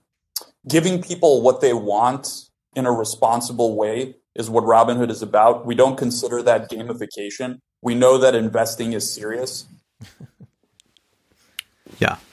Wir kennen ja solche Äußerungen auch von anderen Social Media Plattformen, wenn dann immer wieder gesagt wird, nein, wir sind da ganz verantwortlich und wir wollen nur Möglichkeiten bieten. Und dann ist es ja auch üblich, dass man noch irgendeine Kampagne macht. Aufklärung, Bildung, das ist ja so wichtig. Jetzt ist ja rausgekommen, dass die Frau unseres Bundespräsidenten Schirmherrin ist bei dieser komischen Facebook äh, Social äh, Washing Veranstaltung. Wie heißt das? Hero, Social Media Hero Keine oder irgendwie Ahnung, aber sowas? ist ja, ganz, sie ist ja. da die Schirmherrin und Facebook engagiert sich da und auch Robin Hood erklärt jetzt Tenef möchte sehr viel dafür tun, dass wir was begreifen, wie die Finanzmärkte funktionieren. Wirtschaftsaufklärung. recurring investments so that you could take one dollar or five dollars and create a habitual investment into a particular stock. Um, and the theme of this year for Robinhood is how do we take a first time investor and turn them into a long term habitual investor? Um, how do we make long term investing accessible, uh, accessible for, for people around the country? And we're making huge investments in education and customer support to support that. Uh, we recently re- released a revamped Learn portal. We call it Learn 2.0 with the aim of taking a customer from basic concepts such as what is a share, what is a stock, what's an ETF, all the way through to more advanced concepts. And we're continuing to invest more and more on Learn Hm. Ganz, ganz furchtbar. Aber du siehst das jetzt hier auch in Deutschland. Dort gibt es ja auch schon so Finanz-Apps und die holen sich jetzt alle Influencer ins Boot. Ja, ja, ja. Und Da die ist sitzen das- dann auch ja. da und, und, und sagen dann, ja, ich zeige euch jetzt mal, wie ich so investiere und es gibt ja auch die und die Möglichkeiten und dann wird dann 18-Jährigen auch schon gesagt, jetzt nehmt mal euer Taschengeld und investiert jetzt mal da und das sind diese Hm. Finanz-Apps. Das ist ja so eine Blase, die sich die ganze Zeit in Berlin da rumtreibt. Ja. Ich glaube, äh, an diesem Fall hier wird auch Friedrich Merz zugehört haben und dann, mhm. ah, hier haben wir die Chance verpasst. Wir hätten da so eine hippe App, wo so, so ein, da ist so ein Inforeiter, da steht nochmal drin, wie toll ähm, so Index-Dinger sind, weißt du, so iShares oder so. Mhm. Ja. Und dann direkt mal die BlackRock-Dinger da raus, raushauen. Ja, die Demokraten sind da selbstverständlich ein bisschen klüger, auch wenn sie vielleicht nicht so ganz die Börsenmechanismen verstehen, was sehr schade ist, was man auch viel stärker politisieren müsste. Das findet aber in Deutschland auch nicht statt. Jetzt ist ja gerade Fabio Di Masi noch weggegangen. Damit mm. ist jetzt auf der linken Seite fast kein Verständnis mehr für Finanzpolitisches da. Ich glaube, das kann man ganz drastisch so sagen. Ich will seinen Brief mal schon reservieren für den Salon. Ah, machst du das? Falls Gut, du dann, vor, ja, ja okay, mach, äh, okay, dann mach du das. Ein sehr, sehr guter Brief, ja. Gut, Unbedingt gut. müssen wir darüber sprechen. Aber die Demokraten haben zumindest verstanden, naja, äh, Partizipation, da hängt es ja vielleicht auch an etwas anderem noch. But people having access to the stock market's nice, but if they don't have the money to invest, um, then really it's not democratization. And that's the real reason that 80% of the stock market's owned by 10% of the people. And of course, those are people who don't have to put all their money into healthcare or childcare or a car payment or you know whatever it is that's just keeping them going through their day to day. Earlier, uh, Mr. Tenev, you said that you couldn't tell us what your client's rate of return is, but generally 99% of short-term uh, traders underperform the market. Ups. Mhm. Was war denn das für eine informative Zahl? Tja. Ja, ja. Aber das ist ja diese Ideologie, die wir bei Leuten wie Friedrich Merz ganz deutlich finden, dass er sagt, ja, man kann doch prima an den Märkten profitieren, nur ja, das kann man, wenn man Geld hat. Dann kann man selbstverständlich profitieren. Das ist aber genauso, wenn ich sage, ich kaufe mir jetzt mal zehn Eigentumswohnungen in Berlin, dann werde ich sehr davon profitieren. Aber ich brauche halt irgendwie diese Startkapital, um sie mhm. mir leisten zu können. Und das wird vollkommen aus dem Blick genommen. Und wir wissen ja gerade, wie viele Menschen schon in finanzielle Schieflagen geraten, wenn die Waschmaschine kaputt geht und dann vielleicht auch noch äh, das Auto irgendwas Neues braucht, dann funktioniert's schon nicht mehr und die können nicht mal gerade noch ein bisschen mit Spielgeld rumhantieren, denn wenn sie es dann flüssig machen müssen, ist vielleicht gerade der Kurs unten und dann hat man ein großes Problem, während diese äh, Leute natürlich einen langen Atem haben und warten können. Und jetzt haben wir ja schon mal, ich glaube, es war, als wir über äh, The Social Dilemma gesprochen haben, beziehungsweise den einen Protagonisten, der bei, äh, bei Facebook gearbeitet hat und der sagte, ja, man arbeitet da mit Kognitionswissenschaftlern, mit Psychologen und so weiter zusammen, um so eine süchtig machende Funktion herzustellen. Und tja, das finden wir jetzt bei Robin Hood auch wieder. Auch darauf kommen natürlich die Demokraten. So on the specifics, when people sign up, they get a scratch off ticket to see what they get. Confetti falls every time they place an order. They get push notifications. They're encouraged to trade. Um, if a friend signs up, they get a free stock on and on. Why have you added specific gaming design elements to look like gambling to your app? That encourages more frequent trading. Congresswoman, um, as I mentioned earlier, um, we want to give people what they want in a responsible, accessible way. We don't believe in gamification. Tja. Oh Gott, oh Gott, oh Gott. So, wird jetzt noch verrückter. Also wir haben da Konfetti. Konfetti knallt ja. da, wenn da Transaktionen gemacht werden. Kann natürlich sein, dass sie so sehr an diesem Silicon Valley Ding drin sind, dass sie einfach nur andere Apps im Prinzip nachgebaut, nachgeahmt haben und dann später ihnen gesagt wurde, das ist übrigens alles Gamification. Ach so, Kann sein. Ist, ist möglich, ist möglich. Wenn du seine Frisur siehst, könnte das sein. Hm. Äh, jetzt geht noch einen Schritt weiter. Uh, according to a memo from the Financial Services Committee, there's one feature in particular that encourages retail investors to tap on the Robinhood app up to a thousand times a day in order to improve their position on the wait list for Robinhood highly coveted cash management feature. Do, do, do you share my concern that a retail trader tapping on a Robinhood app a thousand times a day is a sign of addiction? Congressman, that particular feature that you're discussing was to get access to our debit card plus high yield savings product, um, which is one of the many many features targeting passive investors that we've rolled out over the past. Mr. A thousand times a day. You you are encouraging your customers to tap on an app a thousand times a day. That that to me is a sign of addiction, and it worries me that you fail to see it in the same light. Congressman, uh, we didn't encourage anyone to tap on anything. Um, to get access to the debit card, people were placed on a wait list, and we wanted to give our customers delightful features uh, so that they know that we're listening to them and that we care about them.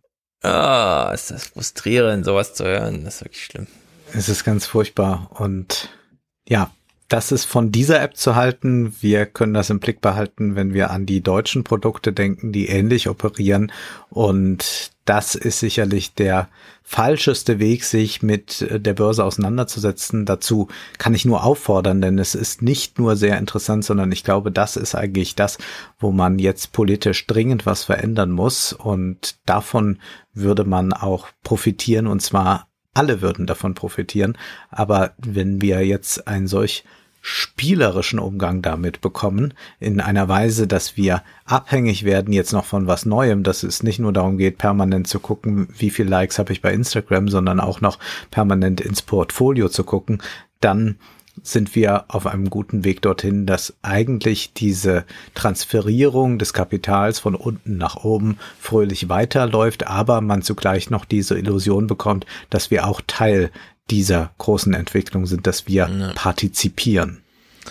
Ja, ja, ja, das ist ein Drama. Aber ihr habt ja Wohlstand für alle auch alle abonniert. Ihr haltet uns ja da auf dem Laufenden. Ja, hoffentlich. So, was wir hier mal brauchen, ist, glaube ich, ein ordentlicher Krieg. Ich meine jetzt was? nicht, ich meine jetzt nicht so eine Feuilleton-Diskussion zum Thema, das ist aber irgendwie schlecht, wie das Robin Hood so macht, wie die Leute da rein getrickst werden und tausendmal am Tag auf irgendwelche Buttons klicken, damit sie irgendeine Debitcard kriegen oder so, sondern einen anständigen Krieg brauchen wir. Beispielsweise vom Betriebssystem gegen solche Apps. Hm. Wer stellt Betriebssysteme her? Apple stellt zum Beispiel Betriebssysteme her. Wer macht solche Apps, die funktionieren wie Robinhood? Facebook zum Beispiel, die haben damit angefangen. Die Gamifizierung, die Kalkulierung, wie viel Likes kriege ich, wann bin ich berühmt, wann bin ich cool, ja, wann bin ich ein toller Influencer und so weiter. Und wir wissen, äh, Facebook funktioniert auch wie Robinhood. Da kommt es auf das Verhalten an, das wird ausgewertet, man wird dann vermarktet als Angucker von Werbung und so weiter und so fort. Und wer hätte es gedacht? Der Krieg ist ja längst da dieser Krieg, und ich sage ausdrücklich Krieg, der ist ja längst da. Wir hören uns mal warm in das Thema Facebook gegen Apple. Und wir hängen es dann vor allem auf an einer Rede, die ähm, Tim Cook gehalten hat im Rahmen einer Konferenz, die nicht weiter von Relevanz ist. Aber diese kleine Rede, die eine Viertelstunde geht, die er natürlich remote äh, wegen Corona aus seinem Büro ausgesendet hat, die hat's doch in sich. Vorher aber, worum geht's hier? Wir klicken uns mal wild durch YouTube. Hier zum Beispiel bei Tech Vision wurde am 26.12., als ich so langsam anbahnte, hier ist doch etwas, eine kleine Einstimmung auf die Privacy Wars eingesprochen. Es klingt ein bisschen komisch, aber ich glaube, so macht man YouTube heute. This month, the battle for control over our online data reached boiling point, with a pair of titans making power moves, hoping to secure access to it over the coming years. So today, we're strapping on our flak jackets and wading onto the battlefield so we can examine the so called privacy war kicking off right now between Apple and Facebook. Mhm. Apple gegen Facebook, war, war, war, privacy, privacy, mhm. privacy. Was ist da los? So what will the change look like? From next year, whenever Facebook updates its app, users will be asked to opt in to its information harvesting program on a data point by data point basis. That means you, as an iPhone user, will be asked specifically if you're happy for Facebook to continue collecting data on your specific whereabouts, say, or your spending habits or your marital status. So, bisher fließen ja die Daten frei. Also, ja. du trägst deine Daten ins Facebook-Profil ein, die werden dann aus der App übertragen, nach und so weiter. Jetzt schaltet sich da das Betriebssystem dazwischen, möchte es jedenfalls, über die Details gleich, äh, und sagt mh, mm, Name, Datum, also Geburtsdatum, Beziehungsstatus und so weiter, da haben wir doch nochmal einen Finger drauf. In der Hinsicht, dass wir den Finger dem Nutzer nochmal zugestehen, der nämlich sagen kann, willst du diese Daten eigentlich auch übertragen oder hast du die erstmal nur hier in dein Profil eingetragen für dich Ja, ähm, welche Daten möchtest du eigentlich wirklich über unser iPhone jetzt rausgeschickt haben in die Welt? Apple mischt sich also ein in das Verhältnis zwischen Unternehmen und Nutzer und reagiert darauf, weil sie Angst haben, dass das alles verändert, denn wir wissen, wie Apple, äh, wie Facebook funktioniert, haben wir ja breit und quer hier verhandelt. Ähm, die, die brauchen natürlich genau diese Signale, diese sozialen und Verhaltenssignale, um das an die Werbekunden weiter zu verhökern und dann einfach äh, auf aggregiertes Publikum und so weiter zu verhökern. Also reagiert Facebook wie folgt, ein bisschen angepisst mit Werbekampagnen. Unsurprisingly, Facebook is strongly opposed to this incursion on its turf and is fighting the move in a very public fashion. Earlier this month, Facebook took out full page ads in the Washington Post, New York Times, and Wall Street Journal newspapers. According to the ad, some 44% of small or medium sized businesses increased their social media ad spend this year. And it continued if Apple's changes are allowed to go ahead, the average small business advertiser stands to see a cut of over 60% in their sales for every dollar they spend. That's a strong message, underlined by the tagline Stand up for the small. So, Facebook hat jetzt eine Tagline-Werbeanzeige Stand up for small eingedingst, denn sie sagen, wenn sich Apple als Betriebssystemanbieter einmischt in das Verhältnis von Facebook zu seinem Nutzer, dann ist das ja nicht wirklich das Verhältnis Facebook zum Nutzer, sondern Facebook zu anderen Facebook-Nutzern, beispielsweise Unternehmen, die als kleines Business irgendwie ihre Pizzeria, ihren Friseur oder was weiß ich da promoten, weil die verlieren ja dann Zugang zu dem Nutzer weil der genau, nicht mehr die brauchen die Daten, sonst können die nicht vor Ort werben. Das nutzt ja nichts für die Pizzeria, wenn die in München ist und aber in Genau. Hamburg plötzlich wirbt. Die Pizzeria will ja wissen, wo ich wohne und wie alt ich bin, ob es sich lohnt, mich anzuschreiben. Sonst, äh, ja, der Friseur will ja wissen, wie lang sind eigentlich meine Haare. Der will mein Profilbild mal sehen, sonst gibt's diese, dieses Angebot nicht. Ja, sonst bucht der nicht bei mir Werbung und es ist ja dann keine zielgerichtete Werbung mehr. Das ganze Social Targeting funktioniert ja nicht mehr. Pipapo. Tim Cook jedenfalls twittert dazu, also wir sind ja immer noch so im Dezember, genau genommen am 24. Dezember ist dieses folgende Video von Nate Schmidt äh, bei äh, YouTube publiziert. Äh, wie hat Tim Cook sich eigentlich mal zu diesem ganzen Ding geäußert? Denn bisher ist das ja nur so ein, hm, ja, keine Ahnung, Apple plant da irgendwas mit iOS ähm, 14.5 ist es, glaube ich. Das kommt jetzt so im März. Ähm, aber man weiß eigentlich noch nicht so viel. So, what actually is this update? This tweet from Tim Cook basically tells you everything we need to know. We believe users should have the choice over the data that is being collected about them and how it's used. Facebook can continue to track users across apps and websites as before. App tracking transparency in iOS 14 will just require that they ask for your permission first. So, und Tim Cook hat in diesem Tweet, der uns gerade vorgelesen wurde, nochmal diese kleine Meldung angefügt. Also man macht die Facebook-App auf auf seinem iPhone und dann kommt die Meldung, diese App, Facebook, trackt deine Activity, ähm, möchtest du das? Und dann kannst du einfach sagen, ja oder nein. Ja, also entweder kannst du es erlauben oder nö, äh, Facebook soll mich mal nicht tracken. So, und jetzt äh, ist natürlich großes Rätselraten, wenn jetzt die ganzen, also erstens, wie viele Leute sagen hier, nee, ich will nicht, dass Facebook mich trackt. Also ja, die dürfen so ein paar Profildaten haben, die, die ich selber eintrage, aber bei allem anderen sage ich mal, nö, nicht tracken bitte. Also weder meine Standorte Bescheid sagen, ja, im Sinne von, ich stehe jetzt gerade neben der Pizzeria oder sonst irgendwas. Und jetzt ist natürlich hier so ein gewisses Rätselraten. How is this actually going to affect us as e-commerce advertisers? This email from the AdLeaks Facebook group is a really, really solid resource for understanding how this is all going to affect us. It's So, und da muss man schon mal sagen, äh, Wolfgang und ich, wir sehen das hier, wie dieser Brief aussieht. Und wir der wissen, fängt schön an. Hi there, I hope you are doing well. Ja, aber es ist halt auch, also wir wissen, wie Apple und Facebook kommunizieren, wenn sie was verhökern wollen. Ja, dann sind das tolle Webseiten, wo so richtig, hier diese Sache, die klären doch die Unternehmen unter sich. Und da ist es halt wirklich einfach nur so ein Brief, ja. Also da muss man jetzt echt äh, im Detail irgendwelche Briefe lesen, die halt und so. Aber es wird uns hier mal so ein bisschen äh, vorgestellt. how this is all going to affect us. It says, in short, Apple has announced that likely in March 2021, with the mandatory rollout of iOS 14 for all Apple mobile phones, it will provide an opt-in prompt for users on each app to be able to choose whether to allow third-party sites like Facebook and other social media sites to track their user data.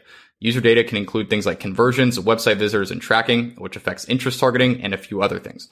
Along with this tracking change, other changes that are coming include attribution windows are changing, which means your ROAS will likely via reporting decrease overall, and only eight optimization events will be allowed Think purchase, initiate checkout, add to cart, lead, etc. To put this into some more easily understandable terms, here is my understanding of how this will actually affect Facebook ads. When people click this button and ask Facebook not to track them, Facebook is not going to be able to track nearly as much data as they were before. At this point, we really don't know how much data is still going to be passed along or if any will at all. So, wir wissen zum Beispiel, wenn man bei Amazon was sucht, wertet Amazon 500 verschiedene Signale aus. Wie schnell hat derjenige gescrollt? Wo hat er was geklickt? Was hat er sich vorher angeguckt? Und so weiter und so fort. Und jetzt sagt Apple, ihr dürft nur noch acht solcher Signale verwenden. Jetzt müssen die Unternehmen erst überlegen, wie organisieren wir das, welche acht und äh, ja, wie, also das ist jetzt ein richtiger Aufwand sozusagen, äh, mit diesen Restriktionen da plötzlich zurechtzukommen. Lass mich eine Frage einwerfen. Was würdest du sagen, ist das primäre Interesse von Apple daran? Ist es zum einen nur auszubauen, eigene Werbekundschaft nochmal, also dass man in einer anderen Weise sie adressieren mhm. kann, wenn man sagt, wir machen es mit unseren Daten, also wir erheben weiterhin sehr viel mehr Daten als nur acht äh, verschiedene mhm. Geschichten. Das ist ja die Möglichkeit. Das andere ist ja, das haben wir ja schon hier mehrmals herausgestellt, dass Apple als Unique Selling Point schon lange erkannt hat, äh, Datenschutz, äh, Privatsphäre sichern ist etwas ganz, ganz Entscheidendes und da waren die immer vorne dran und das versuchen sie jetzt noch mal stärker zu machen und versuchen damit auch noch mal ein ganz neues Verkaufsargument herzustellen. Wir sagen und guckt, wir schützen euch auch vor den äh, Big Tech Konzernen, mhm. die ja zu Recht in der Kritik sind wegen Trump genau. und all dem. Du wirst gleich überrascht sein, was du für O-Töne bekommst, um diesen Fragen zu klären. Ich kann aber schon mal vermuten oder sagen, es ist zweiteres. Apple hat diesen Unique Selling Point erkannt, aber sie sind eben auch mit dem ersten gescheitert. Sie wollten selber ähm, Ad-Plattform werden und beispielsweise alle In-App-Ads, die man so hat, also alle Werbung, die in iPhones angezeigt wird, in Apps von jemandem, die jemand anders herstellt, dass man äh, das über Apple organisiert. Also man schreibt eine App und sagt dann einfach im Code, hier soll die Apple-Werbung angezeigt werden und dann kriegt Apple 30 Prozent und man selber kriegt 70 Prozent von diesem Umsatz, der da generiert wird. Das gelang aber nie. Apple hat es nie so richtig hinbekommen. Mhm. Äh, entweder waren die App-Schreiber gar nicht in der Lage, so richtig diesen Platz freizuräumen, dann hat die App auch, äh, die Werbung auch immer gestört. Dann war es für die App-Schreiber sehr viel attraktiver zu sagen, wir machen hier einfach mal so eine Werbung, die eigentlich nur so ein Platzhalter ist, die nerven soll weil wir die Leute dann dazu bringen zu sagen, für fünf Euro im, im, Jahr oder so ist diese Werbung ausgeblendet, ja, dass man diesen Weg dann ging. Also Apple hat versucht, daraus auch einen Markt für sich zu machen, ist damit gescheitert und geht jetzt einfach all in Privacy.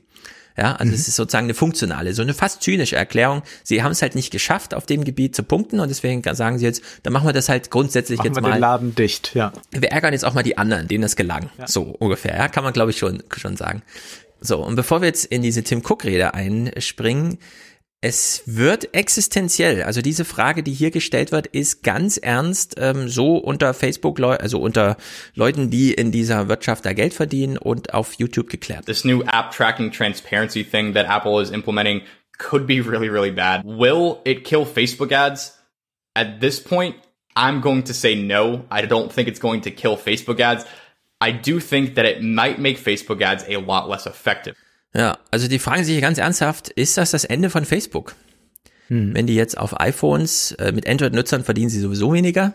Ja, also es ist ja schon mal ein tolles Signal zu sagen, jemand nutzt überhaupt ein iPhone. Ja, das war ja schon mal einer, der richtig Wert brachte. So ein Nutzer, der ein iOS-Gerät nutzt, war ja immer viel mehr wert. So, und jetzt äh, war Tim Cook ähm, Anfang Februar oder Mitte Februar in so einer Konferenz eingeladen, die nichts weiter zur Sache tut, denn er hat ein Video aufgenommen an seinem Schreibtisch und das gucken wir uns jetzt an. Es geht nur eine Viertelstunde und hat ungefähr 500.000 Views und es geht wie folgt los und ich bin fast vom Stuhl gefallen. A little more than two years ago, joined by my good friend, the much missed Giovanni Butarelli, and data protection regulators from around the world, I spoke in Brussels about the emergence of a data industrial complex. So, und jetzt alle Hörer. Seid ehrlich. Wer von euch hat gewusst, dass Tim Cook vor zwei Jahren, 2019, im Europäischen Parlament war, um dort eine Rede über den datenindustriellen Komplex zu halten? Noch nie von gehört. Ich auch nicht. ich war ein bisschen überrascht. Aber war die dann nicht öffentlich oder war das Doch. ein Hinterzimmertreffen? Die gibt's Aber auch das bei war- YouTube und die hat auch Okay. 50.000 Views. Ach ja. Es ist wirklich erstaunlich. Also das ist wenig, meine ich. Äh, 50.000 Ja, ja, Views natürlich sind ist sozusagen, wenig. äh, das ist, äh, ist Europaparlament, ja. Hat Tim Cook, also wirklich den mächtigsten Industrie, also äh, die mächtig, also die wichtigste Industrie der Welt hat einen Marktführer und dessen Chef steht in Brüssel und redet dort vom datenindustriellen Komplex. Und wir erinnern jetzt nur kurz an den militärisch-industriellen Komplex, Eisenhower und so weiter. Die große Warnung, irgendwann wird der amerikanische Verteidigungshaushalt äh, 700 Milliarden wert sein und das haben wir ja heute alles, ja. Kriege überall auf der Welt und so weiter und so fort. Also wir hören mal kurz rein in diese Rede, äh, Tim Cook von vor zwei Jahren im Europaparlament. As far back as 1890, future Supreme Court Justice Louis Brandeis published an article in the Harvard Law Review making the case for a right to privacy in the United States. He warned gossip is no longer the resource of the idle and of the vicious, but has become a trade. Today, that trade has exploded into a data industrial complex. Our own information, from the everyday to the deeply personal, is being weaponized against us with military efficiency. Every day, billions of dollars change hands and countless decisions are made on the basis of our likes and dislikes, our friends and families, our relationships and conversations, our wishes and fears, our hopes and dreams. These scraps of data, each one harmless enough on its own, are carefully assembled, synthesized, traded, and sold. Äh, Wahnsinn. Dass das Also- nicht rezipiert wurde, wie kann das nur sein? Ja, da können alle ja in einer, einpacken, ne? in, ja, in einer, in einer Klarheit, das hätte ein Schirmacher zustande gebracht, aber sonst doch kaum einer. Ja, es ist wirklich ganz erstaunlich. Tim Cook steht da und sagt, Daten sind nicht das neue Öl, sondern die neuen Waffen. Äh, wir haben es hier mit einer Industrie zu tun, die mit militärischer Präzision versucht, den kleinsten Vorteil für sich rauszuholen und damit alle Kosten auf sich nimmt und sei es die Zerstörung der ganzen sozialen Welt. Ja. Also in der Und auch Hinsicht so schön deutlich macht, die sind für sich genommen harmlos. Ja, Genau, ja. Aber dann als Bündel. Genau, dieses große Aber. Das, wenn das, lasst nicht das Silicon Valley darüber äh, bestimmen, was da passiert, ja.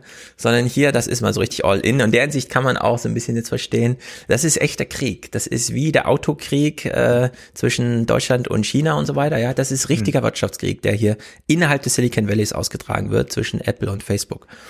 Und diese Rede, äh, also wir kommen jetzt zurück ins aktuelle Februar 2021. Tim Cook sitzt also da und er redet hier mal über Facebook. Er nennt natürlich Facebook nicht beim Namen, äh, es ist indirekt, aber wir wissen ja, wie sowas funktioniert. Und es ist einfach, uiuiui. The fact is that an interconnected ecosystem of companies and data brokers, of purveyors of fake news and peddlers of division, of trackers and hucksters just looking to make a quick buck, is more present in our lives than it has ever been. Ja, also er hat äh, genau das Businessmodell von Facebook umschrieben und sagt auch ganz klar, was er davon hält. Ja, es ist, äh, also da ist bei ihm, glaube ich, nichts mehr weich zu klopfen oder so, sondern dieses Update wird jetzt kommen im März und dann ist hier Nee, der sagt nicht, also wenn die mal ihren Hero Award dann vergeben, dann ist wieder alles gut. Das genau, geht ja, ja, nicht. ja, genau, genau. So, ähm, ja, also es ist ja auch so ein bisschen, da es auch so ein bisschen die feuilletonistische Sprache aufgreift, spielen wir das hier einfach mal. As I've said before, if we accept as normal and unavoidable that everything in our lives can be aggregated and sold, then we lose so much more than data. We lose the freedom to be human. Ja, Tim Cook, unser Freiheitskämpfer in der digitalen Sphäre. Sehr schön. Aber das ist ja, da- das ist auch ein bisschen Roger Willemsen, wer wir waren und alles ist da Ja, drin. ja, ja, das ja. ist schön. Er lobt die Datenschutzgrundverordnung. Proving cynics and doomsayers wrong, the GDPR has provided an important foundation for privacy rights around the world, and its implementation and enforcement must continue. Genau, die ist ja bisher nur eine europäische Datenschutzgrundverordnung und hier muss natürlich nachgearbeitet werden. As I said in Brussels two years ago, it is certainly time not only for a comprehensive privacy law here in the United States, but also for worldwide laws and new international agreements that enshrine the principles of data minimization, user knowledge, user access, and data security across the globe. Das ist am Reißbrett genau, das sind die Bausteine, das sind die Stellschrauben, hier muss gearbeitet werden. Hm. Also ganz grandioses Ding. Er vergleicht jetzt mal seine Technologie, ja, also das iPhone, die Uhr, was die Uhr so kann, medizinisch auch als Hilfsgerät und so weiter und so fort.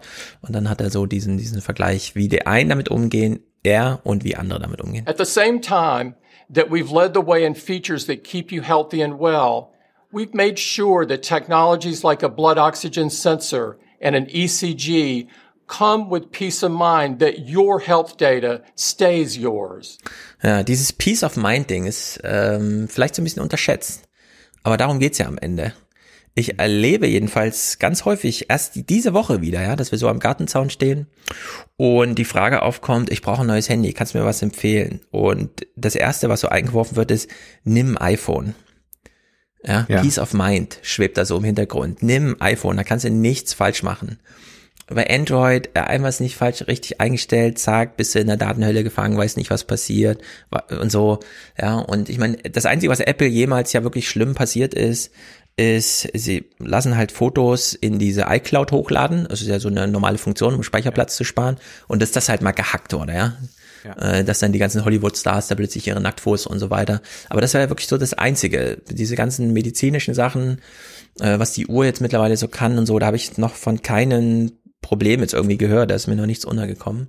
In der Hinsicht haben sie da schon so ein bisschen auf ihrer Seite einfach so, so ein Argument zu sagen, mit dem iPhone Peace of Mind, ja? Anders als wenn du jetzt weißt, die Facebook-App auf einem Android-Gerät, also da bist du echt verloren einfach.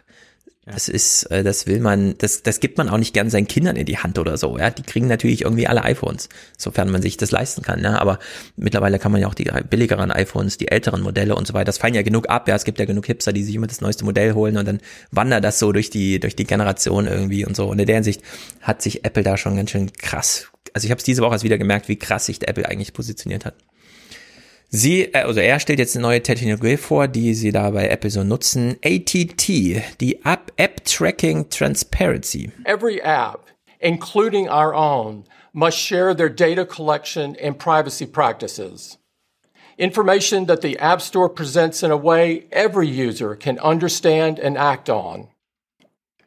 The second is called App Tracking Transparency. At its foundation, ATT is about returning control to users, about giving them a say over how their data is handled. Ja, das erinnert mich immer wieder an diese alte digitale Dis äh, Debatte, die wir in der FAZ da geführt haben. Äh, hat ja immer diese Sprüche, wer liest, wird gelesen und so weiter, ne? Ja. Und es war ja ganz lange so, dass man im Grunde auf seinem iPhone, äh, auf seinem Telefon, auf seinem Smartphone was gemacht hat und dann wusste man nie, was ist damit eigentlich bis hin zu, dass dann Amazon aufgrund der Kindle-Leser-Sachen irgendwie Auswertung gemacht hat, wann brechen Leute die Bücher ab Ne? Was kann man daraus für den Autoren lehren? Wie soll er das nächste Buch schreiben? Dass man bei einem iPhone das erst jetzt so positionieren will im Sinne von, solange du deinen Bildschirm niemanden zeigst, kann niemand sehen, was auf deinem Bildschirm angezeigt wird. Also du musst es wie ein analoges Buch jemanden hindrehen und sagen, guck dir mal dieses Bild an. Und solange du das nicht machst, sieht niemand dieses Bild. Ja, und das ist äh, ähm, ich hätte es damals für unmöglich gehalten, dass man so eine Denke wieder reinkriegt in die Technik, weil eigentlich galt damals alles als verloren. Aber er versucht jetzt seine Geräte wieder so in diesen Zustand zu bringen. Äh, also Und du glaubst nicht, dass das so eine Proforma-Geschichte ist, wie wir das jetzt gerade ja haben, dass wir immer alles schön brav okay drücken, damit wir schnell an der Seite weiterkommen. Also das ist ja dann auch die Frage des Nudgings am, äh, am Ende. Wie ist es konstruiert, dass ich dann eine tatsächliche Entscheidung darüber treffe, was gebe ich jetzt gerade frei? Oder ist das einfach dieser Nerv-Button, der irgendwo aufpoppt und ich klick drauf, damit es wieder verschwindet und ich weiter mhm. auf meinem Smartphone surfen kann? Also die Gefahr besteht immer, natürlich, weil wir sind mittlerweile dran gewöhnt, alles wegzuklicken. Allerdings wird ja hier genau darüber informiert, was man da gerade wegklickt. Also Mhm. das ist ja eine sehr standardisierte Ja. Sache. Bei den Cookies auf den Webseiten, da sieht ja jede Meldung anders aus. Ja. hier weiß man ja bei, bei iOS, worauf man achten muss. Nämlich erstens, da wird die App genannt, um die es gerade geht, und dann wirklich die einzelnen Funktionen. Und ich könnte mir durchaus vorstellen, äh, dass man bei einem Apple-Gerät äh, ähm, so eine gewisse Praxis entwickelt. Einfach. Mhm. Also ich könnte mir vorstellen, dass man auf einem, dass man die Kindle-App auf einem iPhone tatsächlich so benutzen kann, dass man sich sicher ist, mein Lesestatus wird gerade nicht an Amazon zurückgemeldet. Ja. Sondern dass es so restriktiv ist. Und ich bin immer wieder beeindruckt von, wie sich die Diskussion gedreht hat, denn als damals Apple mit dem iPhone kam, 2007, hat man ja schon gesehen, hm, okay, da sind so ein paar Apple-Apps drauf, aber da ist noch ganz schön viel Platz auf dem Bildschirm. Wann kommen eigentlich die anderen Apps? Also wann wird's freigegeben als Plattform für andere? Und dann war ja Apple ganz streng mit diesem, äh, jede App muss von uns erst begutachtet werden. Man kann hier nicht einfach eine App hochladen, sondern das dauert eine Woche, bis sie dann mal so äh, von uns durchgewunken wird. Und das damals zu verfolgen, auch hier so in den deutschen Podcast-Bits und so, wie die immer diese vom Bergwerk sprachen, das muss alles erst durch das Bergwerk durch. Mhm. Und wie krass Apple da auch wirklich Sachen raussortiert hat einfach. Ja? Also das ist einfach, oder das auch selber nutzen, haben wir gesehen bei Spotify, ne? Plötzlich dauert so ein Spotify-Update drei Wochen, während die Apple Music App natürlich die ganze Zeit top aktuell da durchläuft und so. Oder was jetzt gerade mit den Computerspieleanbietern passiert. Genau, Epic. innerhalb ihres Spiels etwas machen wollen, wo Apple sagt, da wollen wir aber auch nochmal mit verdienen, ganz groß. Genau, sowas. Epic wurde da komplett, also Fortnite und so richtig verbannt. Äh, Wir hören jetzt von Google, dass sie schon seit Wochen keine Updates mehr geschickt haben, weil sie eben Angst haben vor diesem, äh, wenn die Nutzer dann mal gefragt werden. Also Google überlegt gerade genauso wie Facebook, wie tracken wir eigentlich weiter unsere Leute. Und in der Hinsicht scheint Apple da doch so ein anfangs kritisiertes Regime an. Wir haben die Kontrolle auch über ähm, andere Anbieter bis hin heute zu, das muss wirklich alles durchsigniert werden. Also jede einzelne App muss einmal von Apple signiert werden, dass sie genau wissen, wie sieht der Code aus und wann wurde er verändert und so weiter, dass man da auch nicht mehr Teile des Dings dann, ja, man könnte ja sagen, man lädt erstmal eine allgemeine App hoch und lädt dann so unter der Haube so ein bisschen andere Software nach und so weiter. Aber die haben ja mittlerweile alles ausgeschlossen. Also die, die können das wenn sie es wollten, technisch, glaube ich, äh, steht da nichts mehr im Wege, dass sie da wirklich die Daumenschraube so anziehen und dass sie es jetzt hinsichtlich Privacy so promoten, ja, finde ich wirklich erstaunlich. Äh, es ist schon, also da steckt doch schon einiges drin. Naja, jetzt hat er hier diese ATT genannt, die App Tracking Transparency und klar, das ist jetzt wieder, das findet innerhalb, innerhalb der Unternehmen statt. Er hat ein PDF veröffentlicht, ja, es gibt ein Paper zum Nachlesen. Because ATT responds to a very real issue. Earlier today, we released a new paper called A Day in the Life of Your Data. It tells the story of how apps that we use every day contain an average of six trackers. Ja, also sie sind richtig hinterher, dokumentieren das auch alles, was sie machen, damit bloß keiner später kam, wir haben ja nichts gewusst und so, sondern nee, nee, ist doch alles da, genau so geht's. Und jetzt greift er hier diesen tollen Gian, Gianni, lol, wie heißt er? Lani, Jarin, Lanier? Nein, du weißt schon, der, der Buchpreis äh, 2015 hier. Friedenspreis des deutschen Buchhandels. Sharon Lanier, so Meister. Der also gegenüber des Silicon Valleys da an der Uni sitzt, Georgetown und immer ist Georgetown, äh, wie auch immer.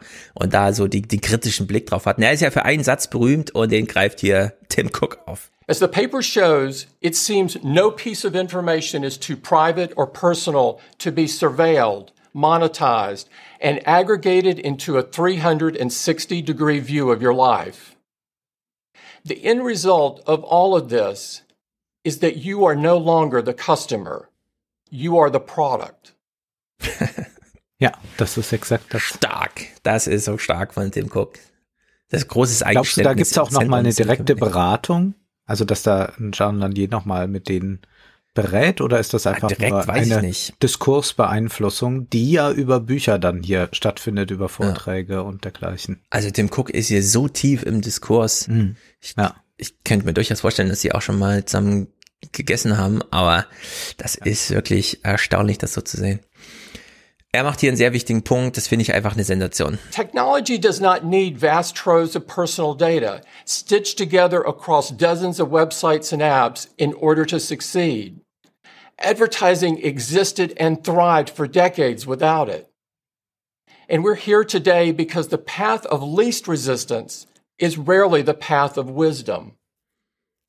If a business is built on misleading users, on data exploitation, on choices that are no choices at all, then it does not deserve our praise. It deserves reform. ja, das ist ja mit voller Wucht gegen die Ja. alle Gefahren, die genau das tun. Und ich frage mich ja ohnehin, weil er das jetzt gerade so schön sagt. Die Werbeindustrie hat das früher nicht gebraucht. Braucht sie das eigentlich heute? Jetzt kann man sagen, ja, der Vorteil ist aber doch dann, dass man jetzt ganz gezielt werben kann. Wir haben doch früher erlebt, dass sich so vieles versendet hat. Äh, wo Mhm. äh, fruchtet eigentlich eine Zeitungsanzeige? Man weiß es nicht so genau. Man weiß in etwa etwas über die Leser, weiß aber gar nicht, ob die bis zu Seite 7 kommen. Gucken die mehr nach unten oder mehr nach oben auf der Seite? All diese Dinge sind sehr unklar. Es gibt Erhebungen darüber, aber das ist nicht vergleichbar mit dem, was man da hat. Jetzt hat man diese gezielte Werbung. Man kann mit Adblockern oder so das ein bisschen umgehen, aber man hat sie doch sehr gezielt. Ich frage mich nur jetzt auch, ist das nicht auch eine gewisse Illusion der gezielten Werbung?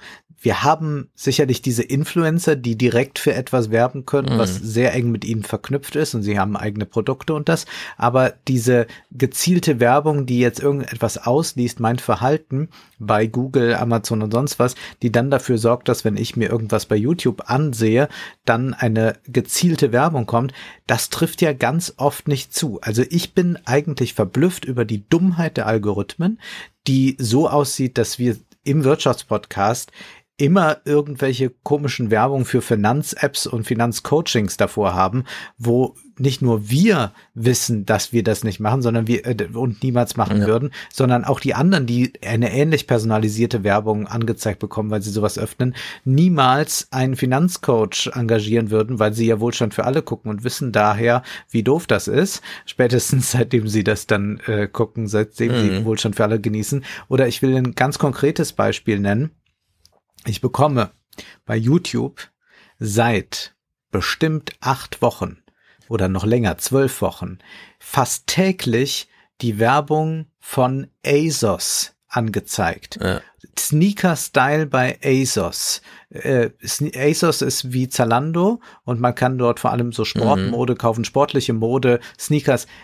Kurz und gut, alles Dinge, die ich nie trage, kann man dort kaufen. Ich bekomme seit zwölf Wochen diese Werbung angezeigt. Ich würde mich ja geradezu freuen, wenn ich mal Werbung für einen Anzug, Lederschuhe oder ein gutes Parfum bekomme. Aber nein, ich bekomme immer Werbung für Sneakers und Sportmode angezeigt. Wie ist das möglich? Ich weiß, ich habe zu Sneakers bisschen recherchiert. Wir sprachen ja hier auch im Podcast drüber. Aber irgendwann muss doch dieser Algorithmus auch mal wieder gescheckt haben. Der Mann trägt eigentlich gestärkte Hemden. Ja, also äh, die Algorithmen sind halt, sie funktionieren halt, wie sie sollen, also wie man sie programmiert hat. man weiß ja selber nicht genau, was man von ihnen will und entsprechend liefern sie auch wenig Resultate. Ich würde aber sagen, die Diskussion ist müßig. So ein bisschen wie bei, ist AstraZeneca jetzt 70, 78, 85 oder 87, weil dann hat man eine Studie und dann kommt nächste Woche die nächste Studie und dann kommt nächste Woche die nächste Studie und in einem Jahr kommt immer noch eine neue Studie und dann hat man noch eine neue Studie und irgendwann weiß man dann Bescheid und dann kommt wieder eine neue Studie. Ich würde sagen, wir haben es ja mit so einem Metier zu tun, also personifizierte Werbung aufgrund von äh, Spionage ins Individuelle hinein, dass man sagen kann, wie bei Gesichtserkennung, einfach echten. Ja. Sollen Wissenschaftler über diese Diskussion, was können sie, wie auch immer, ich würde sagen, einfach, einfach verbieten. Ja, Mhm. ist technisch möglich, aber einfach mal verboten. Ja. So, dass man es einfach ächtet und dass man sagt, so wie er, und das stimmt ja, das ist ja das Argument, was er hier gemacht hat. Die Technologie selbst funktioniert ohne das. Nur das Finanzierungsmodell für die Technologiehersteller, die braucht das halt. Ja, die pl- platziert halt der Werbung. Aber die Technologie selbst braucht das nicht. Und das stimmt. Facebook funktioniert einfach so. Wenn ich äh, wirklich mal wissen will, ähm, also wenn ich Facebook ein Signal geben will hinsichtlich, ich bin jetzt hier und brauche eine Pizzeria, dann kann ich das auch als Signalworte in die Suchmaschine eingeben. Ja, da muss keine Unternehmensideologie zu mir kommen und sagen, wir kennen dich so gut, dass wir schon die Antwort haben, bevor du die Frage stellst. Ja? Das Nee, brauche ich ja gar kann nicht. nach Mannheim fahren und Genau. sagen, ich gebe meinen Standort jetzt an und gucke, was in der Umgebung ist, oder ich kann auch Pizzeria Mannheim angeben. Genau, wir haben ja alle sehr, sehr virtuosen Umgang mit Suchzeilen, indem wir was eintragen. ist mir bei meiner Tochter jetzt wieder aufgefallen. Äh, zweite Klasse, sie kommt also gerade ins Lesen, will aber irgendeine Bibi und Tina Geschichte hören, von der sie nur so Schlagworte kennt. Ja. Was macht man normalerweise? Man geht zu den Eltern und sagt, ich möchte die Geschichte hören, in der der Hund im Zoo und so weiter. Und man geht ins Detail, umso mehr Details, umso besser. Ja. So, jetzt fängt sie an zu schreiben. Sucht also eine Folge und trägt bei Spotify oben ein Bibi und Tina, die Folge mit dem Hund im Zoo und so weiter. Ja, wir alle wissen, möglichst unspezifisch rangehen. Nur Schlagworte nennen und dann selber das Suchergebnis durchschauen. Umso spezifischer du es machst, umso weniger wird überhaupt ein Resultat angezeigt. Ne? Ja. Also wir haben ja alle mittlerweile so einen ganz virtuosen Umgang mit Suchen. Also wir sind ja wirklich in der Lage, mit unserem Gehirn Einsatz, ja, eine Suche zu machen und dann eine Pizzeria zu finden, wenn wir eine brauchen. Wir brauchen ja keine Werbeanzeige, die uns dann gerade Turnschuhe anzeigt, weil das geht halt doch häufig schief. Deswegen würde ich sagen, Tim Cook hat ja absolut recht. Äh, diese Technologie funktioniert jetzt schon, die braucht das alles gar nicht. Und das Finanzierungsmodell. Man könnte sogar noch weitergehen durch diese äh, äh, Kommerzialisierung, durch diese Werbemodelle wird die Suche erschwert. Also es ist ja gerade so bei Google, ja, dass klar. dadurch, dass es dieses Ranking gibt, dadurch, dass Dinge, die bezahlt haben, nach oben kommen, es sehr viel schwieriger ist, genau das zu finden, was man sucht. Also ich kenne das zum Beispiel, wenn ich gewisse Hemden suche, Stehkragenhemden, mhm. dann bekomme ich erstmal 50 Ergebnisse angezeigt, die nichts damit zu tun haben, aber da kommt halt das Wort Hemd vor. Genau. Und in der Hinsicht ähm, würde ich auch sagen, wir machen mal wieder diesen Versuch, einfach allgemeine Werbung anzuzeigen. Es ist ja nicht alles dann verboten. Ne? Es wird ja nur von 500 auf 8 äh, Signale runtergedimmt und halt die Sachen, die man eh in sein Profil einträgt. Alter, Geschlecht und so weiter. Das muss dann nicht groß sophisticated, ja, durch irgendwelche Rechnungen ausgemittelt werden, ist er jetzt schwul oder nicht, sondern da weiß man einfach, okay, ja, so, wenn das jemand einträgt, kann man es halt verwenden, wenn nicht, dann nicht. Also so viel äh, Hoheit über die eigene Daten sei dann zugestanden. Wenn man es in sein Profilbild einträgt, weiß man, wie Facebook das nutzt. Und dann macht man einfach allgemeine Werbung. So wie das im Podcast-Geschäften ja auch. Ja, der Leo Laporte, den haben wir hier schon häufiger gespielt, der sagt ja auch, Werbetreibende kommen auf mich zu und fragen mich, ähm, wer hört denn das hier? Und dann äh, sagt man denen, ja, lassen Sie doch Ihre Hospitanten einfach mal drei Folgen hören von dieser Ausgabe hier, dann haben Sie ein Gefühl dafür, wen Sie hier erreichen, wenn Sie hier werben. Das sind halt dann, ja, keine Ahnung, das Publikum ist ja doch sehr leicht einschätzbar und äh, dann kann man ja den Return on Investment einfach mal ausrechnen, so nach zwei Wochen, ja, legt man es mal drauf an. Ähm, es ist jetzt nicht äh, weniger erfolgsversprechend, als wenn man halt dieses mega krasse Targeting da irgendwie macht. Er jedenfalls, Tim Cook, sieht hier, er möchte einfach, dass Technologie gut funktioniert und äh, dieses Ganze, was so im Verborgenen abgeht, eben nicht gemacht werden muss. Und er möchte jetzt hier über die Konsequenzen mal nachdenken. Und das ist vielleicht der stärkste Moment dieser ohnehin schon extrem starken Rede. Too many are still asking the question, how much can we get away with? When they need to be asking, what are the consequences? What are the consequences of prioritizing conspiracy theories and violent incitement simply because of the high rates of engagement? What are the consequences of not just tolerating, but rewarding content that undermines public trust in life saving vaccinations? What are the consequences of seeing thousands of users join extremist groups and then perpetuating an algorithm that recommends even more? It is long past time to stop pretending that this approach doesn't come with a cost of polarization, of lost trust, and yes, of violence. Das ist natürlich jetzt herausfordernd für die linke Blase, ob sie es einsieht und versteht, dass ausgerechnet das wertvollste Unternehmen der Welt den Ruf nach moralischer Verantwortung äh, am besten gehört hat bisher. Weil es ein Profitinteresse gibt. Auch, aber das ist ja natürlich klar. Aber das genau, ja auch. Aber das, das die Frage ist ja, wo spielt Moral statt? Primär nie. Ja, dafür sind das halt Unternehmen. Da muss man dann in NGOs gehen. Aber äh, ich würde sagen, wir sind ja schon mindestens auf der sekundären, ja, vielleicht tertiären Ebene.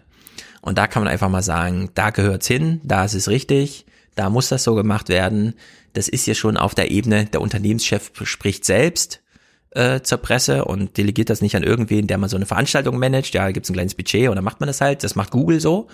Ja, Google feuert die ganzen Ethikleute, die man da in der AI-Kontrolle drin hat. Macht aber gleichzeitig immer diese Programme, ja, irgendwie hier Fit Diversity und den ganzen Kram. Äh, hier bei Tim Cook hat es doch so eine gewisse Funktion gefunden, also dass der Unternehmenschef selber sich hier so Skin in the Game mäßig hinsetzt und einfach mal sagt, Leute, wenn hier ein Sturm aufs Kapitol stattfindet, dann können wir nicht einfach sagen, wir haben damit nichts zu tun sondern das ist dann, ja, da müssen wir uns halt alle mal fragen, was hat das mit uns zu tun? Und da gibt es ein paar Unternehmen, die müssen diese Frage ernster stellen und die fordert ihr ja auf, darüber nachzudenken.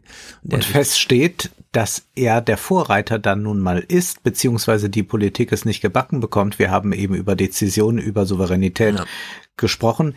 Er ist der Besitzer, sage ich jetzt mal, eines proprietären Marktes. Er kann da Spielregeln aufstellen und kann sagen, hier ab sofort nur noch acht Daten werden rausgegeben und nicht mehr 500.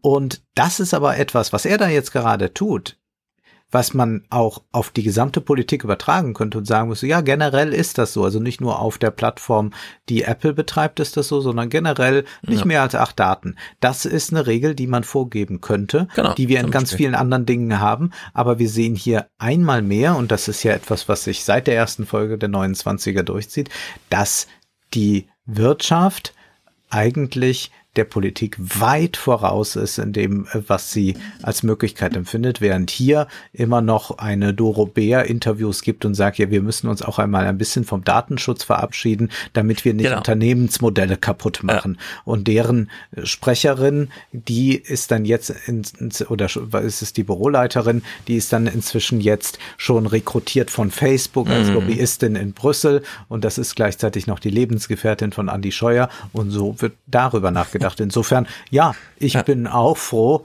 dass es jemanden wie Tim Cook gibt. Ja, und lassen wir ihm diesen letzten Satz hier noch durchgehen. Call us naive, but we still believe that technology made by people, for people, and with people's well-being in mind is too valuable a tool to abandon. We still believe that the best measure of technology is the lives it improves. So, und ich will dieses Paradox aufgreifen, er ist ein Unternehmer, er möchte Profit machen und er hat hier einen Weg gefunden, Profit zu machen, den ich moralisch sehr hoch werte, mhm. weshalb ich den Appell habe, das müssen alle als unternehmerischen Wert anerkennen und umso mehr Profite kann Apple damit machen und umso besser ist das dann für alle. Also hier steckt durchaus eine moralische Komponente drinne, die man hier zu Markte tragen kann ne? und das sollte man dann auch tun. Das Angebot ist jetzt da. Wer gute Technik haben will, der kann sie bei Apple halt tatsächlich erwerben. Und er kann es dann mal vergleichen mit dem, was Google so bei Android anbietet. Und dann kann man einfach die Schlüsse ziehen. Ja, aber das marktwirtschaftliche Angebot ist hier da und da keine falsche Skepsis, nur weil es eine marktwirtschaftliche Angelegenheit ist, ja, in der Hinsicht. Wir haben ja viele Hörer, die hier immer mal wieder ein bisschen Sonderappell brauchen. Wirklich, ist das so? Wir werden ich glaube schon.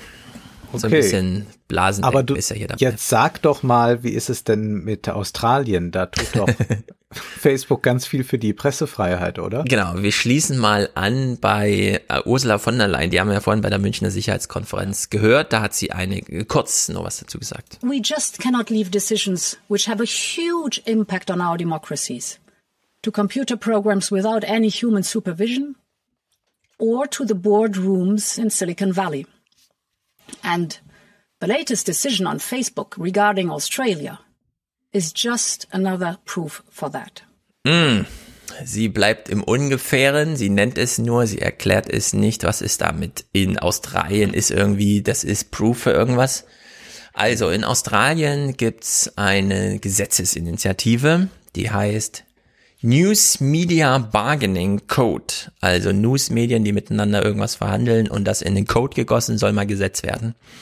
Es ist noch kein Gesetz, wird aber seit drei Jahren geplant und betrifft vor allem Google und Facebook. Das kennen wir auch aus der europäischen Gesetzgebung, haben wir ja gehört, äh, Digital Markets Act und Services Act.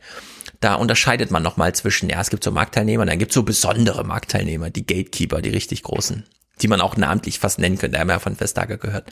Also hier geht es um Google und Facebook, weil das diejenigen sind, die News auf den Markt bringen, äh, unter der Annahme, dass es die Unternehmer nicht selber können, weil keiner geht mehr auf Webseiten, man will das aggregierte Ding. Und jetzt gibt es eine Wettbewerbsbehörde, die heißt ACCC, das Australian Competition and Consumer Commission oder die Commission.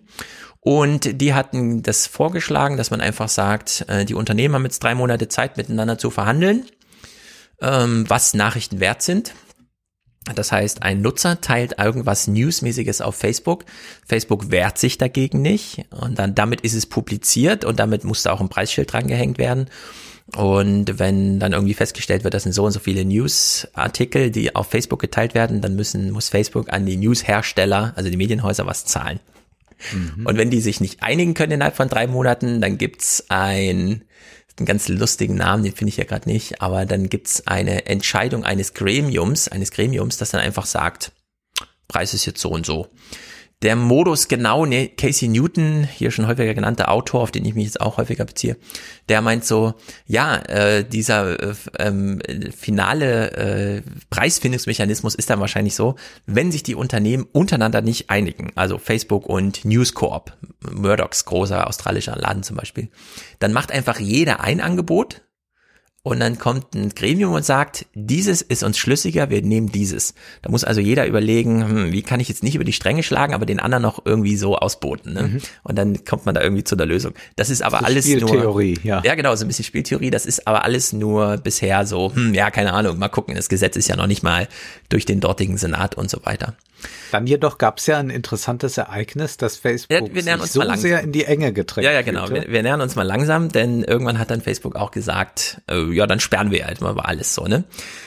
Wir beginnen aber bei einer ganz normalen Nachrichtensendung, pipapo. Wir schalten mal so mitten rein ins australische Fernsehen, wo das so diskutiert wird. It at that stage quoted the University of Canberra's 2020 Digital News Report. It said that 39% of Australians use Facebook for general news, but this is the important one. 49% of Australians actually use Facebook to gain news about COVID. Also 39 Prozent holen allgemeine Nachrichteninhalte aus Facebook, 49 Prozent holen ihre Covid-Nachrichten aus Facebook. In Australien gibt's ja zum Glück kein Covid, deswegen weiß ich nicht genau, warum das jetzt so mega Ding ist, aber er meint, das ist ganz wichtig. Was ja erstaunlich ist, denn äh, Zuckerberg betont doch gern, dass nur vier Prozent nur 4%, ja. Äh, sind nur Medi also Medieninhalte bei Facebook sind nur liegen nur bei vier Prozent, aber werden zu 39 Prozent dann ja, äh, also, also widerspricht sich nicht groß, ne? Sondern das, ja. Man kann ja sagen, ja. man guckt ganz viel Fernsehen, aber nur vier Prozent davon ist wirklich die Viertelstunde Tagesschau. Ja. So, in deren Sicht muss man halt viel gucken, aber wir konsumieren ja auch viel Facebook, die Leute, und genau. deswegen passt das dann irgendwie. Naja, also es, es geht darum, jetzt ist ja halt die Frage, ne? wer, wer muss ja eigentlich wem was bezahlen, ist ja auch, ähm, klar, Facebook wird interessanter dadurch, dass da auch echte Nachrichten da sind und nicht nur Katzenbilder. Gleichzeitig sind halt mehr Leute da, die dann diese Nachrichten auch wirklich konsumieren. Und Facebook ist halt hier Vermittler. Also klar, man liest manchmal nur Überschriften, aber man klickt ja da die Links auch an und ist dann plötzlich auf den Seiten der äh, Newsmedien. Und naja, und jetzt kommt gleich der Dreh des Korrespondenten. Uh, as the government wants, as the ACCC wanted, uh, that these organisations, big news organisations, will be paid for their content. And if you think about it, it makes common sense um, that if you get to the other side of it, ja, es macht nicht nur Sense, sondern es macht gleich Common Sense, was er jetzt beschreibt. If somebody's taking your content and then commercializing it by putting ads against it, then somebody should be actually paid for creating that content in the first place. It's not something you can just literally pinch and use and commercialize yourself. Ja, und er sagt hier so, wenn jemand deinen Content nimmt, taking your content, Facebook nimmt sich ja nicht wirklich den Content, sondern das sind ja die Nutzer, die ihn da posten. Also das ist schon mal so ein bisschen problematisch, das so zu sehen. Auf der anderen Seite verstehen wir natürlich, dass er sagt, naja, wenn die Nutzer damit bespielt werden, irgendwer muss es ja herstellen und das kostet halt Geld, ne? Also versteht man so. Wann begann denn diese Debatte in Deutschland? Das war doch auch 2011.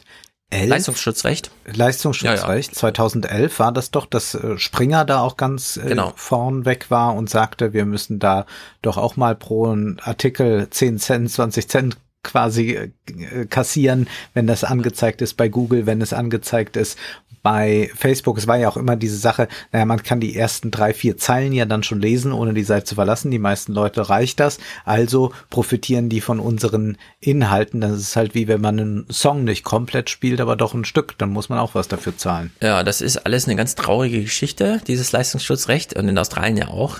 Äh, Springer hat sich das damals erkämpft und dann hieß es gleich, aber ihr kriegt eine kostenlose Lizenz. Ja, und seitdem schlummert das ja so vor sich hin ja. und niemand hat jemals irgendwo was bezahlt oder hat irgendwem irgendwas verboten. Äh, Springer hat ja mal so ein Selbstexperiment gemacht, hat gesagt, wir lassen uns nicht mehr indizieren. Nach einem Tag haben sie es rückgängig gemacht, weil ihnen irgendwie der äh, 40 Prozent der Leser oder so abhanden kam. In Australien heißt es mittlerweile 20 Prozent weniger Traffic auf den Nachrichtenseiten, nachdem Facebook da kurz blockierte. Naja, die Moderatorin fragt jedenfalls mal so ein bisschen, sie versucht zu vermitteln nach. This could very well uh, backfire on Facebook, couldn't it? We don't need to go to Facebook for our news. It's just a habit. So I guess it's a bit of a culture change.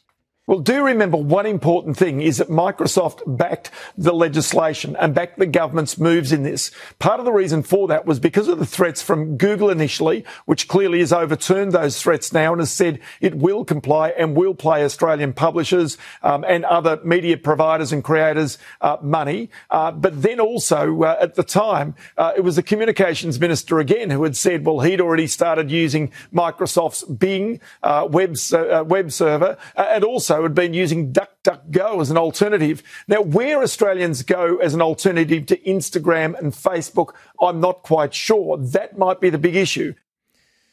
So, also irgendwie ist hier irgendwas in der Luft, keine Ahnung. Die Nutzer nutzen irgendwie Nachrichten, man weiß nicht genau wie, irgendwie möchte man jetzt mal, aber es ist doch alles eine Gewohnheit, wie wir das machen, stimmt. Gibt es Alternativen zu Google DuckDuckGo? Genau. Man könnte ja Hast du das mal genutzt? Hast du das mal ausprobiert? Ja, damals und zwar schrecklich. Ich, ich habe es auch mal ausprobiert ja. und kann auch nur sagen, dass es schrecklich war. Ich empfehle Startpage, denn Startpage hat einen sehr langen Vertrag noch mit Google, um einfach Google-Suche anzubieten. Allerdings gibt Startpage keine Signale von dir weiter, sondern nur den Suchbegriff. Das kommt also als sogenannten Dark Traffic bei Google an. Die geben dir dann einfach nur das allgemeine, okay, das sind die zum Suchbegriff äh, gehörenden Ergebnisse und dann werten sie das aus. So, also wir haben ja in der Schwebe ein Gesetz, das irgendwie kommen soll und jetzt wird so ein bisschen hitzig und äh, man droht sich schon gegenseitig irgendwie. Und dann taucht bei Sky News der Treasurer Josh Frydenberg auf. Das ist so der Schatzmeister, Finanzminister. Und sagt, historischer Tag. Das Gesetz ist zwar noch nicht da, aber wir haben schon eine Einigung. Die ersten beiden Unternehmen haben sich miteinander verständigt. In dem Fall ist es Google. This is a historic moment, a world first. The digital giants entering into negotiations and agreements with Australian news media businesses to pay for original content.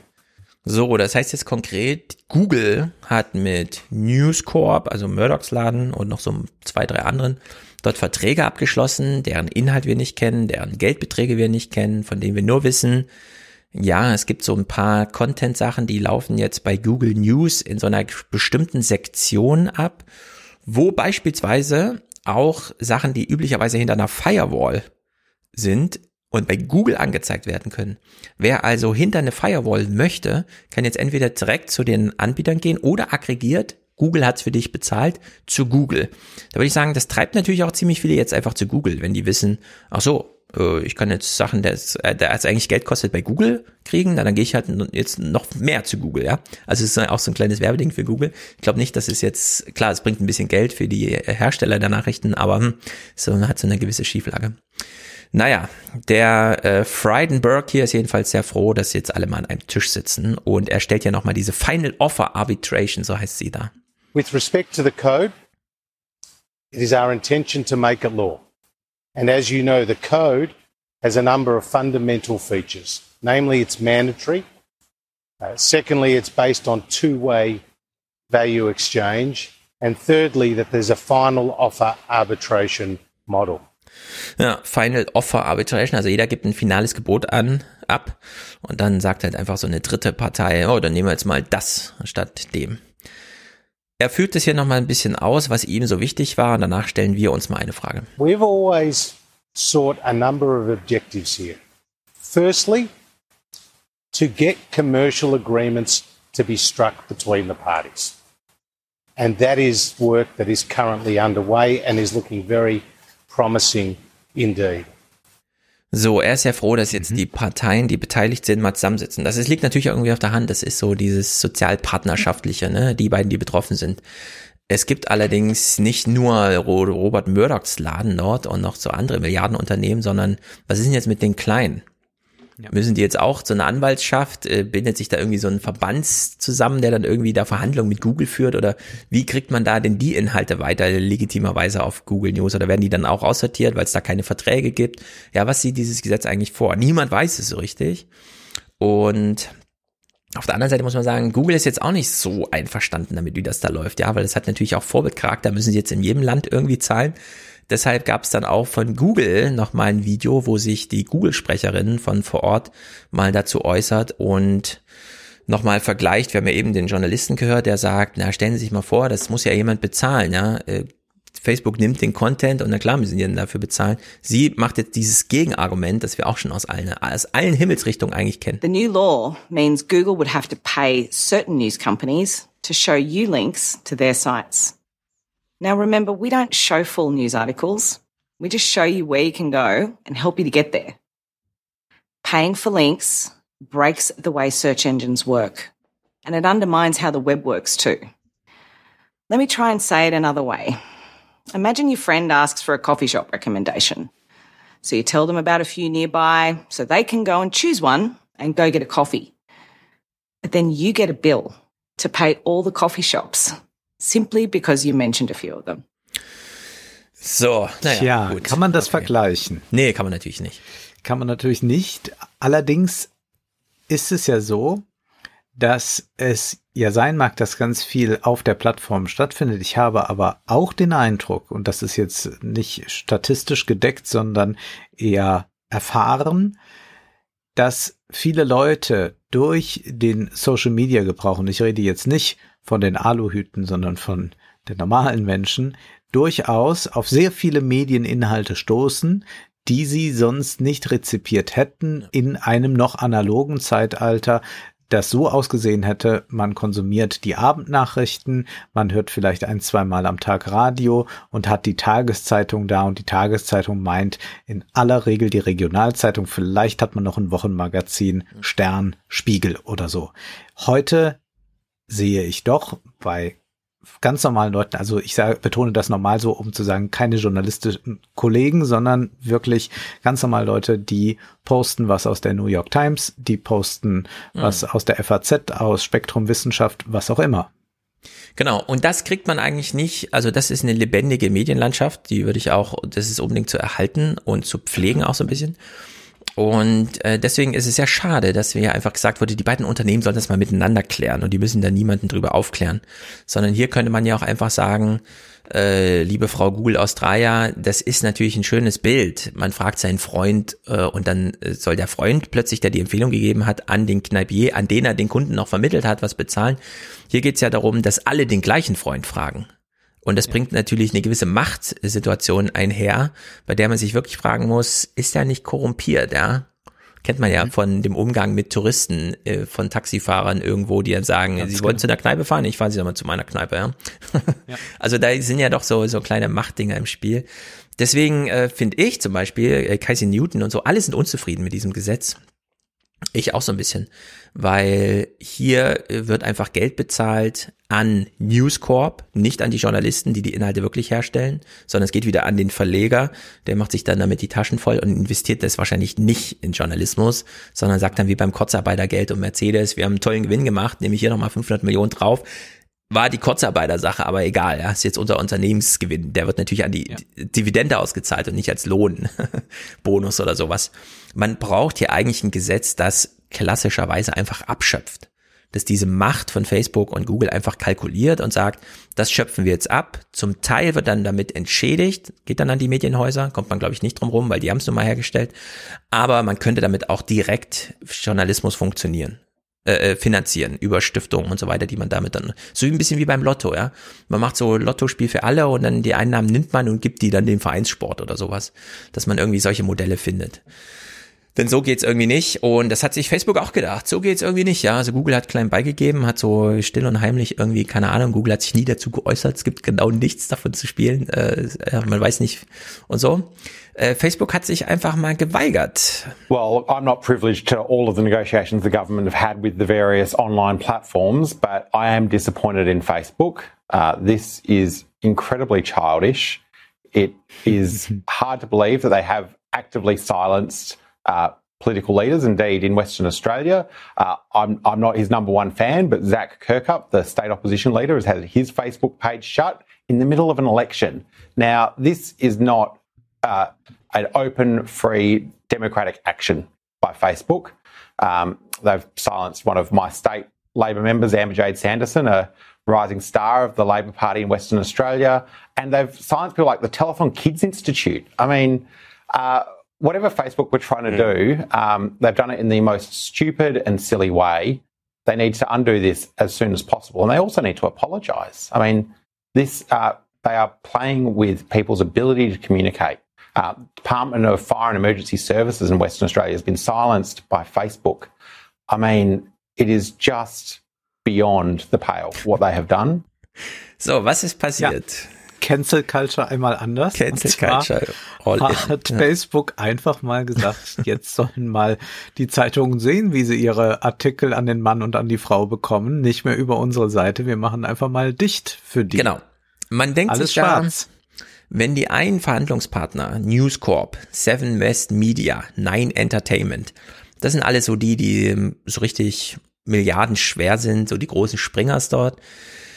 Die haben von Google so wahrscheinlich immer so 30 Millionen pro Nase bekommen und Facebook sagt jetzt, nee, da machen wir nicht mit. Bei uns spielt News gar nicht so eine große Rolle. Jetzt sagt das Gesetz aber, äh, wenn es hier keine Verhandlungsergebnisse gibt, könnt ihr keine Nachrichten anzeigen. Und zwar nicht nur von denen, mit denen die Verhandlungen gescheitert sind, ähm, die könnte man ja einfach auf so eine Blacklist stellen und sagen, dieser Link kann ja nicht geteilt werden, sondern grundsätzlich mit allen Nachrichteninhalten. Das Gesetz ist aber so unspezifisch, dass sich Facebook sagte, ja, da müssen wir mal künstliche Intelligenz anwerfen, um herauszufinden, was hier ähm, ja, Nachrichten ist und was nicht. Plötzlich hat Facebook seine eigenen Seiten dort gesperrt, ja. Also man konnte Links zu Facebook nicht mehr äh, posten Links zu irgendwelchen Regierungssachen und so weiter. Und das wurde dann ähm, mega großes Thema im Parlament. Also man muss ja nochmal sagen, australische Nachrichten waren plötzlich weltweit gesperrt. Und weltweite Nachrichten waren in Australien gesperrt. Also man konnte gar nicht mehr irgendwas mit Nachrichten da posten. Facebook war quasi nur noch so eine private Nachbarschaftssache oder sonst irgendwie unter Freunden. Man teilt sich so die Sachen, die man wirklich selber generiert. Bilder, die man so selber macht, kleine Sprüche, wie auch immer. Ne? Alles andere ging plötzlich nicht mehr. Und dann musste im Parlament darüber gesprochen werden. Hier hören wir jetzt Kommunikationsminister Paul Fletcher, der im Parlament darüber aufklärt, was Facebook so alles gesperrt hat. Now, in relation to the conduct of Facebook uh, in blocking access to many pages today, that clearly raises serious questions. If you say that you object to the News Media Bargaining Code, why would you block the pages of government departments, of emergency services organisations, of the Bureau of Meteorology, of 1 800 Respect? These pages would never be covered by the code. Uh, why have you? Why were you uh, so determined to resist the introduction of blocking requirements under our legislation in relation to abhorrent violent material, yet it turns out that you can block thousands of pages of wholly unobjectionable content uh, overnight.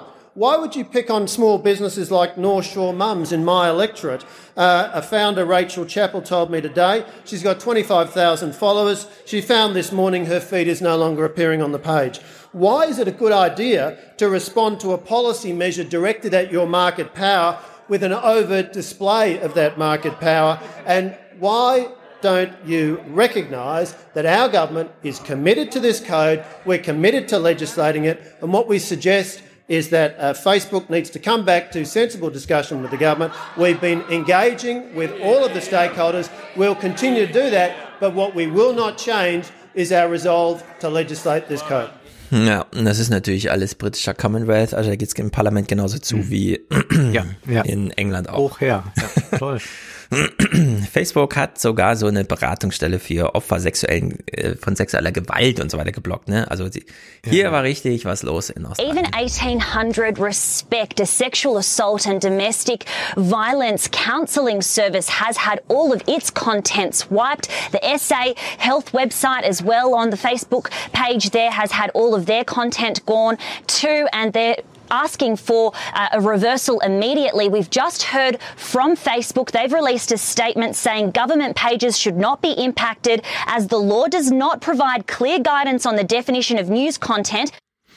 Ja, und das fand natürlich dann der ähm, Schatzminister, der Finanzminister Josh Frydenberg auch nicht alles so cool. Also auch er hat sich als zweiter Minister dazu geäußert. In respect to Facebook's actions today, Facebook was wrong. Facebook's actions were unnecessary. They were heavy handed and they will damage its reputation here in Australia. Und der Paul Fletcher, also der Kommunikationsminister, schob dann mal Folgendes nach und das gibt uns, glaube ich, allen zu bedenken. There are organisations like state health departments, fire and emergency services and so on who've had their, their Facebook pages uh, blocked. That's a public safety issue. I've spoken to Facebook this morning and said the government expects them to restore those pages as quickly as possible. There is great responsibility that comes with being a platform that, uh, as the Digital Platforms Inquiry said, has over 17 million Australians visited every month. Wenn, bedeutet das, bedeutet das eigentlich, dass wir Facebook als eine Institution erkennen müssen, die eigentlich eine staatliche ist, die zwar jetzt noch gerade in privater Hand sich befindet, deswegen nehmen die sich auch solche Dinge raus, aber eigentlich müssen wir sagen, es ist wie eine staatliche Institution, eine solche Wichtigkeit hat das Ganze. Mhm. Wir sehen, wie dramatisch das ist. Es geht ja nicht darum, dass ein paar Zeitungen ein paar Profite an dem Tag nicht machen konnten, sondern dass man sagt, die haben einfach die Leute jetzt von der Außenwelt abgeschnitten, dass wir mhm. jetzt so sagen, wie ja. wir drehen mal dem Stefan für einen Tag den Strom Strom ab, äh, weil mhm. uns danach ist. Das heißt, man muss eigentlich sagen, das muss äh, als Institution, als eine staatliche begriffen werden und auch der äh, Art reguliert werden, mhm. dass eigentlich das gar nicht mehr möglich ist, dass die das dürfen. Denn hier wird ja wirklich das Argument gebracht, dass etwas äh, Public Safety Dramatisches passiert, genau. also die, die, ja, dass die, die öffentliche Sicherheit und Gesundheit in Gefahr ist. Genau, ich würde, also staatlich finde ich ein bisschen äh, begrifflich übertrieben, geht aber in die richtige Richtung. Wir haben ja noch den öffentlichen, also den Begriff der Öffentlichkeit, mhm. öffentlich, Public mhm. Safety. Und wir kennen ja auch in Deutschland, und das ist zum Beispiel auch im deutschen Kartellrecht festgehalten, du kannst privat eine Brücke betreiben, die so wichtig sein kann für den äh, deutschen äh, Infrastrukturbetrieb, dass sie als wesentliche Einrichtung gilt. Ja. Beispielsweise hier zwischen Mainz und Frankfurt gibt es diese Schiersteiner Brücke oder so, die wurde jetzt ein Jahr lang renoviert und war, konnte deswegen nicht benutzt werden. Jetzt könnte man ja als Betreiber von so einer Brücke, kann ja durchaus in privater Hand sein, wie viele Tunnel und so in Europa auch, könnte man ja sagen, ach so wichtig ist euch das, ja, dann kostet das Rüberfahren jetzt mal 15 Euro. Hm. Und dann kommt das deutsche äh, Gesetz und sagt, also das Kartellrecht und sagt, ähm, nee, das ist eine wesentliche Einrichtung. Die ist zwar privat betrieben, aber du kannst hier nicht alles machen, was du willst. Äh, die ist zu wichtig, als dass du jetzt einfach da ein Preisschild dran klebst und sagst, na, wenn die Leute das so viel, ist wie bei Impfstoffen, ja. Äh, es ist kein Geheimnis, dass die Impfung 1500 Euro volkswirtschaftlich wert ist pro Nase und sie wird trotzdem für 50 Euro angeboten und nicht für 150 Euro. Die hätte man da auch rausziehen können, ja, dann wäre es frech gewesen. Sondern es gibt eine äh, also in Deutschland heißt das wesentliche Einrichtungen. Das ist der Begriff aus dem Kartellrecht. Und was heißt es eigentlich, wenn in Australien eine Privat, ein privates Unternehmen sagt, ja, ich mache jetzt mal die und die Entscheidung, bei mir kann man keine Links mehr posten, und dann stehen zwei Minister des Landes auf der Matte und sagen, das es geht zu weit, das greift ja in unsere Public Safety ein. Ist das nicht ein Zugeständnis an, Facebook ist so wichtig, dass wir hier grundsätzlich mal anders drüber nachdenken müssen. Ja? Also in der Hinsicht äh, hat sich dieses australische Ding einiges gezeigt. Und jetzt ist auch interessant, wer verhandelt hier eigentlich miteinander? Die ähm, Politiker wollen, dass irgendwie Facebook mit den Unternehmen verhandelt. Facebook sagt sich so, ja, wir wollen aber auch noch mal ein anderes Gespräch führen. We're absolutely standing firm with the code. Und jetzt hören wir noch mal hier diesen Freidenberg, also den äh, Finanzminister. I had a constructive discussion this morning with Mark Zuckerberg and we've agreed to continue to work through some of the issues. Ja, also er mhm. diskutiert jetzt mit. Äh, wir haben das ja von von allein gehört, ne? beim Thema Klima müssen wir mal die Unternehmenschefs genau an den gleichen Platz setzen, wo sonst die Staatschefs sitzen und dann mit immer auf Augenhöhe und so weiter. Und das ist hier fast schon Augenhöhe, ja. Also äh, ich habe mal mit Mark Zuckerberg telefoniert, dem Staatschef von Facebook. Ob wir hier Bestätigt mal aber auch nochmal Bill Gates, we need governance. Also das ist jetzt nicht etwas, was jetzt die Unternehmer unter sich mal ausklüngeln können, denn das passiert dann hm. wenn jetzt die Politik sich erstmal da raushält oder nicht entscheidend mitmischt. Genau, und jetzt versucht die Politik da einen strang, starken Max zu machen. Das schaffen sie natürlich. Hier haben wir nochmal Freidenberg. We have held the line and held it strongly. Denn Facebook ist zurück. Facebook mhm. äh, postet wieder und es gab wohl Einigungen. Und jetzt will ich mal vorlesen hier. Faznet. Christoph Hein berichtet aus Singapur, ist wahrscheinlich am nächsten dran, um für Australien zuständig zu sein. Ähm, die australische Regierung hat dann auch mal bei Modi angerufen im, im, in Indien. Wir wissen ja von Indien, die sperren auch mal TikTok. Was bedeutet, es gibt da jetzt zwei TikTok-Konkurrenten, die so richtig äh, abgehen in Indien, weil die Leute wollen TikToks, muss aber nicht das echte sein. Genau wie in, in Australien die Leute äh, so Nachrichten haben wollen. Es muss ja nicht von Google sein. Dachte sich Google als Gefahr ist dann gleich mal reingegangen. Und dann jetzt mal Zitate von äh, so richtigen Ministern. Hier zum Beispiel. Kanada steht in dieser Schlacht in der ersten Reihe. Wir sind in der ersten Gruppe von Ländern rund um die Erde, die etwas unternehmen, sagt Steve Guilbeault, Minister für das kanadische Kulturerbe. Er stellt sich also nicht nur an die Seite der australischen Regierung, sondern sieht sich selber noch in der ersten Reihe. Ich gehe davon aus, dass wir sehr schnell 15 oder 15 Länder haben werden, die sich jetzt ähnlichen Regeln geben. Wird Facebook dann eine, seine Beziehung zu Deutschland abbrechen, zu Frankreich? Das geht doch überhaupt nicht. Julian Knight, Vorsitzender der Digitalkommission im britischen Parlament, also die äußern sich auch, sagt, Facebook soll sich, Zitat, schämen für seine Abschaltung in Australien. Zitat, mit Blick auf die Beziehung rund um die Erde und Plattformen sozialer Medien hat Facebook die Uhr gleich mehrere Jahre zurückgedreht. Ich denke, Facebook hat sich Australien ausgesucht für eine Art von Schlägen zur Bestrafung, um dem Rest der Welt effektiv zu zeigen, dass Facebook einseitig in Aktion treten wird, wenn die Länder mit Gesetzen für die Plattform sozialer Medien aufkommen. Im Grunde handelt es sich, äh, handelt es sich um Aktionen eines Schulhoftyrannen. Beugt sich Australien jetzt, werden wir die Nächsten sein, sagen die Briten. Also in der Hinsicht ist hier doch einiges losgetreten worden. Klar, es ist irgendwie blöde, das Gesetz. Es könnte besser sein, aber es ist überhaupt mal ein Gesetz gegen Facebook ja. und Google. Und jetzt stehen noch sehr viele stramm und sagen, hm, gar nicht so ein schlechter Move. Also da hat sich Facebook vielleicht auch wirklich ein bisschen verzockt hier mit der Aktion. Ganz genau. Und das ist sicherlich etwas, was bei diesen Silicon Valley Leuten auch erst einmal verblüffend sein mag. Mark Zuckerberg wurde doch gefragt, du hattest mal diesen Ausschnitt gebracht, ob er dann auch Leute hat, auf die er hört. Und mhm. die Antwort war ja, er sei mehr jetzt im Dialog mit Gott. Ja, und denkt, ja, genau. okay, jemand anders als Berater akzeptiert er schon gar nicht mehr, ja. geschweige denn noch ein Politiker, ja. sondern er ist nur noch dem Höchsten unterstellt direkt. Und da kann man sehr schön aber sehen, bei diesem Fall in Australien, nein. Die Politik ist diejenige, die dafür sorgt, dass ein Rahmen vorgelegt wird und in diesem Rahmen muss man sich dann entsprechend verhalten. Und das hat sie immer zugunsten äh, solcher Leute wie Zuckerberg gemacht und das kann sie aber auch in eine andere Richtung bewegen. Und der Staat, auf den ist auch ein internationaler Konzern noch angewiesen, wenn er in diesem Staat stattfinden will. Ja. Also jetzt ist das vielleicht noch äh, mal ganz möglich für Facebook zu sagen, wir sind nicht mehr in Deutschland, aber zu sagen, wir sind nicht mehr in der EU oder mhm. wir können in den USA nicht mehr unser Geschäft machen, da geht's nicht. Insofern ist das äh, ein ganz, ganz großes Problem für die, wenn die jetzt plötzlich erkennen, wir sind doch nicht die mächtigsten überhaupt, sondern es bleibt am Ende der Staat und man sieht ja auch gerade in Amerika, wie Facebook und wie auch Twitter versuchen, ein bisschen gute Miene zum bösen Spiel zu machen, sich ein bisschen einzuschleimen. Man hat dann wenige Tage vor dem Ende nochmal Trump gebannt, hat ihn verbannt von diesen Plattformen, weil man selbstverständlich eine große Angst hat vor den Demokraten, die fordern, wir müssen da zerschlagen, wir müssen besteuern und, und, und. Insofern hat man sich ein bisschen jetzt frei geschwommen, hat dann den Demokraten gezeigt, guck, so schlimm sind wir ja doch nicht, aber ich ja. glaube, das wird nicht ewig anhalten. Ich bin auch mal gespannt, wie das alles so weitergeht. Hier ist jedenfalls Bewegung drin und manchmal denke ich mir, wie macht das Mark Zuckerberg überhaupt? Ja, gründe das Ding da in Harvard irgendwie, um so ein wirklich ein Facebook, also ein Gesicht, lebendige Adressbücher zu haben.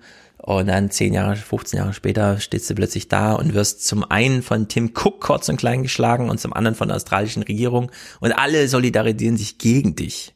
Ja. Mhm. Tja. Das ist natürlich auch brenzlig so insgesamt. Aber alles, was zur Abschaffung Facebooks führt, ist natürlich zu gutieren. naja. Wir blicken noch auf den Salon. Wir yes. sprechen ja über ein Buch, das wir gemeinsam lesen. History has begun. Das mhm. wird sehr interessant werden, weil wir da einen Perspektivwechsel vornehmen müssen, der uns vielleicht gar nicht so leicht fällt. Wir können durchaus mal sagen, wir blicken mal von Shenzhen aus auf den Rest der Welt. Aber wenn wir über den Westen nachdenken, denken wir halt über den Westen nach als Europa und USA doch sehr im Einklang. Auch wenn wir das eben ein bisschen kritisiert haben, ist unsere Denkweise doch sehr so geprägt. Und was ist eigentlich, wenn man den Fokus, wenn man über den Westen spricht, auf Amerika legt und wir blicken auf Amerika und merken plötzlich als Europäer spielen wir da eine sehr, sehr untergeordnete ja. Rolle und das ist ein Buch, das zumindest diskussionswürdig ist und ich äh, glaube, das ist etwas äh, sehr Sinnvolles, darüber jetzt zu sprechen, denn da wird sich einiges verschieben, auch wenn die jetzt so ein bisschen tun, als könnte man einfach anknüpfen an vergangene Tage. So wird es vermutlich nicht laufen. Genau. Ich bin noch nicht sehr weit, aber ich habe am Anfang schon gelesen, dass es tatsächlich als Antwort auf das Ende der Geschichte von Fukuyama ja. auch angelegt ist. Und ja. in der Hinsicht ist es natürlich, denn wir wissen ja, was für eine Geschichte da endete. Ansonsten mal gucken. Inside Huawei, wie sie heißen. Ist natürlich immer, es ist sehr chinesisch jetzt. Ich weiß nicht, ob ich jetzt so ein Bias habe oder so. Denn auch im Spiegel gab es jetzt mal so einen Text, dass zuerst Elektronik aus China kam und mittlerweile Mode von Unternehmen, die vor fünf Jahren noch 200 Millionen Umsatz gemacht haben und plötzlich 15 Milliarden äh, die übrigens Dispersion äh, genau wissen, die Leute gehen eh nicht mehr in die Innenstadt, um sich ihre Mode zu holen, also machen wir das lieber, ja, präsentieren wir es lieber, schicken sie uns ein Foto und wir kleiden sie an und dann können sie auf dem iPad gucken, wie sie aussehen. Ja, das kann ja ein deutscher Einzelhandel gar nicht machen, sondern das kommt dann halt direkt aus China dann so ein Zeug. Naja, in Frankreich ich, geht's wohl auch ab. Ja, ich, ich würde noch mal ein bisschen Klatsch mit reinbringen. Das ist ja etwas, was mir sehr liegt. Ich bin ja klatschsüchtig geradezu. Und es gibt jetzt tatsächlich das Buch von äh, Baptiste Giabiconi auf oh, Deutsch. klingelt. Ich hole meine ah. Antigen-Tests, du stellst das oh. Ja, jetzt wird's natürlich spannend. Jetzt kommen die Antigen-Tests. Jetzt ist unser Stefan sicher. Nun, dieses Buch von Baptiste Giabiconi ist das Buch einer Freundschaft. Und zwar Baptiste Giabiconi war die letzte Muse von Karl Lagerfeld. Er war sehr eng mit ihm befreundet und hat jetzt ein Buch darüber geschrieben. Karl und ich heißt es. Und ich bin sehr gespannt ein bisschen auf Interna. Das ist dann ja doch sehr, sehr interessant bei einer Figur, die sich so abgeschottet hat, zu erfahren, was da eigentlich so los war. Ich glaube aber, dass es nicht zu indiskret wird, dafür war diese Freundschaft sicherlich zu eng und zu vertraulich, als dass jetzt da nochmal in irgendeiner Weise schmutzige Wäsche gewaschen werden soll. Zumal es ja auch so ist, dass äh, diese äh, Freundschaft ja bis zum Ende Bestand hatte. Und Lagerfeld ist ja immer einer gewesen, der diese Diskretion auch wirklich gelebt hat. Da möchte ich noch eine kleine Anmerkung machen, weil ich da mhm. sehr viele Nachrichten bekam nach unserem letzten Podcast. Ich zitierte einen Brief aus dem 18. Jahrhundert von einem Vater an seinen Sohn, der dort sagte, wenn du in die Stadt gehst, dann verstell dich, gib nicht alles preis und so. Genau, ich hatte ja. damals wohl vergessen anzugeben, von wem der ist. Das ist Lord Chesterfield. Der hat diese Briefe an seinen Sohn geschrieben und diese Briefe sind auch auf Deutsch erschienen. Ich hatte damals in dem äh, Auszug, den ich äh, zitiert habe, ein Zitat genommen, das ich gefunden hatte in dem Buch Tyrannei der Intimität von Richard Sennett. Aber es gibt diese Briefe auch so übersetzt, sind bei ähm, im Manesse Verlag, soweit ich weiß, erschienen. Und dann wird es bei mir noch um ein ganz schmales Büchlein gehen, ein Dialogbüchlein mit dem französischen Sinologen und Philosophen François Julien. Der hat ein sehr gutes Buch vor zwei Jahren über Identität geschrieben. Und in diesem Büchlein geht es jetzt nun darum, warum wir nicht mehr ich liebe dich sagen sollten. Und sollten. die anderen beiden sollten wir nicht mehr machen. Uh. Das heißt aber nicht, dass wir da die Liebe, der Liebe eine Absage erteilen, sondern wir müssen eine neue Form des Kommunizierens finden. Sehr, sehr klug. Und dann die anderen beiden Texte, die anderen drei Texte, die noch kommen, die verrate ich noch nicht. Und jetzt hast du die Schnelltester. Ich Sag mal ein Wort dazu. Hier ist natürlich Füllmail. Das ist jetzt äh, Unboxing mit ja. Stefan Schulz. Hier Stäbchen. Ja. Da sind die Stäbchen. Die sind aber gar nicht schön lang. Ich muss sie doch gar nicht so tief in meine Nase stecken. So, und das sind hier äh, die Kiste. Die ist natürlich mhm. versiegelt noch. Ich äh, ja. verletze jetzt das Siegel. Ich habe ja hier eine Schere. Es sind übrigens die, die die, Franz äh, die, die österreichischen Schüler gerade alle benutzen. Die müssen ja zweimal die Woche Antigen-Test machen, sonst dürfen sie nicht in die Schule. So, Deckel auf. Okay. Also, das funktioniert wie folgt. Ich habe hier ein kleines Lösungsmittel, wie du siehst. Ja. Davon habe ich zwei, denn das reicht. Zwei für alle. Und dann hier so, so ein Dings jeweils. Und dann nimmt man so ein Stäbchen, schneuzt sich einmal alles, was man hinten in der Nase hat, nach vorne.